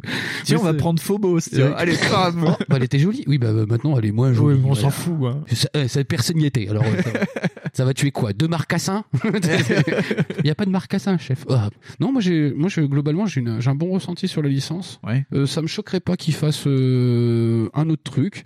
Je- moi j'aurais cru à un moment donné que même EA, euh, mais qui est pas du tout adepte de ce genre de truc là, de ressortir des, euh, des épisodes sur la Switch, bah du coup ils le font pas trop. Hein. Ouais. Je sais pas si Ah, monsieur EA, faudrait peut-être donner Ah ça. non, mais EA, c'est bizarre ce que tu dis. Putain, c'est les seuls qu'on dit. Non, alors c'était un événement quand ils ont sorti des remakes sur la Switch. hein, pour te dire, les mecs, Pour tout le monde les a, voilà, tout le monde les a tu vois, en regardant. Bah, vous faites rien, vous Ah non, nous, euh, on est bien là. Nous, on fait FIFA Legacy, c'est très bien. Nous, on est, on fait FIFA juste. Ah.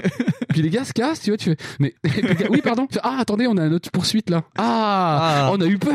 Oh. Parce que bon, ça fait des années, on attend Mass Effect quand même. Bah c'est quoi? Ah, d'accord. Ah, vous étiez con comme ça. D'accord. Ah. Alors on va vous les sortir vos Mass Effect de merde. Et voilà. Et tu dis mais putain, EA incroyable. Tu aurais attendu que cette boîte elle sorte mais 20 000 remakes, elle en a sorti quasi pas. C'est ça. Tu fais c'est fou quoi. Ouais. Alors que c'est tous les autres qu'on fait. Je comprends pas. Sony qui a sorti un remake de sa PS4. bon allez, j'arrête.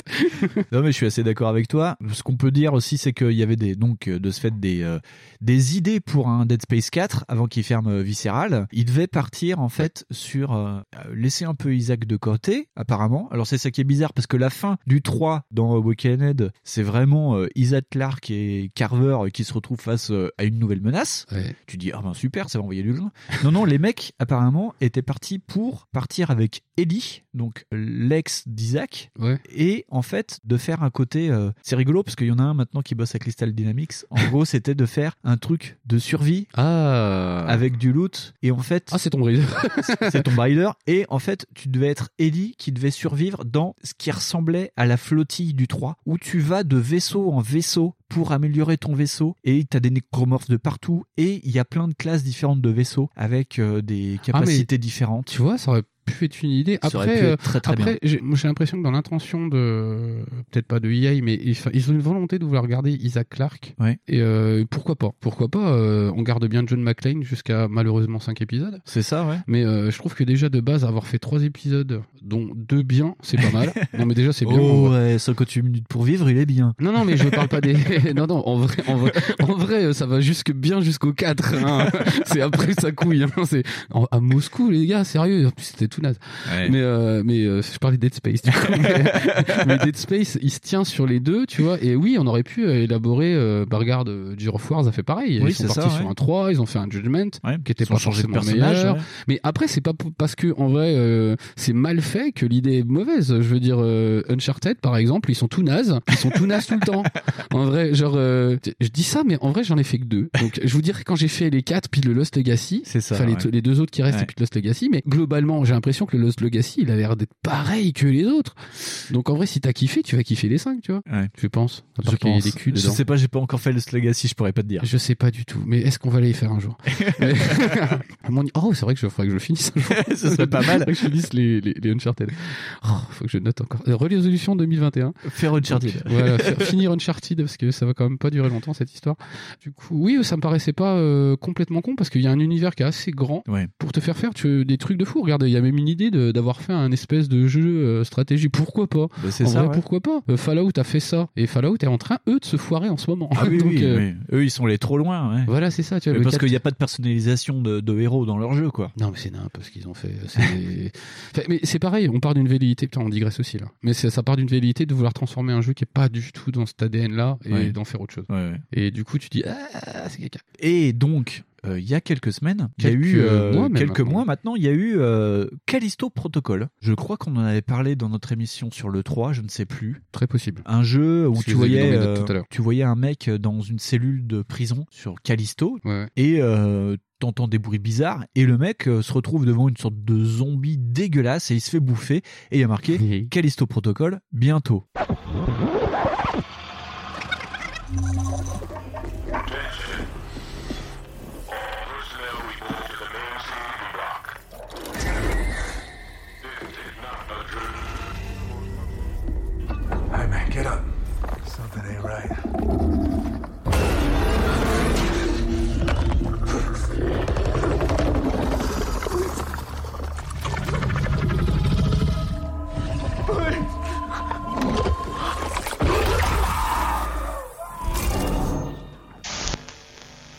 Ok. Et il y a eu des news en disant ah les anciens de Dead Space euh, qui font un jeu. Alors, en fait, c'est notre cher Glenn Schofield qui depuis est parti de Sledgehammer parce qu'il a fait deux jeux puis il a dit ah moi je m'en fous, je me casse Ah, vous d'ici. faites chier. En plus, on a Euh, filé Kit Harington, c'est n'importe quoi. Voilà, c'est ça.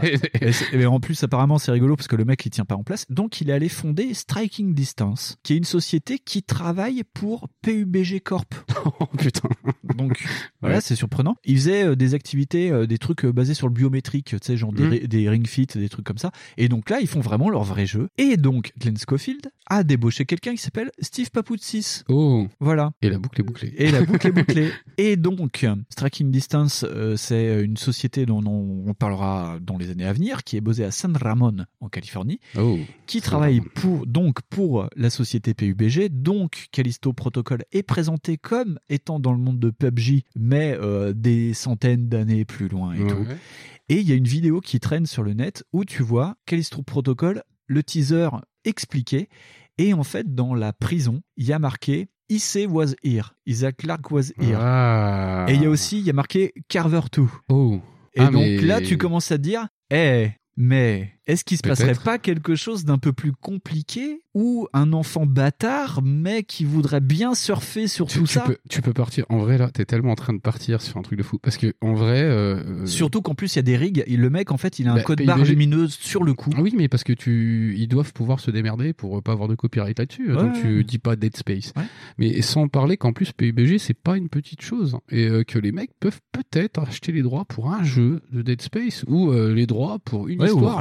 Racheter les droits aussi. Racheter les droits, tu vois, parce que genre ça c'est pas comme Shenmue, tu vois, qui a été présenté par Sony, tu vois. Ouais, Enfin, ouais. je veux dire, euh, Sega a prêté le truc. Après, EA, je les vois pas prêter des trucs. Non, non. Mais euh, clairement. euh, EA, tu leur prêtes des trucs et ils, ils disent ça c'est à moi. Voilà, ils ont fait, eh, c'est à moi maintenant. Bah non, euh, bah ah, si. Bah pourquoi Bah si. Colin McRae, c'est à moi maintenant. Mais pourquoi Bah parce qu'on l'a tué. là. C'est- nous. ah d'accord, ok, d'accord, on arrête alors. Mais oui, on peut tout imaginer en vrai aujourd'hui avec le, le, le monde de demain, avec le monde euh, Internet 3.0. Le euh, monde de demain de- si, d'Electronic Arts. euh, ça peut être n'importe quoi. Ouais, on peut imaginer n'importe quoi. Putain, ça Ouais. se trouve, ça va être euh, juste un skin de PUBG. Pe- peut-être, ce sera peut-être la grosse déception.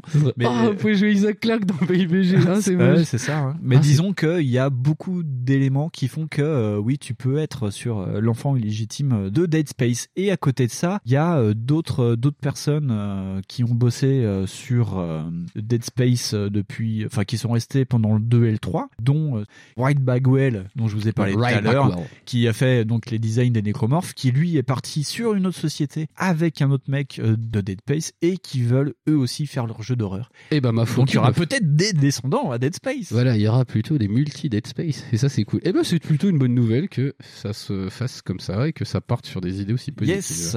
Et donc, euh, dans cette conclusion, je voudrais aussi mettre deux trois trucs, qu'on dise deux trois trucs sur les films et Ouais. euh, l'univers étendu. Vas-y. Euh, donc, il y a eu deux films. Donc, on en a beaucoup parlé, sans vraiment beaucoup parler. Il y a eu Dead Space Dawnfall, qui est un film qui fait 75 minutes. Ouais, il fait une heure dix, je ouais, voilà, ouais. Et donc, qui raconte les événements qui se passent euh, avant l'arrivée d'Isaac Clarke sur euh, l'Ishimura. C'est en même temps qu'Extraction, en fait. Mais c'est pile poil avant, hein, parce que la, la conclusion euh, te montre que justement c'est vraiment genre 10 minutes avant ce qu'ils arrivent. In a remote edge of the galaxy, a massive mining operation is underway. This is Aegis Colony. Artifact discovered. The thing is cursed. It's A holy relic. We have the right.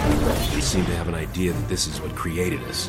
What secrets do you have for us? We've brought something aboard that we didn't understand. Something alien, and it's trying to kill us. The Suicides? The murders? A discovery that should never have been made. They need bodies. They need us to turn. Has awakened an evil that should never have been unleashed.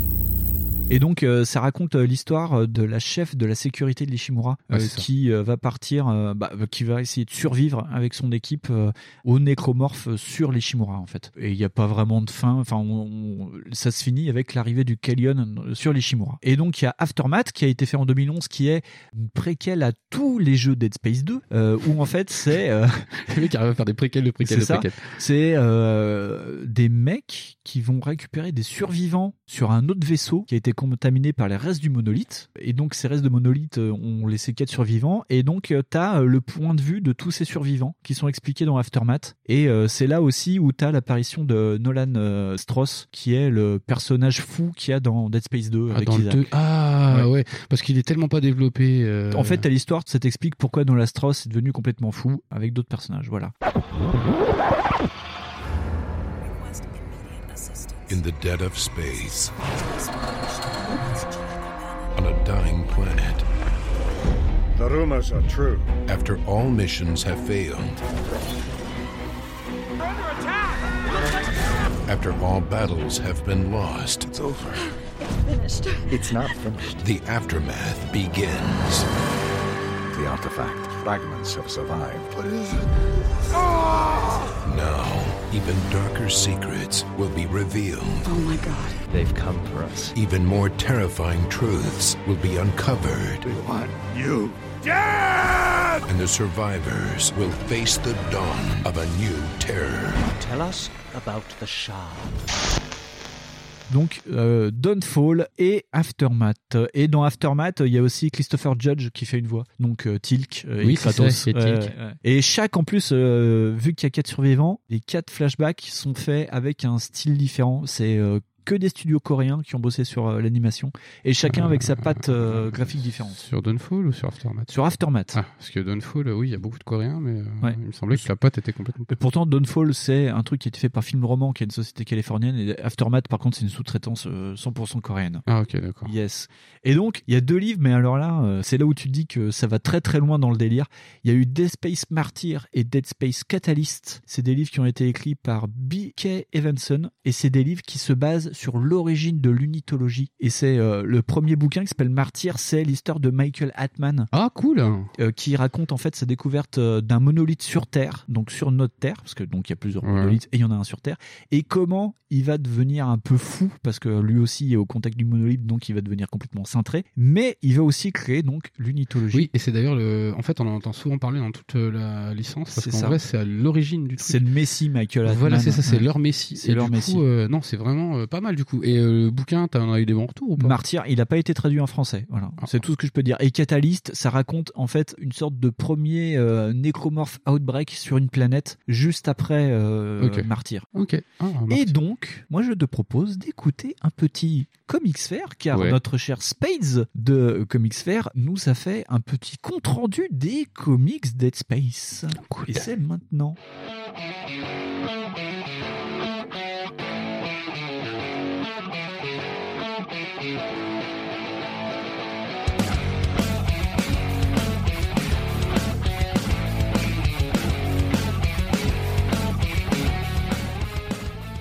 Bonjour et bienvenue dans la Minisphère, le podcast qui s'invite chez Backlog pour vous parler comics. Je suis Spades et je suis...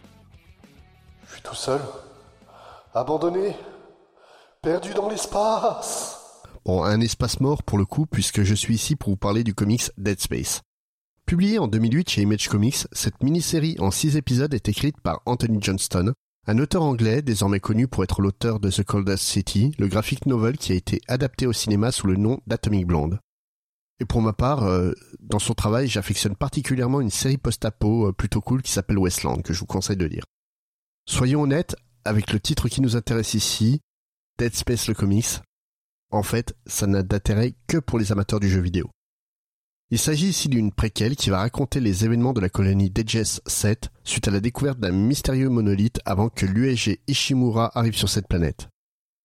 Elle met en scène des personnages dont les noms sont très connus par les joueurs du jeu vidéo, tel le héros de ce comics, Abraham Newman, dont on entend la voix plusieurs fois dans des journaux intimes euh, disséminés dans le jeu.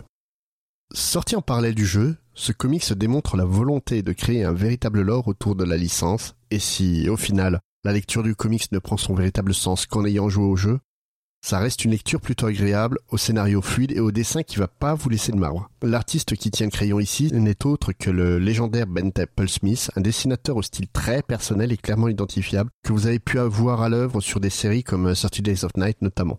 C'est un dessinateur au style vraiment très très particulier que tout le monde n'aimera pas. Pour ma part, j'aime beaucoup euh, ce qu'il fait. Ce comics, est-ce que vous pouvez le lire? Bah en fait, oui et non. Parce qu'à ma connaissance, il n'a jamais été publié en français, mais en fait, vous pouvez en trouver des versions tronquées dans le rail shooter sur Wii, Dead Space Extraction. D'ailleurs, l'équipe créative de ce comics sortira une dernière issue bien plus tard, sous le titre Dead Space Extraction, mettant en scène le personnage de Nicole Brennan et faisant le lien entre les jeux Extraction et Dead Space 1.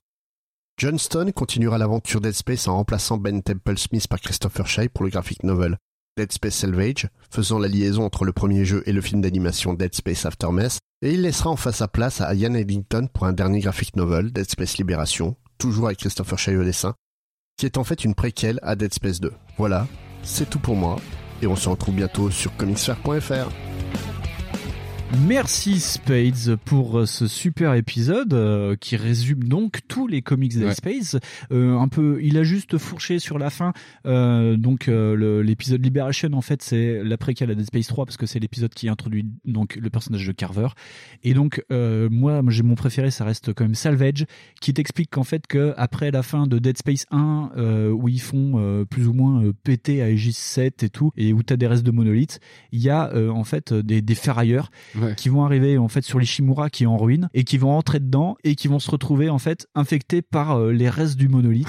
Comme et 4, le problème c'est que le gouvernement donc Earthgov débarque derrière avec un mec qui a été créé pour répondre à la menace nécromorphe et qui a une sorte de de laser spécial anti-nécromorphe et qui va juste venir pour récupérer les restes du monolithe et tuer tout ce qui se trouve sur son passage. Et donc, nous avons le scénario de Doom 3. Et donc voilà, vous savez tout maintenant sur Dead Space. C'était un grand plaisir de faire cette émission. Fonds, c'était quand même fatigant, surtout qu'on est la team pipi culotte quand Ah même. putain, ouais, ouais, ça a été très très usant. Euh, La peur, c'est pas notre dada. Mais on l'a fait, on l'a fait. Et Donc, on est très content, hein, je ouais, pense. Ouais, moi je, je suis très content parce qu'en vrai je connaissais pas tant que ça. Je, Ouais. je pensais plus connaître et en vrai euh, j'ai eu beaucoup de trucs qui ont sauté euh, sur euh, la licence Dead Space. Et Ouais. euh, bah, je suis je suis cool, moi j'ai découvert des trucs, j'étais content. Ouais, c'est bien. Et Voilà. surtout qu'en plus, on l'a pas fait exprès, mais cette année. On a pas fait Dead Space. On, aura- euh, on a fait Dead Space, mais euh, il y a une autre émission qui aura une répercussion aussi sur certains éléments de Dead Space. Et donc, dans les tuyaux, restera toujours aussi cette émission sur Visceral Game. Donc, peut-être que multiples thématiques, euh, backlog univers étendu, là, Ouais, mais ça, ouais. C'est cette année, on va bien s'amuser. Voilà. Ouais. On va se mettre un dernier jingle et on va essayer de finir avant le couvre-feu de 18h avec les guitares de Fonds. Messieurs, permettez-moi de vous souhaiter la bienvenue. Oh, il est 9h Asseyez-vous, mettez-vous à l'aise. Il est déjà 9h là Ferme ta gueule, toi, du con. Personne tuera personne On va se comporter comme Fonzie Et comment il est Fonzie? Il est cool. J'entends pas Cool. C'est ça la puissance intellectuelle. Pas de plus de les enfants. Fonds guitares. Alors, euh, en fait, euh, là aujourd'hui, je suis parti sur le concept de comment vendre la puissance de la next-gen. Ouh. Parce que oui, la next-gen est là. Pour un court instant, la team Backlog a été à jour au niveau machine. Souvenez-vous-en, c'était en 2020. C'est ça. Bon, là, c'est plus le cas, tant pis, hein, enfin avec, c'est comme d'hab, on attendra. euh, pour acheter 2022. des- voilà, 2022. 2025 peut-être, on va acheter des séries X ou, ou des PS5, on verra bien. De, de mon côté, je regarde la tentative de séduction des, des petites nouvelles consoles avec un œil qui a, on a déjà vu d'autres le draguer comme ça, avec un, avec un petit peu d'attendrissement. Ouais. Car oui, 2020 a été l'année de la next-gen et de la drague de la next-gen. Arrivé probablement sous vos sapins, ou pas, Ouais, ou avec pas. des bons jeux, ou pas. Ou pas. Elle vous a promis de nouveaux jeux, ou des remakes, ou des suites. Bon, ça, Ou des remakes. voilà, ou des remakes. et des nouvelles features. Bon, perso, dans la Team Backlog, on attend toujours pour celle qui fait le café. hein. Et, et, et surtout, elle nous a promis de beaux graphismes. Et comme Noël, c'est plutôt une période de l'entre-soi, du retour vers nos familles, moi, ça me rend un peu nostalgique. Et je me rappelle de mes petits yeux d'enfant qui, dans les années 90, nous garantissaient un certain plaisir en, en voyant le mot 16 bits écrit sur les cartons de nos consoles. Mais 2020, on parle plus du tout de bits. Non. Alors depuis longtemps dans le domaine du jeu vidéo, c'est oublié, mais on parle d'un truc qui s'appelle le teraflop. alors ça c'est... Mais alors comment on avait passé d'une histoire de... C'est ça. de- Comme on passe du beat au teraflop. Comment on avait passé euh, de bits à un truc plus... Enfin moins porté sur les vannes quoi. Bon, le flop aussi, ça fait des vannes. Oui, oui, flop. Moi je pensais beaucoup à des yaourts, mais euh, vous me direz c'est le commerce, euh, c'est juste ça la réponse. Les, les clients à force ils ont bien pigé que toutes ces conneries de bits c'était pas raisonnable. non parce que sur la fin on a quand même fini avec des 128 bits tout de même. Ouais. Et là, de toute façon, je pense que les gens, bien avant, ils ont été pas dupes. Sony, sur sa PS2, elle communiquait plus sur la 128 bits. C'est, ils disaient pas, euh, ah, 128 bits euh, PS2. Non, ils disaient, les motion engine. Ouais, Un c'est petit peu comme ouais. Et, et par exemple, le cas le plus gros qui me vient à la tête, c'est la Nintendo 64, parce que malgré son chiffre, elle est considérée quand même comme de la même génération que la Saturn ou la PlayStation 1. Ouais. Et puis, alors visuellement, elle confirme complètement euh, cette image-là. quoi. Donc, euh, ra- rapidement, l'argument du nombre de bits, en fait, ce qu'on peut constater, c'est que bah, il est tombé caduque et que surtout, euh, plus prosaïquement, l'argument du nombre de bits, en fait, c'était, ça vient du, du, du nombre d'octets, en fait, que la, la machine, elle peut Ouais. calculer par, euh, par cycle de calcul. C'est ça. Donc, euh, petit rappel, hein, 8 bits, c'est un octet. Donc, et puis pareil, petit rappel, les premiers ordinateurs, ils étaient en 4 bits. Ouais. Donc c'était vraiment pas puissant. Donc euh, logiquement, euh, bah moi dans ma petite tête d'enfant, 16 bits, c'était plus rapide que 8 quoi.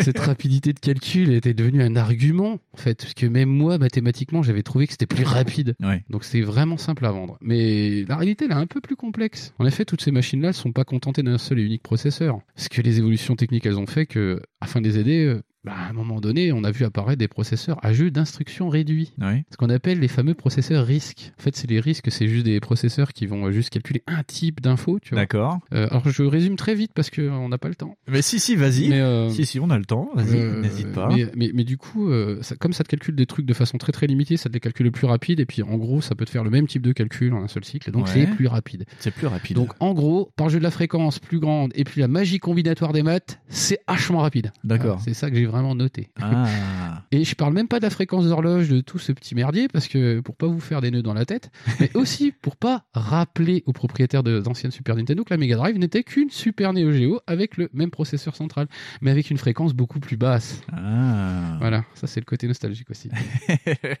Et puis, c'est sans compter sur le petit côté commercial, voire escroc sur les bords, où tu dis que ta console, c'est une 64 bits parce que tu comprends, dedans, il y a des trucs 64 bits, genre un coprocesseur, des bus. Alors les bus, je viendrai plus tard. Mais les coprocesseurs, par exemple, je pense beaucoup à toi, la petite Jaguar. C'est pas ta faute, hein. C'est tes parents. Mais bon, t'avais quand même qu'un Motorola 68 000. Ouais. C'est pas, pas ta faute.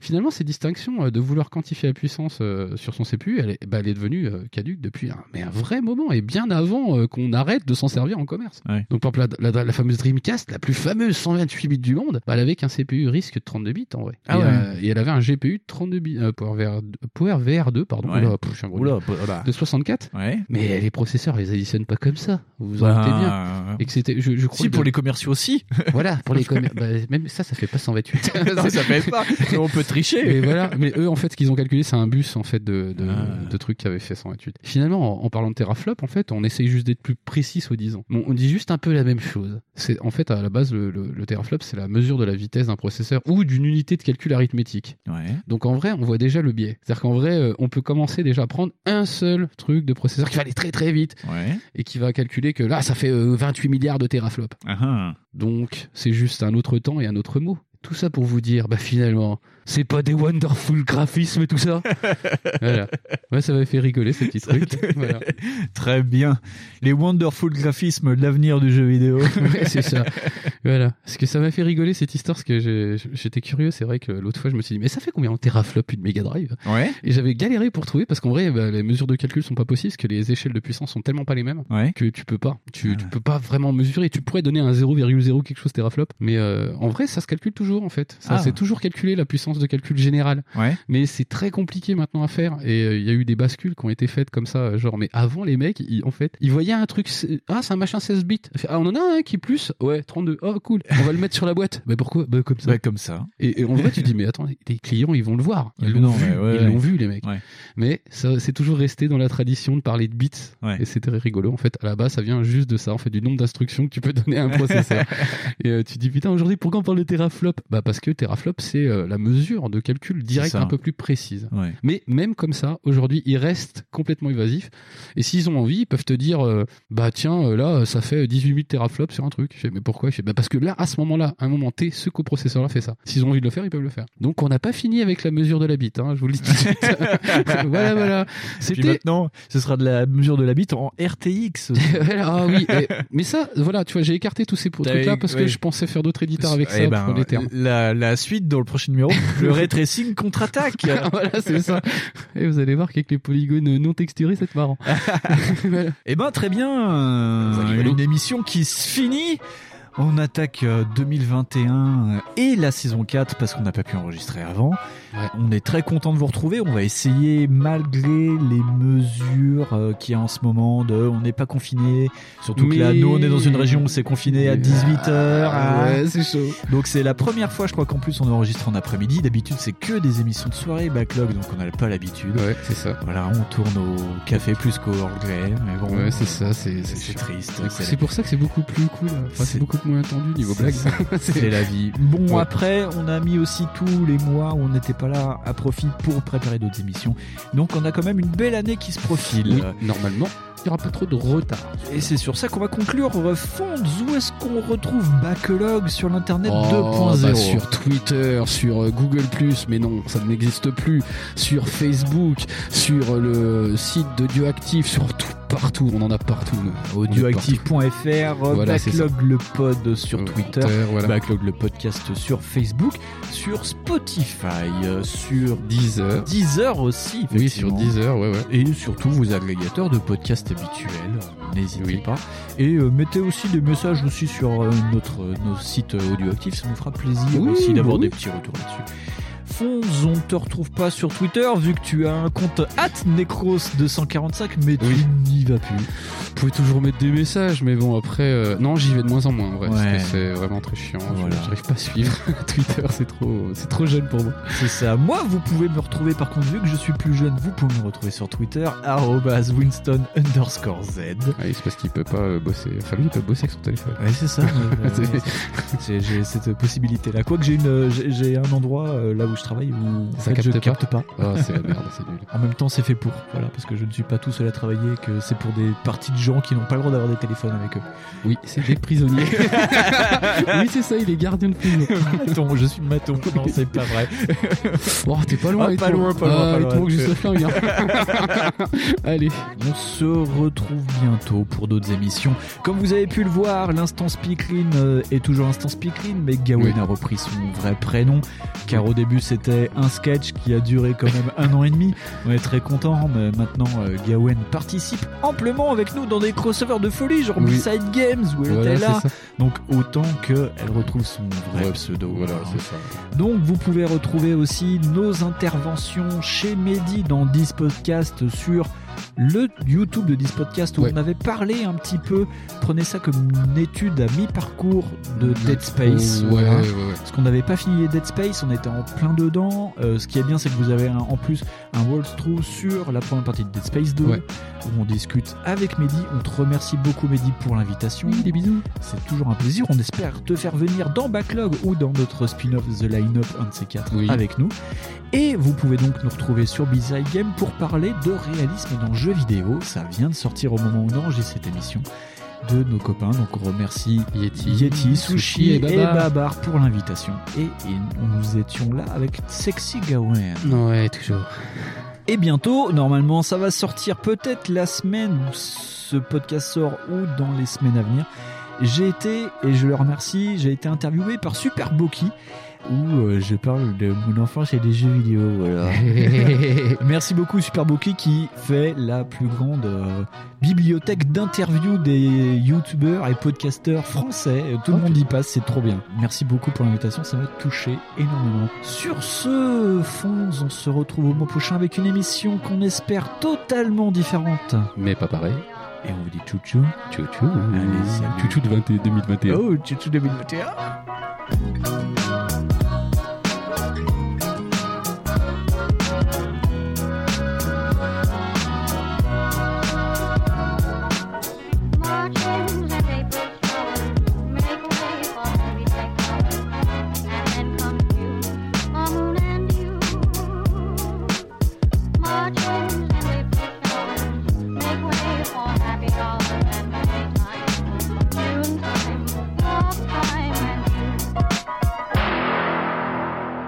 Les jeux vidéo sont en train de former à une autre culture toute une génération biberonnée à l'électronique.